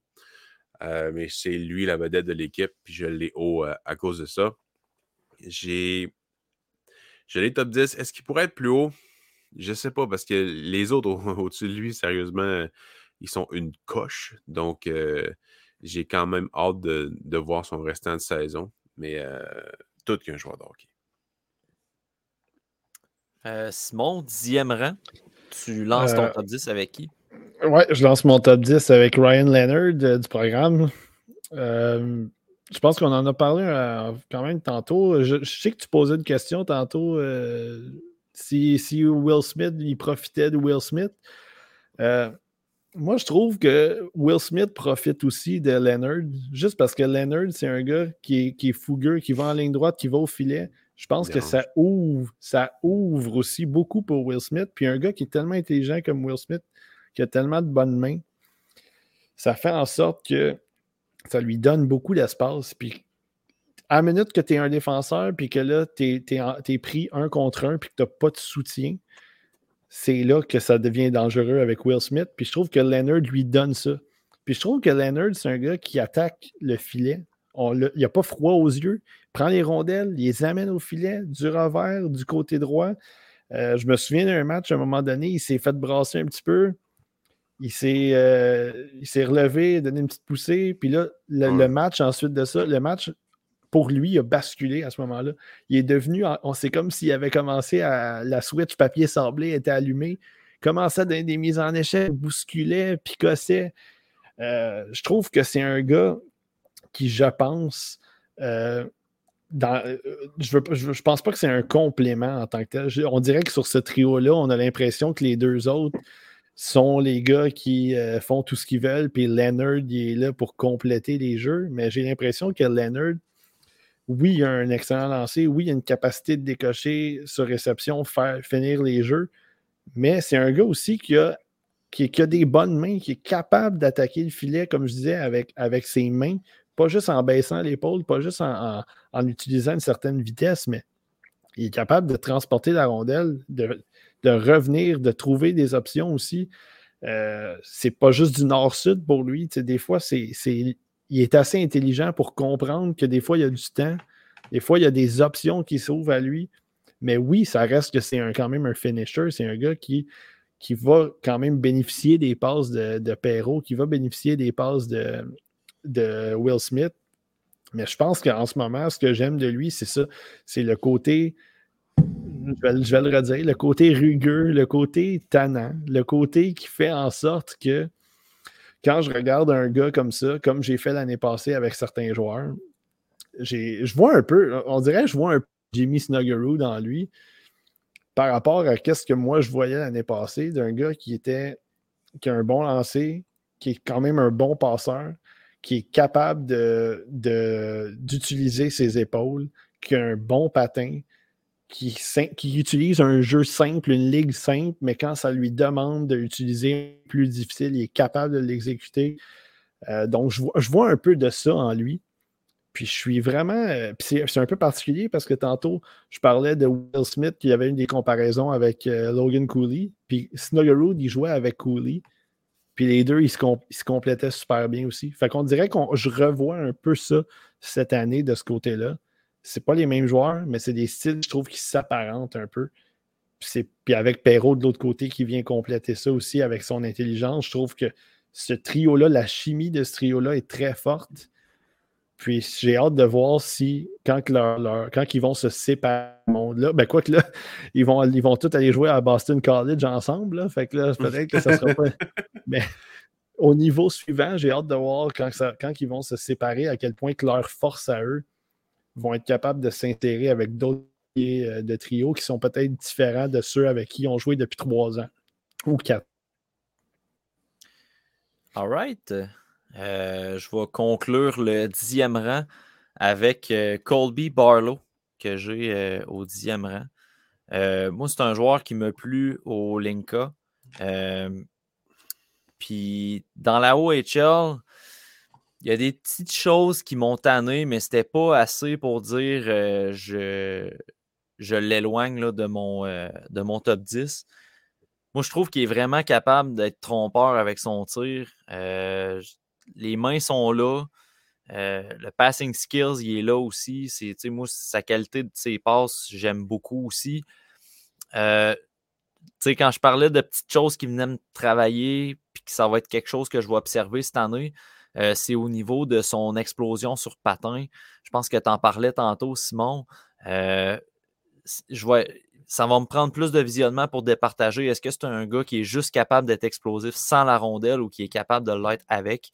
Euh, pour l'instant, je l'ai vu faire euh, des explosions euh, au niveau de son patin, qui était capable de battre de vitesse des défenseurs pour aller récupérer des rondelles.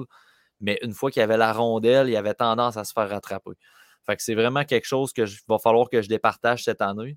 Mais reste que généralement, le package global m'interpelle vraiment beaucoup. J'aime vraiment beaucoup ce joueur-là. c'est un gars qui est capable de marquer des buts dans le trafic j'ai regardé un match là, contre Kitchener. Pour vrai, ça n'a pas été son meilleur match. Sérieusement, si je m'étais attardé à ce match-là, je pense qu'il ne serait même pas dans mon top 10 ni dans mon top 15.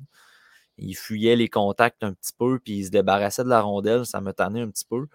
Mais les autres matchs que j'ai regardés, je trouvais que son positionnement, son anticipation était vraiment meilleur. Il était capable de se mettre en position de marquer, puis il allait dans le trafic je le trouvais plus agressif le long des bandes. Fait que c'est comme venu un petit peu plus me conforter euh, là-dedans. Euh, fait que bref, euh, dixième rang pour Colby Barlow. je peux enchaîner tout de suite avec mon neuvième rang parce qu'on en a énormément parlé, mais j'aurais pas beaucoup de choses à rajouter sur Will Smith que j'ai au neuvième rang. Euh, c'est un gars qui est capable de contrôler littéralement l'offensive, euh, de par ses mains, de par sa vision. Il va attirer, il va attirer les cinq joueurs sur le jeu auprès de lui pour libérer ses ailiers. Puis c'est pas juste au niveau de la possession de la rondelle aussi. Il est capable de décocher des solides tirs, il est capable de réaliser des, très bonnes passes aussi c'est un facilitateur pour ses alliés. Je pense que n'importe qui qui jouerait avec Will Smith serait meilleur. Fait que ça, c'est c'est une qualité d'un gars top 10 dans un repêchage, c'est d'être capable de rendre tes coéquipiers meilleurs. Puis ça, on le voit. Puis, je serais curieux, sincèrement, je serais vraiment. J'aimerais ça voir le coach du programme euh, démanteler ce trio-là, puis mettre d'autres mondes. Voir un Danny Nelson, comment il se débrouillerait avec Will Smith pour le fun. Pour vraiment venir appuyer le fait qu'il rend les autres meilleurs. J'aimerais vraiment ça voir ça. J'espère le voir cette année. Mais euh, voilà, Will Smith, un excellent facilitateur pour n'importe qui qui est sur son trio. Euh, beaucoup de qualité élite dans son jeu aussi. Euh, puis c'est quelque chose qui va revenir dans le top 10, je pense, les boys, des qualités élites. Dans les joueurs qui s'en viennent, je pense qu'on est servi à ce niveau-là. Will Vote a joué un peu avec euh, Will Smith, puis euh, ça allait quand même bien. Will Vote, qui est probablement le nom le plus euh, hot ou le plus engagé. le plus américain. Will Vote. qui, était meilleur justement avec Will Smith. Là, je pense qu'on a une partie de la réponse. Je pense que je vais arrêter de parler en me balançant par en arrière. Hein, je pense que ça va aider si j'arrête de faire ça. je vais y aller avec mon neuvième. Ça dérange personne. C'est Edward, Edward Salah. Euh, ou Chala, peu importe. Là. un gars que tout le monde apprécie, je pense, sur la toile. Je pense qu'il y en a que plus que d'autres. Mais pourquoi il est neuvième et non pas plus haut? Mais c'est parce qu'il triche beaucoup. Vraiment beaucoup. Parce qu'il est capable hein, de jouer en défensive, vraiment capable. Mais je pense que son rôle est vraiment de euh, relancer l'offensive. Et je trouve tellement qu'il triche dans sa zone euh, vers l'offensive pour la relance et tout. Il est vraiment trop rapide je trouve, pour aller vers l'offensive. Puis en offensive, pas le gars le plus en avant du filet, mais pour tout le reste, sérieusement, c'est un gars euh, élite, un talent élite, un bon tir, une bonne capacité à trouver les lignes de passe, à déjouer les joueurs, à faire une transition de la rondelle. Donc, euh, c'est un, gars que j'apprécie euh, particulièrement. Simon, tu pourrais closer le 9e rang? Puis euh, euh, tu, peux, même y aller pour deux choix. Je pense que rendu dans le top 10, on risque d'avoir euh, sensiblement les mêmes joueurs. Oui, exact. Ben écoute, neuvième, moi aussi, c'est Edouard Chalet. Puis, Chalet. Chalet. Puis, écoute, je vais. Moi, le côté trichage, ça ne m'a pas tant dérangé beaucoup. moi, ce que, je dirais, c'est qu'à l'attaque, c'est un, gars qui travaille fort, qui est énergique. Ça, c'est toujours gagnant quand tu joues dans une, euh, dans une ligue professionnelle, puis qu'on te maintient à ce niveau-là, puis que tu as des occasions dans ce niveau-là, en avantage numérique, des choses comme ça, parce que justement, tu amènes quelque chose à l'attaque, même si tu as 18 ans ou 17 ans, 18 ans, peu importe. On te laisse dans les professionnels, on te laisse, on te donne tes occasions parce que tu les, tu les mérites d'une certaine façon. C'est un gars qui travaille fort, qui est énergique, bon lancé, capable de, capable de, comme tu dis, trouver les lignes de passe, capable de passer. Tu penses que, écoute, euh, Iri Kulich, là, il pourrait t'en parler, on s'en souvient, au, U18, là, euh, c'est Chalet, là, il, a, il, a, fourni quelques petites passes sur la palette. Fait que, euh, ouais, fait que moi, c'est ça, j'ai vraiment, comme tu dis, c'est le, le compete level me semble assez élevé. Fait que peut-être défensivement, euh, peut-être de temps en temps un petit peu de laisser aller, mais comme je disais, ça ne m'a pas tant dérangé. Euh, huitième rang, Will Smith. Euh, on en a parlé beaucoup, long en large. la raison pourquoi moi j'hésite à le. Je comprends les, les, les, comparatifs avec Cooley. La raison pourquoi j'hésite à, le mettre dans cette conversation-là puis à le monter plus haut que ça, c'est que je ne pense pas qu'il y a l'intelligence défensive de Cooley. Euh, puis, euh, ça fait en sorte que je pense que c'est un. Il y a beaucoup de. Dans le jeu de Will Smith, il y a beaucoup de, flashy qui fait en sorte que c'est facile de le mettre haut. Puis on regarde les stats, puis là, oui, il va faire 130 euh, points ou peu importe. C'est facile de le mettre haut. Mais je pense qu'au-delà des points, il y a de la substance dans son jeu à l'attaque. Puis oui, il attaque, les il attaque les défenseurs avec ses mains, avec sa vitesse, mais il est capable de varier ses jeux. Il est capable des fois de baisser l'épaule, d'aller en vitesse. Il est capable de justement temporiser d'une autre façon que juste aller se mettre dans le coin, temporiser, chercher des options. En avantage numérique à la pointe, je l'aime beaucoup. Euh, il a une assez bonne vision pour alimenter tout le monde. Il a un bon lancer aussi quand tu lui donnes l'occasion d'avoir un one-timer ou juste sur un tir euh, des poignets. Fait que, dans l'ensemble, je trouve qu'il est très bon. Est-ce qu'il peut monter dans mon top 5?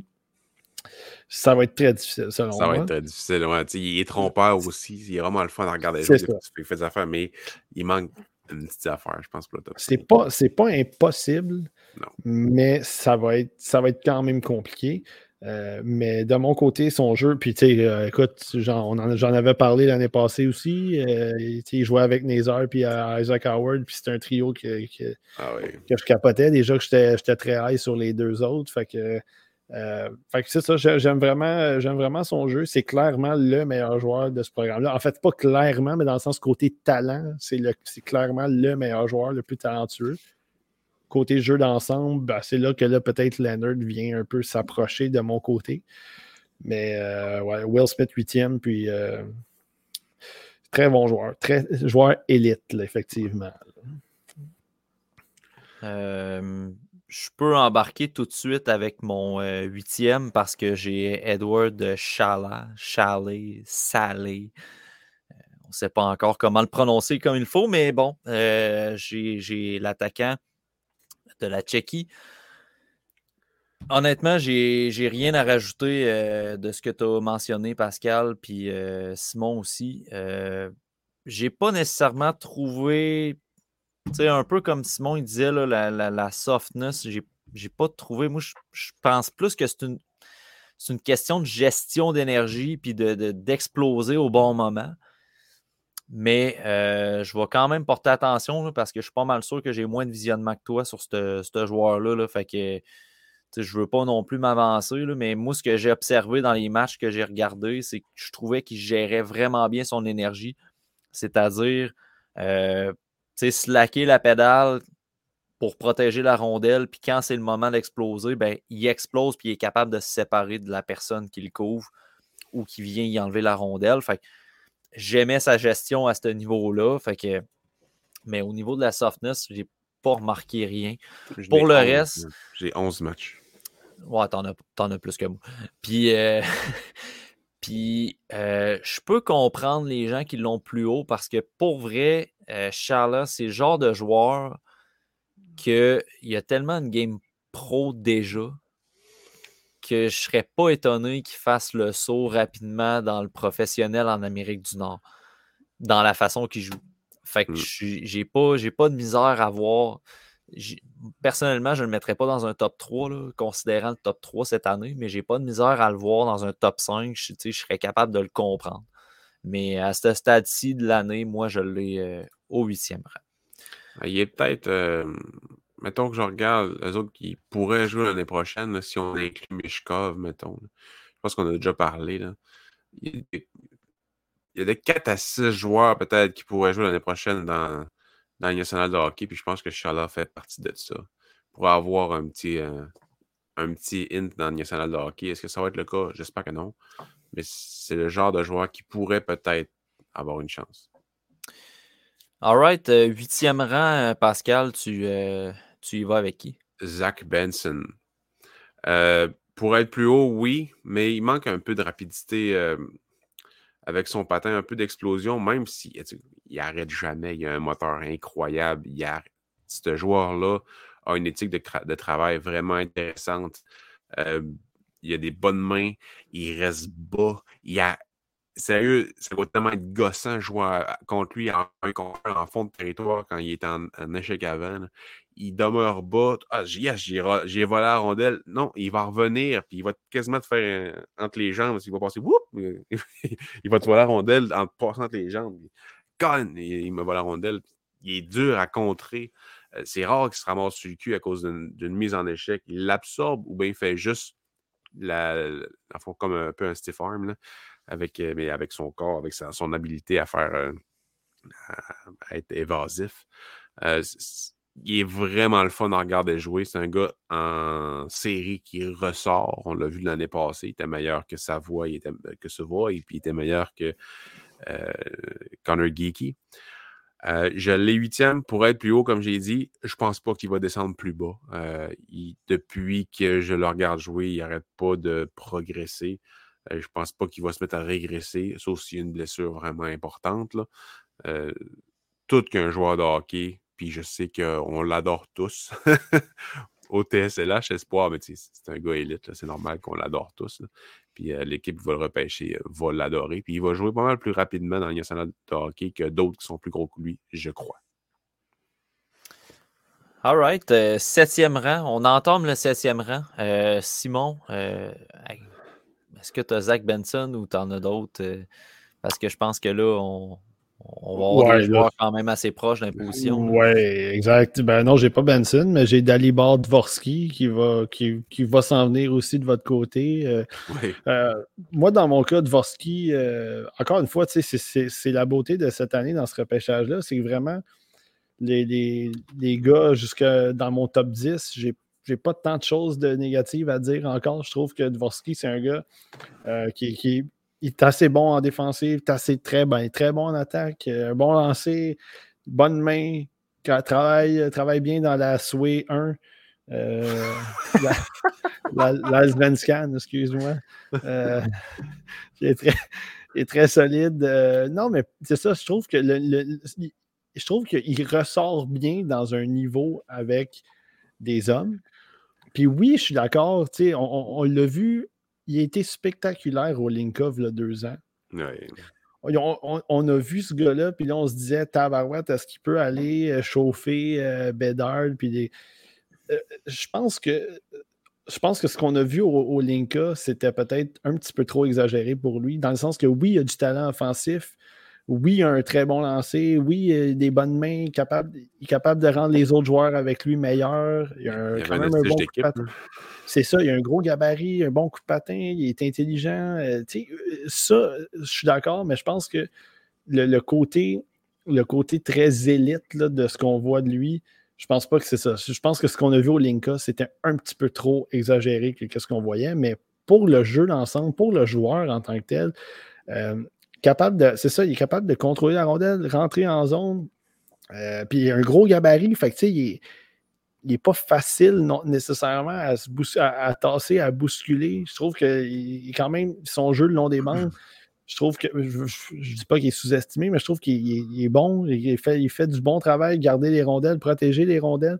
Euh, moi, je trouve dans l'ensemble, euh, j'ai, non, c'est ça, j'ai vraiment euh, rien de, négatif à dire. oui, il y a des petites choses des fois qui me dérangent. il force des fois un peu trop les choses sur certains jeux. Euh, est-ce que son patin pourrait être un petit peu mieux? Ben, peut-être, mais tu sais, dans le sens que, overall, c'est toutes des choses qui peuvent se corriger ou s'améliorer un petit peu. Mais l'intelligence qu'il a, la, façon dont il, pense le jeu, je trouve que c'est déjà un haut niveau. Ça fait en sorte que, selon moi, là, il, serait proche d'aller dans la Ligue nationale aussi, hmm. Probablement l'année prochaine, mettons. Il y a un bon tir de réception aussi. Euh, j'aime bien euh, le voir s'élancer. Euh, dans mon cas, Dvorsky, on va en reparler très prochainement, mais euh, pas immédiatement. Euh, parce qu'au septième rang, moi, j'ai ton boy, Simon. j'ai Braden Yeager. Tu vas peut-être être. C'est ça, j'allais dire. Tu vas être déçu qu'il soit bas comme ça. non, mais tu sais, honnêtement, là, rendu dans le top 10, ça, ça joue. Écoute, je vais reprendre l'expression qu'on se dit en privé, là, mais ça joue d'un poil de poche. Là, non, mais sérieusement, là, c'est. Jaeger pourrait être septième comme qu'il pourrait être quatrième ou cinquième, puis genre, je, je, je comprendrais. Là. Je veux dire, je pourrais les interchanger si je voulais, puis je serais capable de justifier pareil. C'est juste qu'à un moment donné, quand ça joue de pas grand-chose, ben, je vais y aller avec mes préférences. Puis, niveau préférence, ben, je vais y venir après. On en a parlé, mais moi, je préfère Zach Benson que Braden Yeager. Benson va être en haut de Yeager. Puis, c'est comme ça parce que, parce que ça joue vraiment de pas grand-chose. Euh, pour Yeager, moi, ce que j'ai vraiment aimé, puis on en a parlé dans le podcast avec Pascal, euh, au Linka, j'ai vu sa ligne statistique, puis il y a quelque chose que je comprenais pas, c'est que à chaque fois que je le regardais jouer, j'étais surpris qu'il y ait autant de points après un match. C'est comme s'il cumulait des points, mais un peu dans l'ombre. Puis ça, j'expliquerais ça par une efficacité dans son jeu, c'est que il construisait les jeux, il, il alimentait ses coéquipiers, il était dangereux avec son tir, mais c'est même pas parce qu'il était effacé, puis c'est même pas négatif, comment je le dis, c'est vraiment positif dans la façon où il y a tellement un impact qu'il n'y a même pas besoin d'être flashy pour apparaître sa feuille de, pointage. Il n'y a même pas besoin de déjouer huit gars pour s'illustrer au niveau des points. Il faisait les petites choses, il avait une game pro, il rendait les autres meilleurs, puis ça se traduisait la feuille de pointage. Mais si tu ne portais pas attention vraiment à son jeu, c'était très subtil, les choses qu'on pouvait observer. Puis dans la OHL, ben, ça s'est poursuivi dans ce sens-là. J'ai trouvé que sa game était très professionnelle. Je trouve qu'il est encore très dangereux avec son tir. C'est un gars qui, a un tir élite puis qui a une vision élite, à mon avis. Euh, peu importe. Ouais, vas-y, euh, Pascal. Ah, Simon va donner un coup dans la gorge. Je te dis OHL, mais c'est WHL. Eh, excuse, excuse-moi. WHL. ah, il rentre du Là, là, je tiens à le dire. Ça fait 3h30 qu'on fait un podcast. Il est 23h. il est 23h. J'ai travaillé toute la journée et je travaille demain. Ça se peut qu'il y ait des petites coquilles dans ce que je dis. Mais euh, pas autant de coquilles que l'image que, en tout cas.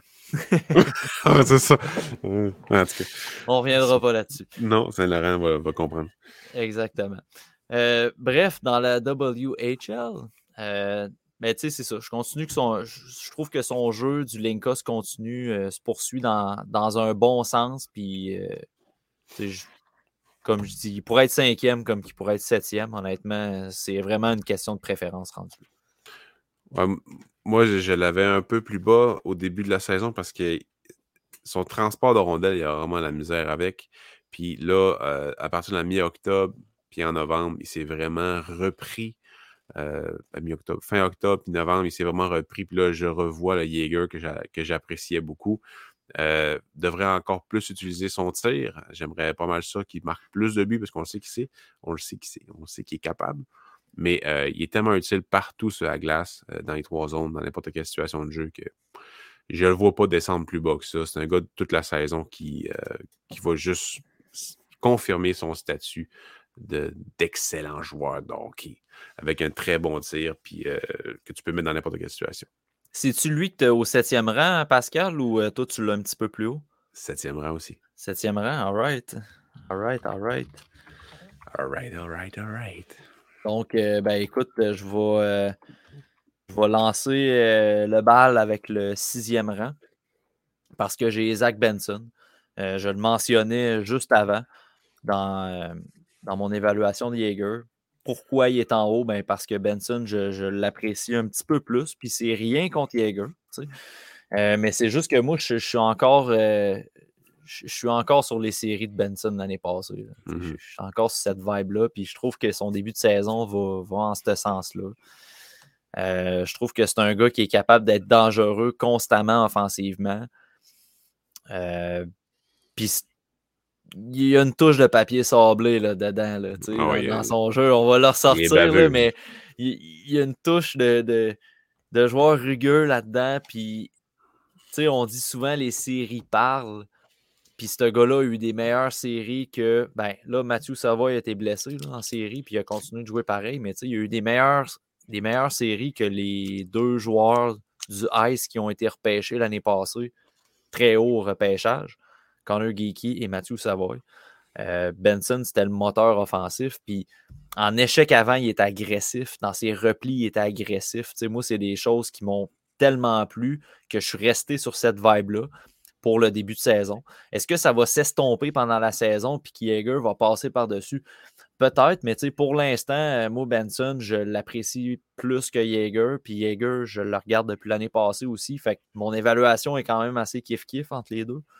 Puis euh, je suis encore euh, Benson au-dessus. Donc, Simon, toi, au sixième rang, t'aurais qui?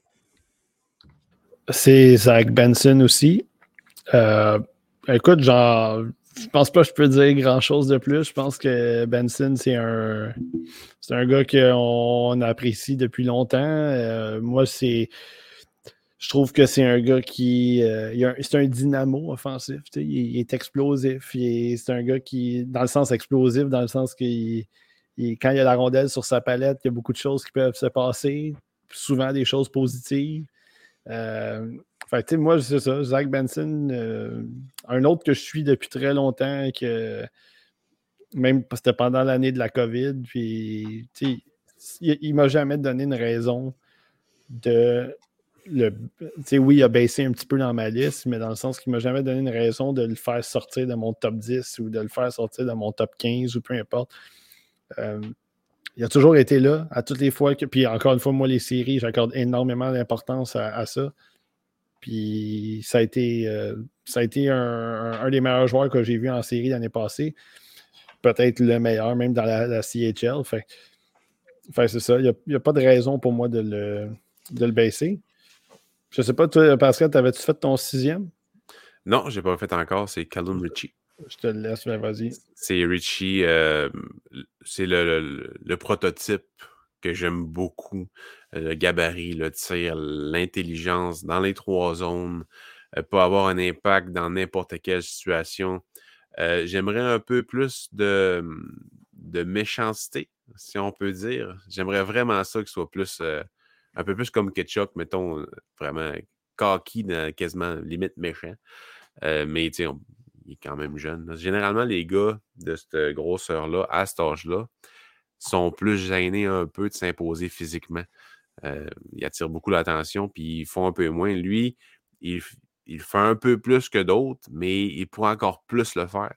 Donc, je pense qu'il va y avoir un déclic éventuellement, mais le, potentiel, le, package, le toolkit, eh, moi, m'a fait capoter de ce joueur-là. Donc, je euh, j'ai pas eu le choix de le mettre vraiment haut. All right, euh, on est rendu après euh, trois heures et plusieurs minutes de podcast au top 5. Le top 5 est une présentation de Barbe Noire. Euh, top 5, on, on, va avoir pas mal les mêmes joueurs. Là. Je vais commencer parce que moi, j'en ai un que Simon a déjà mentionné. moi aussi. Pascal aussi, je suis pas mal sûr que tu l'as au cinquième rang. Fait que on va juste renchérir sur ce que Simon a mentionné. Euh, au cinquième rang, j'ai Dalibor Dvorsky. Euh, c'est un joueur qu'on suit depuis un petit bout. Euh, moi, pour vrai, j'aime beaucoup ce joueur-là. Beaucoup, beaucoup. Je l'ai baissé d'un rang finalement à, ma liste préliminaire parce qu'un certain Suédois, je ne pouvais pas je pouvais pas mettre Vorsky devant Carlson, considérant les performances que Carlson a depuis le début de l'année puis la façon qu'il joue. Fait que j'ai reculé euh, Dvorsky du quatrième rang. Euh, pour avoir parlé de Carlson après, je suis pas mal sûr que vous l'avez, vous autres aussi. Hein. Euh, Dvorsky en Allsvenskan, euh, la, la, deuxième ligue de Suède en importance après la SHL. c'est un joueur qui, pour vrai, j'aime son jeu complet. C'est sûr que l'offensive plus constante, j'espère qu'elle va venir. Euh, mais tu sais, comme on dit tout le temps, les, points ne font pas fi de la performance du joueur. Généralement, Dvorsky, il joue très bien. Euh, c'est sûr qu'au Linka 2021, il était plus dangereux offensivement. Fait que, j'aimerais ça qu'il repogne ce torque-là. Mais je suis quand même assez confiant que ça, que ça s'en vienne. J'ai trouvé, puis là, c'est parce que j'avais pas de j'avais pas de notes particulièrement sur euh, Dvorsky en détail. Mais j'ai trouvé qu'il y avait une touche physique franchement intéressante dans la Svenskan cette année. Puis je me souviens pas si au Linka il était physique comme ça. Mais j'aime, tu sais, pas nécessairement des mises en échec percutantes à pu finir, mais tu sais, je trouve qu'il donne des bons coups d'épaule bien ciblés. Il va chercher des bonnes bagarres le long de la rampe. Puis on dirait que dans mes souvenirs, c'était pas quelque chose qui ressortait particulièrement dans son jeu. Qui... Fait c'est peut-être ma mémoire qui fait défaut, remarque, parce que habituellement, je me Parce que c'est Slavkovski qui faisait ça. Ah, ben c'est ben, ça. Ça, ça se peut très bien, Simon. Euh, pour vrai, j'ai même pas pris de note du Linka 2021 sur Dvorsky. Fait que j'y allais de mémoire, puis je suis content que tu t'amènes le point. Euh, mais je m'étais vraiment noté que le, le, côté physique de Dvorsky cette année, je trouvais ça intéressant parce que je ne me souvenais pas avoir vu cette dimension-là dans son jeu. Fait que je trouve ça le fun de voir ça. Ah, fait que si on ajoute l'offensive dangereuse qui pourrait s'en venir, en plus de l'aspect physique, on parle d'un joueur qui a les qualités élites euh, assez intéressantes. Il n'y avait pas à le faire avant non plus. Là, il y a à le Ben, faire. parce qu'il joue contre des hommes, fait que c'est sûr que ça ressort plus, puis c'est une maudite bonne nouvelle. J'ai trouvé, là, dans certains matchs, une petite attitude baveuse, là. Euh, il s'est fait enlever son casque à un moment donné, puis il voulait quasiment, quasiment jeter les gants. là. Il- lui, là, la, la, la, la grille, là, la, la full face, là, il était rendu plus de casque, puis ça ne dérangeait pas trop. Là. Il était quasiment prêt à se battre. Là, tu sais. Cette petite attitude-là, là, j'ai- pas détesté ça. Pour vrai, j'ai pas détesté ça. J'ai le même rang, cinquième, moi c'est Dvorsky aussi. J'ai rien d'autre à amener que toi. On a déjà parlé aussi avec Simon, donc euh, tu peux- Simon, tu peux dire le tien. Ouais, moi au cinquième rang, ben, c'est Braden Yeager, mon boy le Jägermeister. euh, ben, j'ai pas tant de choses à rajouter non plus. J'ai été déçu par son début de saison. Euh, les, les 3-4 premières, j'ai fait une vidéo d'observation. Ça, a été, euh, ça a été une catastrophe monter ça parce que ça a été dégueulasse.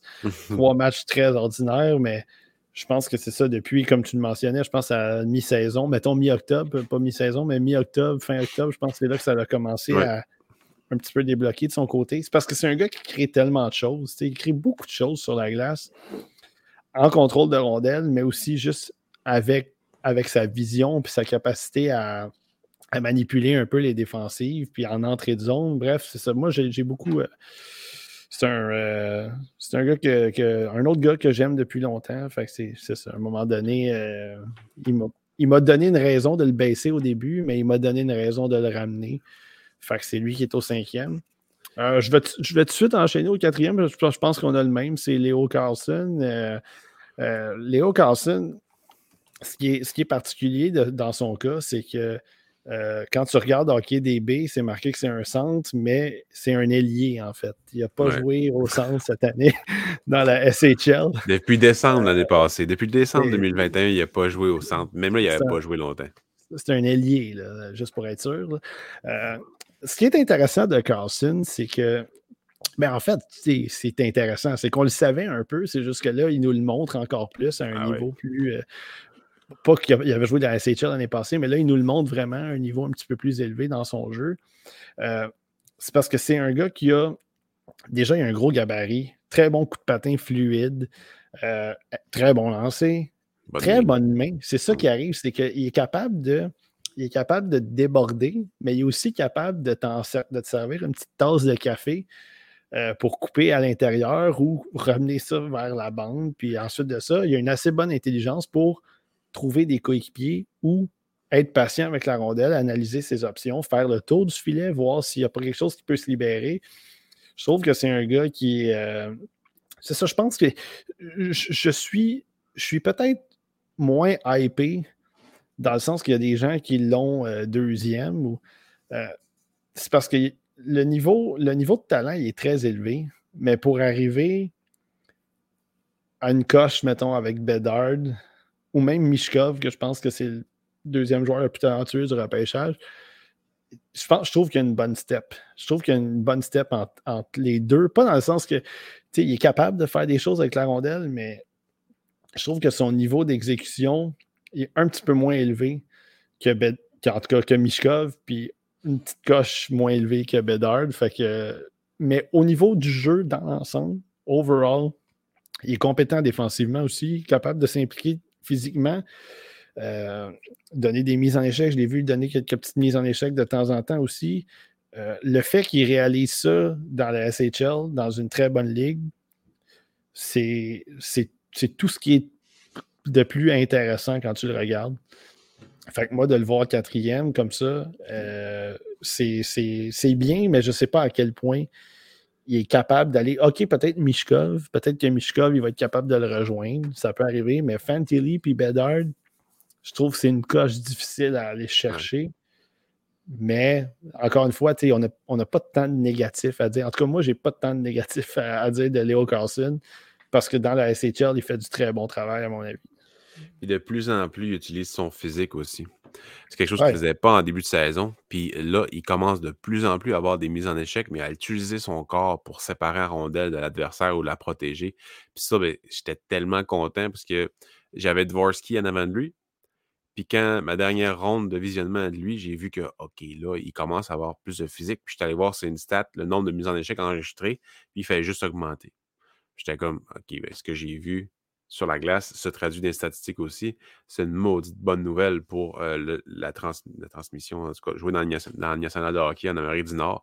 les petites sorcerer pass, du revers. Euh, en tout cas, un peu de swag, hein? Ah ouais, il y a du swag, c'est exactement ça. Il y a du swag. Il n'y a pas de moustache comme, mettons, Jacky, mais euh, il, y a, du swag, ce gars-là. Puis moi aussi, je l'ai quatrième, c'est sûr et certain que je l'ai quatrième. Je, je l'adore depuis deux ans, euh, Léo Carlson. Puis je suis juste content de voir qu'il est capable de, transposer son jeu en SHL. C'est vraiment impressionnant ce qu'il fait en ce moment.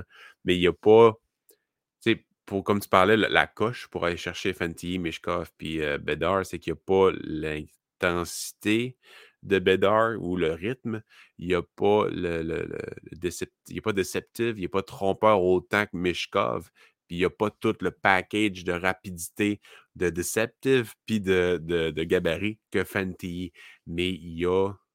Il joue contre des hommes en ce moment, puis il domine. Moi aussi, je pense qu'il pourrait, mais écoute, écoute, écoute, ça va être tough d'aller dans le top 3. Là. À mes yeux, ça va être tough. Mais n'importe quelle équipe qui repêche ce gars-là, parce qu'ils ont peur de, mettons, du facteur russe de Mishkov, écoute, ça s'explique très bien, puis c'est pas grave. c'est pas grave tout. J'ai euh, Carlson au quatrième rang aussi. Puis, euh, honnêtement, je me range sur toutes vos évaluations. Là. Euh, c'est un gars, pour vrai, que. Tu sais, là, c'est sûr qu'on voit Bédard, euh, Fantilly et Michkov dans le top 3. Là, on, est tous rendus là, Je pense que ça va être pas mal tous pareils, à l'exception de peut-être un ou deux rangs. Mais je pense que en dehors de ces trois joueurs-là qui sont des, de qualité exceptionnelle, à mon avis, je pense que Carlson, définitivement, c'est un joueur qui peut jouer dans la Ligue nationale l'année prochaine. Euh, c'est pas pour rien qu'à chaque fois qu'on voit des, tournois U18 ou Linka, il n'est pas là. il, joue dans d'autres tournois contre des plus vieux. Il est né en décembre aussi. Aussi, mais tu même l'année passée, mettons, je regardais dans SHL, en regardant Force Mark, puis c'était tout le temps lui qui se démarquait. Mmh. qui était le plus jeune joueur sur la patinoire. Fait que il a, depuis l'année passée, puis là, moi je dis ça parce que c'est juste depuis l'année passée que je le vois jouer, mais depuis l'année passée, il est en avance sur son âge au niveau de ses performances.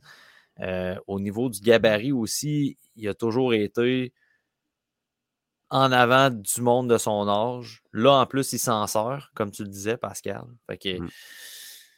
Honnêtement, c'est vraiment toute qu'une machine de hockey, ce gars-là. Puis je, je pense pas.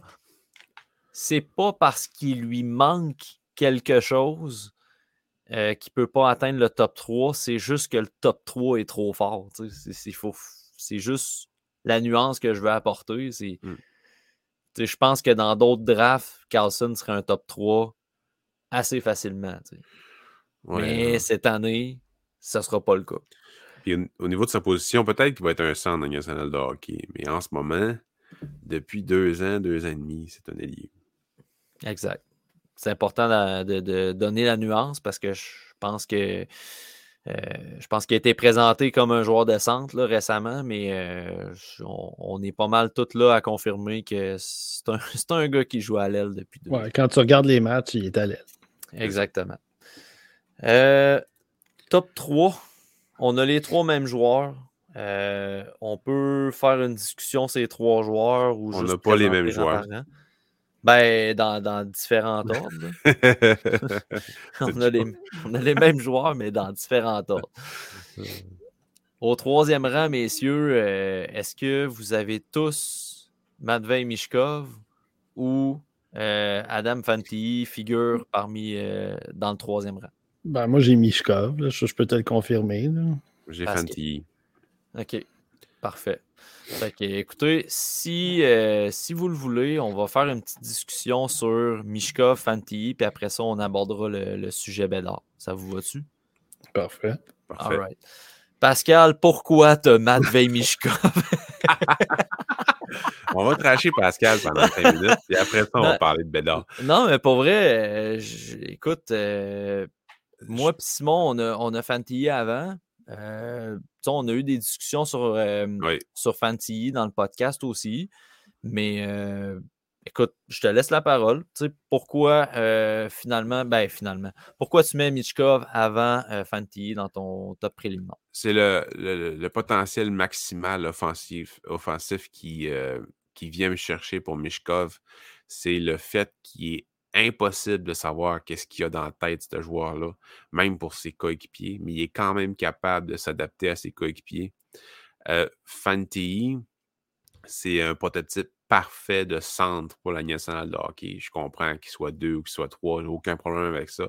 Mais pour ma liste qui est basée sur le talent, euh, j'ai de la misère à mettre Mishkov troisième, même si ça pourrait arriver éventuellement, parce qu'il est vache souvent vache sur la rondelle, euh, sur la, sur la, place, sur la glace, mais je le trouve tellement efficace, créatif, puis intelligent sur la glace que je le mets deuxième. Euh, dans un mock draft, est-ce qu'il va être deuxième? Je pense pas. Mais dans mon ranking préliminaire, c'est là que je le mets. Il y a le tir, il y a les mains, il y a la vision du jeu. Il est capable de. Son anticipation est vraiment euh, excellente. C'est l'aspect défensif, puis le cœur qui euh, est tannant souvent.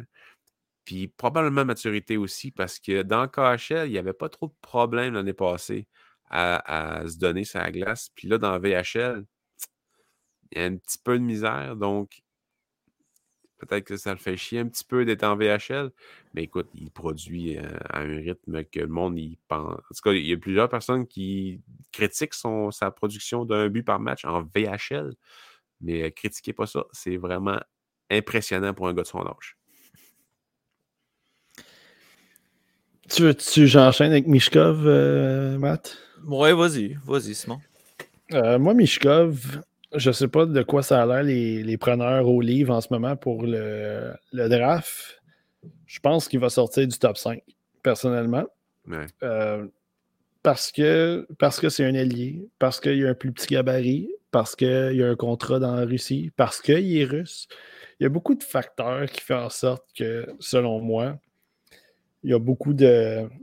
tu regardes la liste, il y a beaucoup de centres quand même. Bedard, Fantilli, euh, Jaeger, Dvorsky, Will Smith. Est-ce que Carlson peut jouer au centre? OK, ça, ça sera à discuter. Il y a, un attrait. Tu sais, moi, je classe mes gars en fonction d'impact. Puis Mishkov, je sais qu'il y a un potentiel de 100 points dans la Ligue nationale. Euh, potentiel peut-être même de 50 buts. C'est un, un Mishkov, c'est un, un, finisher aussi. Là. Il, ah finit ça solide. Euh, est-ce que est-ce que le, fait que, justement, défensivement, ça soit plus, euh, ça soit plus approximatif, ouais, ça, c'est quelque chose qui, va faire euh, qui va faire réfléchir les, recruteurs. Mais euh, moi, de mon côté, Michka, je l'ai troisième derrière Fantilli. Puis c'est ça, c'est juste, juste le fait que Fantilli, c'est un joueur de centre, gros gabarit, qui a excellent lancé, excellente main, excellent patin. Là, c'est exact, l'aspect physique. La seule affaire a Mishkov, qui a, qui a Mishkov, Mishkov, oui, il y a plus de, choses que. Je trouve qu'il a une meilleure vision que Fantilli. Euh, je trouve que c'est ça, il est plus, comme tu disais, il est un peu trompeur. Il est plus trompeur, en tout cas, selon moi. Je trouve qu'il est plus, est plus sniper que Fantilli, même si Fantilli a un très bon lancer, très bon finisher. Euh, mais c'est ça, c'est Mishkov, j'ai l'impression que Là, il, est pogné en KHL jusqu'en 2025-26. Puis je pense que je pense que ça, va lui nuire à un moment donné. Je pense qu'au début, ça va être bon. OK, il va pouvoir euh, euh, jouer euh, son, son, 16, 17, 18 minutes. Il va pouvoir avoir ses points, et ainsi de suite. Mais j'ai l'impression qu'au bout de la deuxième année, peut-être, c'est là que ça va lui nuire. Puis j'ai l'impression qu'il va, c'est ça, j'ai l'impression qu'il va, va glisser du top 5. Si j'avais de l'argent à gager là aujourd'hui, c'est ce que je ferais. Parce que trop de facteurs contre lui. Il y a trop de facteurs contre lui. Puis c'est dommage parce que je pense qu'avec Bedard, je pense que c'est le gars le plus talentueux du repêchage. Je pense qu'il est le plus haut après Bedard. Mais, tu sais, il y a. Euh, je pense qu'il n'y a pas ce, ce stage-là avec lui, par affaires qui sont contre lui. Tu sais, quand tu as, le talent de Bedard, mais que tu es russe, on dirait. je veux pas dire qu'ils ont le même talent puis qu'ils ont le même. Euh, mais tu sais, c'est similaire. Là. Mais quand tu es russe, on dirait que là, depuis, euh, depuis les derniers mois, c'est pas gagnant. Puis on l'a vu au repêchage euh, cette année, au mois de juillet. Vous l'avez vu, là, les Russes, comment ils ont droppé. On en a parlé beaucoup, là, des, des, gars qu'on voyait peut-être plus haut, qui ont simplement droppé. Troisième, quatrième ronde, cinquième ronde. Tombé dans les mains de la Caroline.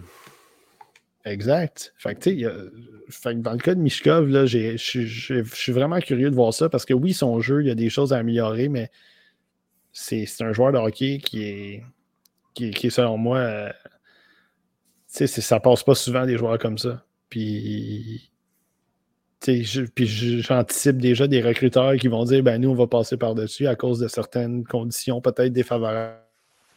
Mais moi, c'est le genre de choses que ça fonctionne pas de mon côté. Le gars, il a du talent. C'est un sniper, c'est un, un, fabricant de jeu. Je m'en fous qu'il soit russe ou qu'il ait un contrat jusqu'en 2025-2026. Il sera là en 2026 et ouais. Ça va dépendre de l'indice de patience des, organisations au final. Là, Parce que je pense pas que le Wild soit bien, bien, bien déçu d'avoir un Kirill Kaprizov qui ont attendu pendant des années. Mais, ou Tarasenko ou, Kuznetsov. C'est ça, les exemples sont, nombreux là, pour les Russes qui, ont, qui sont arrivés dans la Ligue nationale plus tard puis qui étaient super talentueux puis tout. Euh, mais ça va être vraiment la gestion pas la gestion du risque, mais vraiment le niveau de patience qu'on veut attribuer dans l'espoir qu'on va repêcher dans le top 3 euh, cette année. Euh, à savoir, est-ce que Mishka va sortir du, top 5 ou non. Mais tu sais, nous, dans l'exercice qu'on fait, ben, c'est de classer les meilleurs espoirs. C'est pas, pas d'essayer de deviner où ils vont sortir. Fait c'est pour ça que Mishkov, personnellement, il sortira jamais du top 3. là, je veux dire jamais, puis euh, on va espérer que Carlson ne me fasse pas mentir. Là. Mais ça me surprendrait bien gros que Mishkov il, sorte de mon, top, de, mon top 3. À première vue, la raison pourquoi je mets Fanti avant Mishkov, euh, premièrement, c'est une question de préférence. Euh, parce que Mishkov, je le suis depuis l'année passée. Fantiu, je, le suis depuis trois ans. c'est un gars qu'on apprécie vraiment beaucoup depuis qu'on regarde Sean Farrell avec le style de Chicago. Euh, fait moi, c'est vraiment au niveau d'une préférence. Il y a aussi un facteur que euh, je ne veux pas être à 100% là-dessus, mais quand même, je pense que Michkov a effectivement le potentiel d'empoter 50 dans la Ligue nationale, puis qu'il a le potentiel de faire 100 points, un peu à la Kaprizov. Ça, je suis d'accord avec euh, ce que tu mentionnes, Simon. Je pense que Fanti, par exemple, si tu cherches un gars que tu vas gagner en série avec, ça peut être un gars que, que, tu vas plus apprécier. Puis je dis pas que tu gagneras pas en série avec Mishkov. Là, là il va falloir ôter ça cette année. L'année passée, dans le repêchage, c'était comme ben là, tu dis que tel est un tel, fait que l'autre, il l'est pas. Non. Là, là, eh, c'est pas comme ça que ça, fonctionne. Pas parce que je dis que Fantilly, c'est un gars que je ferais confiance en série, que Mishkov, j'y fais pas confiance. On s'entend qu'un marqueur de 100 points, moi, il faire confiance en série. sans problème. Mais par le style de jeu, en soi que Fanti adopte. Euh, on parle encore d'un indice de rugosité très élevé au niveau de Fanti. Mais tu sais, en série, c'est un gars qui, va apporter du chien dans ton équipe. Puis moi, c'est quelque chose que je vais privilégier avant Mishkov. Puis la raison pourquoi je mets Fanti avant Mishkov, ce n'est pas pour le facteur russe et pour le facteur du contrat, mais bien parce que je pense qu'à long terme, Fantilly pourrait être meilleur. Tout simplement. Puis, est-ce que, est que Mishka va finir avec plus de points dans une carrière que Fantilly? Ben, Calvaire, peut-être. Mais même si c'est le cas, si Fantilly finit avec 100 points de moins ou 200 points de moins dans une carrière, mais qu'on regarde globalement son apport sur l'équipe puis ses performances générales dans la Ligue nationale, ça se peut que je sois quand même à l'aise dans 15 ans avec mon classement de Fantilly deuxième avant Mishkov. Ça, ça se peut très bien. Ce qui arrive dans le cas de Fantilly, c'est que son, son potentiel de d'être solide avec n'importe quelle équipe il est très élevé. Dans le sens que tu peux le mettre avec tu peux le mettre avec n'importe qui, puis il va faire sa job. Euh, alors que Mishkov, ça va peut-être prendre une situation un petit peu plus particulière, un petit peu plus favorable pour lui permettre de vraiment atteindre les sommets. Est-ce que, est-ce qu'il il va se rendre là quand même? probablement. Moi, j'ai confiance que Mishkov il va se rendre assez élevé, mais c'est juste que Fantilly, il a ce côté-là, en plus d'être un centre, en plus d'être plus gros, en plus d'avoir un paquet de belles qualités, euh, c'est là que l'impact est différent. Est-ce que, tu, est-ce que tu vas prendre un ailier de 100 points euh, derrière devant un joueur de centre de 80-85 points? Mais c'est ça. Là, il y a un débat à avoir. Ça dépend de ta philosophie? Puis ça, c'est, ça. Je pense que ça, c'est correct. Euh, les, deux, versions se, se peuvent. Ça dépend de ce que toi tu recherches, ça dépend de ta vision, puis ça, c'est bien correct. Ce que je veux apporter dans le cas de Fantilly, ne faut pas oublier, par exemple, puis ça, j'ai voulu le démystifier rapidement. Il a affronté des équipes très ordinaires en NCAA depuis le début de la saison. En fait, pas toute saison, mais euh, les, les, clubs, le Lake Superior State, puis faut faire 7 points en, fin de semaine contre ces clubs-là. Il faut faire attention. Là, euh, Jusqu'à tout récemment, là, les Wolverines, dans le pairwise, ils étaient dans les. Je pense qu'ils étaient 12e jusqu'à tout récemment. Puis là, le pairwise, là, ça, c'est ce qui classe les équipes en vue du tournoi de la NCAA. Puis là, Michigan avait une fiche de genre 7 victoires, une défaite, que genre, genre là. Puis il était classé 12e. Là. Fait que ça, quand tu fais ton board pour le, tournoi, ça veut dire que tu te ramasses peut-être troisième. Tu n'es même pas, pas première tête de série, tu n'es pas deuxième tête de série, tu es troisième tête de série. Peut-être deuxième si tu es poussé un petit peu par telle affaire, telle affaire, mais fait que ça dit long sur la force du calendrier. Là, ils ont joué contre Notre-Dame, ils ont joué contre Penn State, ils ont joué contre Notre-Dame, ils ont affronté des équipes un petit peu mieux. Une victoire, une défaite de chaque côté dans le week-end. Là, leur pairwise est monté. Ils sont rendus au numéro 3 maintenant. Ça, c'est important à prendre en considération parce que oui, il est sur un pace incroyable. Ah oui, euh, magnifique là, son pace. Mais des paces de début de saison, il faut, faut, faire attention avec ça. Euh, moi, je me souviens, il y a deux semaines ou deux, deux semaines, que là, le monde il disait Ah, ben tu sais, Bedard, il n'y a même pas deux points par match, puis Fantilly, il a deux points par match. Ouais, Bedard, il est rendu où? Là? Il s'est claqué deux games de 5 points. Là, il est rendu avec 43 euh, points en 20 games. Genre. Mmh. Calmons, les stats un peu. Il faut, faut, faut, voir le jeu d'ensemble alentour de ça. Il faut faire le contexte alentour de ça. Je, vais rajouter à, ton exemple de Pairwise parce que quand j'ai regardé Fantilly, c'est quelque chose que je suis allé voir parce qu'on s'en était parlé euh, en privé. Fait que je voulais calculer son nombre de points versus les, équipes qui étaient classées au Pairwise. Ou sa production en fonction des équipes où il était classé. Puis au moment que j'ai fait mes observations, là, euh, il renaît à 2,5 points par match contre les équipes 40e et 58e au pairwise. Puis contre, euh, il, avait, il a affronté trois équipes du top 16, puis il était à 1,5 points per game. Tu sais, 1,5 points per game, c'est bon, là. Tu sais, on s'entend, c'est impressionnant là, pour une recrue. Mais il y, a, il y, a, quand même un mais, là, tu sais, je veux dire, il produit à un point par match de plus contre des équipes de très bas classement. C'est ça, il y a un contexte puis il y a une balance à faire aussi là, dans la production de, de Fantilly. Puis, on l'aime toutes, mais on ben veut quand même apporter cette, nuance-là parce qu'à un moment donné, moi personnellement, je pense pas que Bedard est déclassable par Fantilly. C'est pas parce que, encore une fois, c'est pas parce que les autres joueurs sont pas bons c'est juste parce que Bédard est dans une classe à part. C'est juste ça. Bédard, il joue pas pour une bonne équipe. Puis chaque fois qu'il se prend contre une équipe, le plan de match, c'est quoi? C'est de battre Bédard. Ils sont pas capables. ils sont pas capables. Puis, tu sais, juste mettons la Jaeger. Là. Jaeger, au début de la saison, il a commencé deux matchs contre Bédard. Puis pour lui, ça a été vraiment difficile. Puis quand, il a, quand on disait en fin octobre, il a commencé à être meilleur, c'est parce qu'il s'est repris contre, euh, contre Bédard. Puis là, il l'a battu. Fait que ça l'a comme relancé. Mais Bédard a cet impact-là dans une game, peut te scraper une semaine ou deux semaines d'un joueur parce qu'il a ramassé le gars. Il a, complètement mis sa petite poche en arrière. Je suis sûr que ça a joué dans la tête à Jaeger pour son début de saison. Puis quand il s'est repris compte et qu'il a, gagné deux matchs où il a, gagné la bataille contre lui, ben, ça lui a redonné confiance. Tu sais, ce gars-là, il faut qu'il fasse ça à tous les soirs. L'année prochaine, dans le national de hockey, ça va être la même affaire parce qu'il va être une des, un des meilleurs joueurs de son équipe, peu importe laquelle équipe. Si, si le Canadien gagne la loterie, puis là, il va être le meilleur joueur de l'équipe. Arizona, même affaire. San Jose, même affaire. Peu importe. Ottawa, même affaire. Ça va être le meilleur joueur de l'équipe. Il fait ça dans WHL aussi. Hein? Exact. Tu sais, la WHL, c'est une ligue qui est qui est rough. C'est pas facile de jouer là, là. Non, non. Puis lui, il est 5 et 10, 185, puis.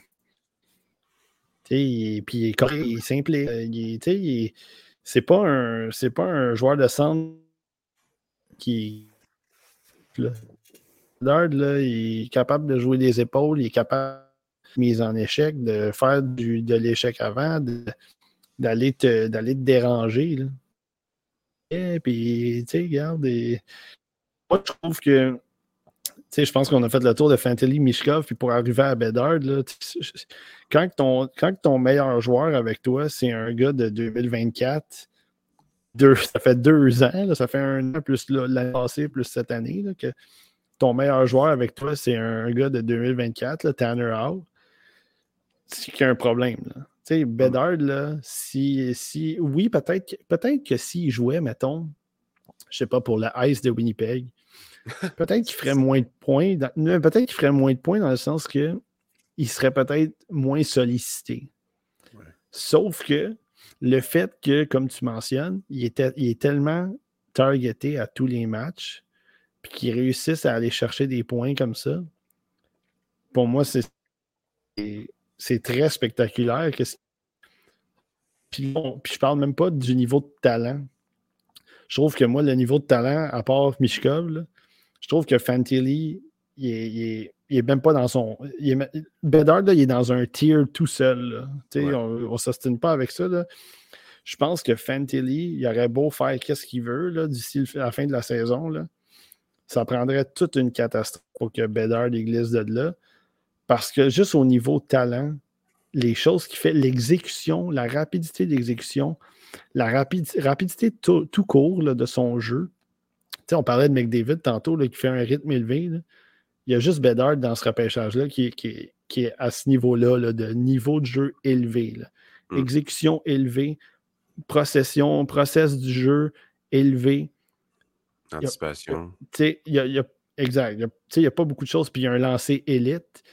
Il y, a une il y a une vision élite, il y a un jeu de passe élite. Il y a beaucoup de choses qui font en sorte que ce gars-là, moi, je le vois baisser de. Euh, moi, je suis tombé en bas de ma chaise. Excusez-moi, là. Il faut que vous sais, je comprends les stats et tout ça, mais voir Bedard troisième rang, ça me fait, ça me fait capoter. Le principe que ce gars-là, on va dire qu'il a un plus petit gabarit, il joue au centre dans une ligue physique, puis il continue quand même à planter tout le monde. Juste par ce principe-là, il faut, faut, vraiment. Il n'y a, aucune raison de, baisser Bedard. Il n'y a rien montré depuis le début de l'année qui dit Bedard, il n'y a pas d'affaire là.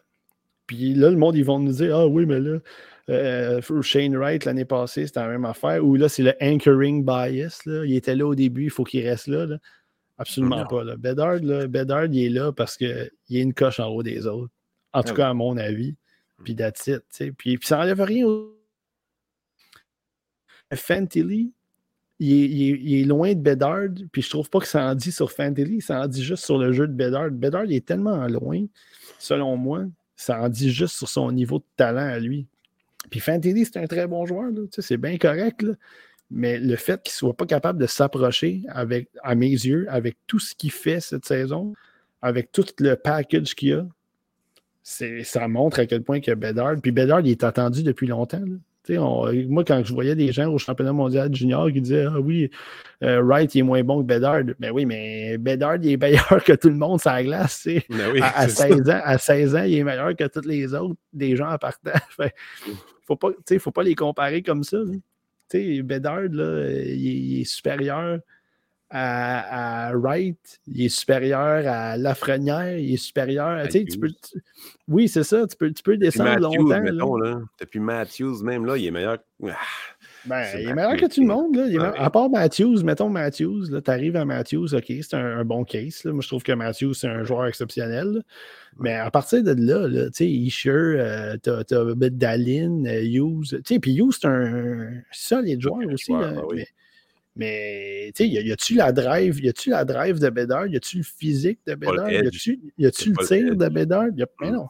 Fait que, tu sais, c'est ça. Je pense que Bedard, il reste encore beaucoup de hockey à jouer. C'est correct. Mais en ce moment, il n'y a absolument rien qui nous dit de la part de Bedard qu'il devrait baisser. En tout cas, pas à mes yeux. Puis tu vois, dans le dernier podcast avec Pascal, on, on faisait l'exercice de placer Fantilly dans les derniers repêchages. Puis on avait un, débat dans le chat parce qu'on était en direct sur euh, Hughes et euh, il y en avait qui, débattaient avec Chiar, mais nous autres, on était pas mal. Euh, c'était pas mal Fantilly avant. Mais il y avait quand même un débat pour Hughes et Dallin. Tandis qu'avec Bédard, il n'y en a pas. c'est juste pour vous illustrer. Puis l'autre chose aussi, il y a un mythe par rapport à oui, mais Fanti joue contre des joueurs de 22 ans. La NCAA, c'est des joueurs plus vieux que la WHL. Tu sais, ça, c'est une analyse en fonction d'un principe très fixe qui est l'âge uniquement. C'est comme dire Philippe Méchard est prêt à jouer dans la Ligue américaine parce qu'il a joué avec des adultes en Slovaquie, mais lui-même a dit que c'était plus physique, plus rapide, plus talentueux la Ligue américaine mmh. que la Extraliga. Fait que, tu sais, à un moment donné, euh, les analyses de il joue avec des hommes, il joue avec des joueurs plus vieux, donc forcément, il est meilleur. Non, c'est non. Il y a vraiment un contexte de ligue à apporter, il y a vraiment une connaissance à avoir de la ligue. Puis moi, je pense que présentement, les équipes contre qui Fanti a joué, euh, je pense qu'il y a des équipes de la WHL qui battraient ça assez facilement. Mais, juste le programme des États-Unis. Ah oui. Le programme des États-Unis, euh, ils battent beaucoup des équipes. Ils ont battu tout le monde. Ils ont battu tout le monde qui ont affronté en fait de la NCAA, puis à part euh, le club euh, Bethel, euh, University, qui ont perdu. Puis là, ils ont perdu pourquoi? Parce qu'ils étaient à neuf défenseurs, ils étaient à neuf attaquants, cinq défenseurs. Tu sais, ça va. Fait, fait que, tu sais, il y, a, quand même quelque chose. Mais savez-vous quoi? Le programme des États-Unis, il va se pogner contre Michigan, puis il va se pogner contre Wisconsin, puis il va se pogner contre quelques.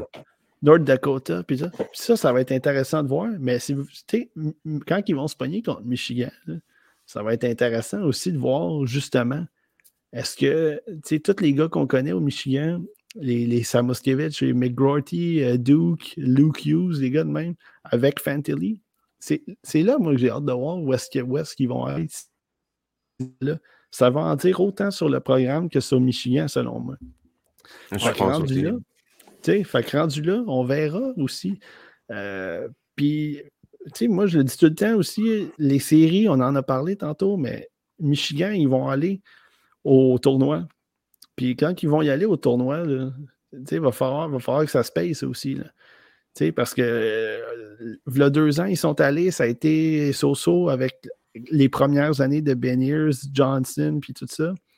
L'année passée, ils sont retournés c'était très euh, syndrome du match des étoiles, un peu. Beaucoup de feintes, beaucoup de, de dentelles, très, des jeux un peu mous, des jeux à bas pourcentage. J'ai hâte de voir ces gars-là, avec Fantilly en tête, qu'est-ce qui va arriver quand ils vont être au tournoi, quand ils vont se pogner contre des gros clubs.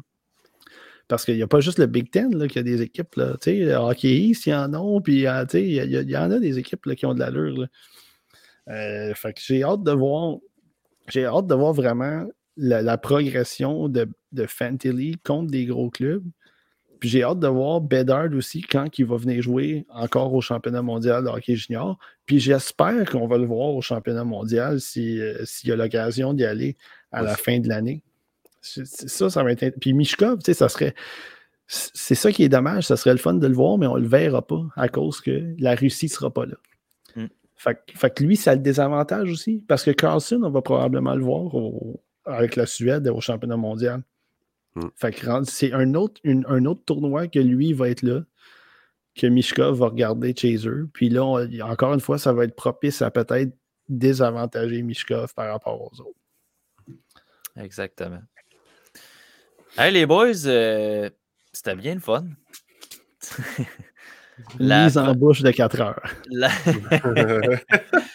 La... première liste est maintenant derrière nous. Euh, écoute, moi et Pascal, on va faire un texte euh, cette semaine pour présenter notre liste, mettre en contexte notre évaluation de la, cohorte.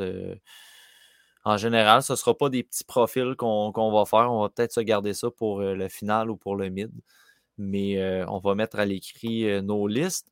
Euh, le podcast va être disponible sur toutes les plateformes en audio, également sur YouTube. nos listes personnelles vont être disponibles aussi sur nos comptes Twitter respectifs. Donc, Matt Baramba Paradis pour ma liste. Sim Servant, je crois, ton handle sur Twitter pour la liste à Simon et euh, Pascal Lapointe euh, avec une barre en bas à la fin sur Twitter pour euh, sa liste personnelle. Tout va être affiché là. N'hésitez pas si vous avez des questions, des commentaires, des, si vous voulez plus des explications approfondies sur des joueurs, ça ne nous gêne pas. sur Twitter, je sais qu'il y a 240 caractères, mais si ça en prend plus, on va vous faire un élancé de tweet. On va vous en sortir 3-4, il n'y a pas de trouble. On va vous mettre un screenshot. Ça ne nous dérange pas d'élaborer sur nos choix. On est à l'aise avec ça. Fait qu'hésitez pas à nous poser vos questions. Puis d'ici là, euh, merci beaucoup de partager le podcast. Merci beaucoup de partager nos listes aussi. Euh, c'est super apprécié. Honnêtement, euh, on ne demande pas grand-chose. On ne demande même pas euh, des, dons PayPal, mettons, là, comme, où on n'a même pas de Patreon, rien. La seule chose qu'on a comme paye, c'est les partages. Mm. Fait ça, c'est vraiment apprécié pour vrai. Euh, donc, continuez de le faire. on apprécie vraiment beaucoup. Donc, merci à tous d'avoir été à l'écoute. J'imagine que vous n'avez pas écouté le 4 heures en ligne. Si vous l'avez fait, vous êtes des All-Stars, vous êtes nos joueurs étoiles. Mais Bref, un gros merci à tous. Puis euh, on se revoit dans un prochain épisode parce que dans le prochain épisode, on va avoir Seb du TSLH Espoir qui va venir euh, également présenter, commenter sa liste préliminaire pour le repêchage. On va le recevoir, moi Pascal. On va se faire une petite discussion là-dessus. Peut-être pas quatre heures, mais euh, on va se faire une petite discussion sur la liste à Seb. Parfait. all right. Donc, merci à tous. Puis on se revoit dans un prochain épisode. Bye,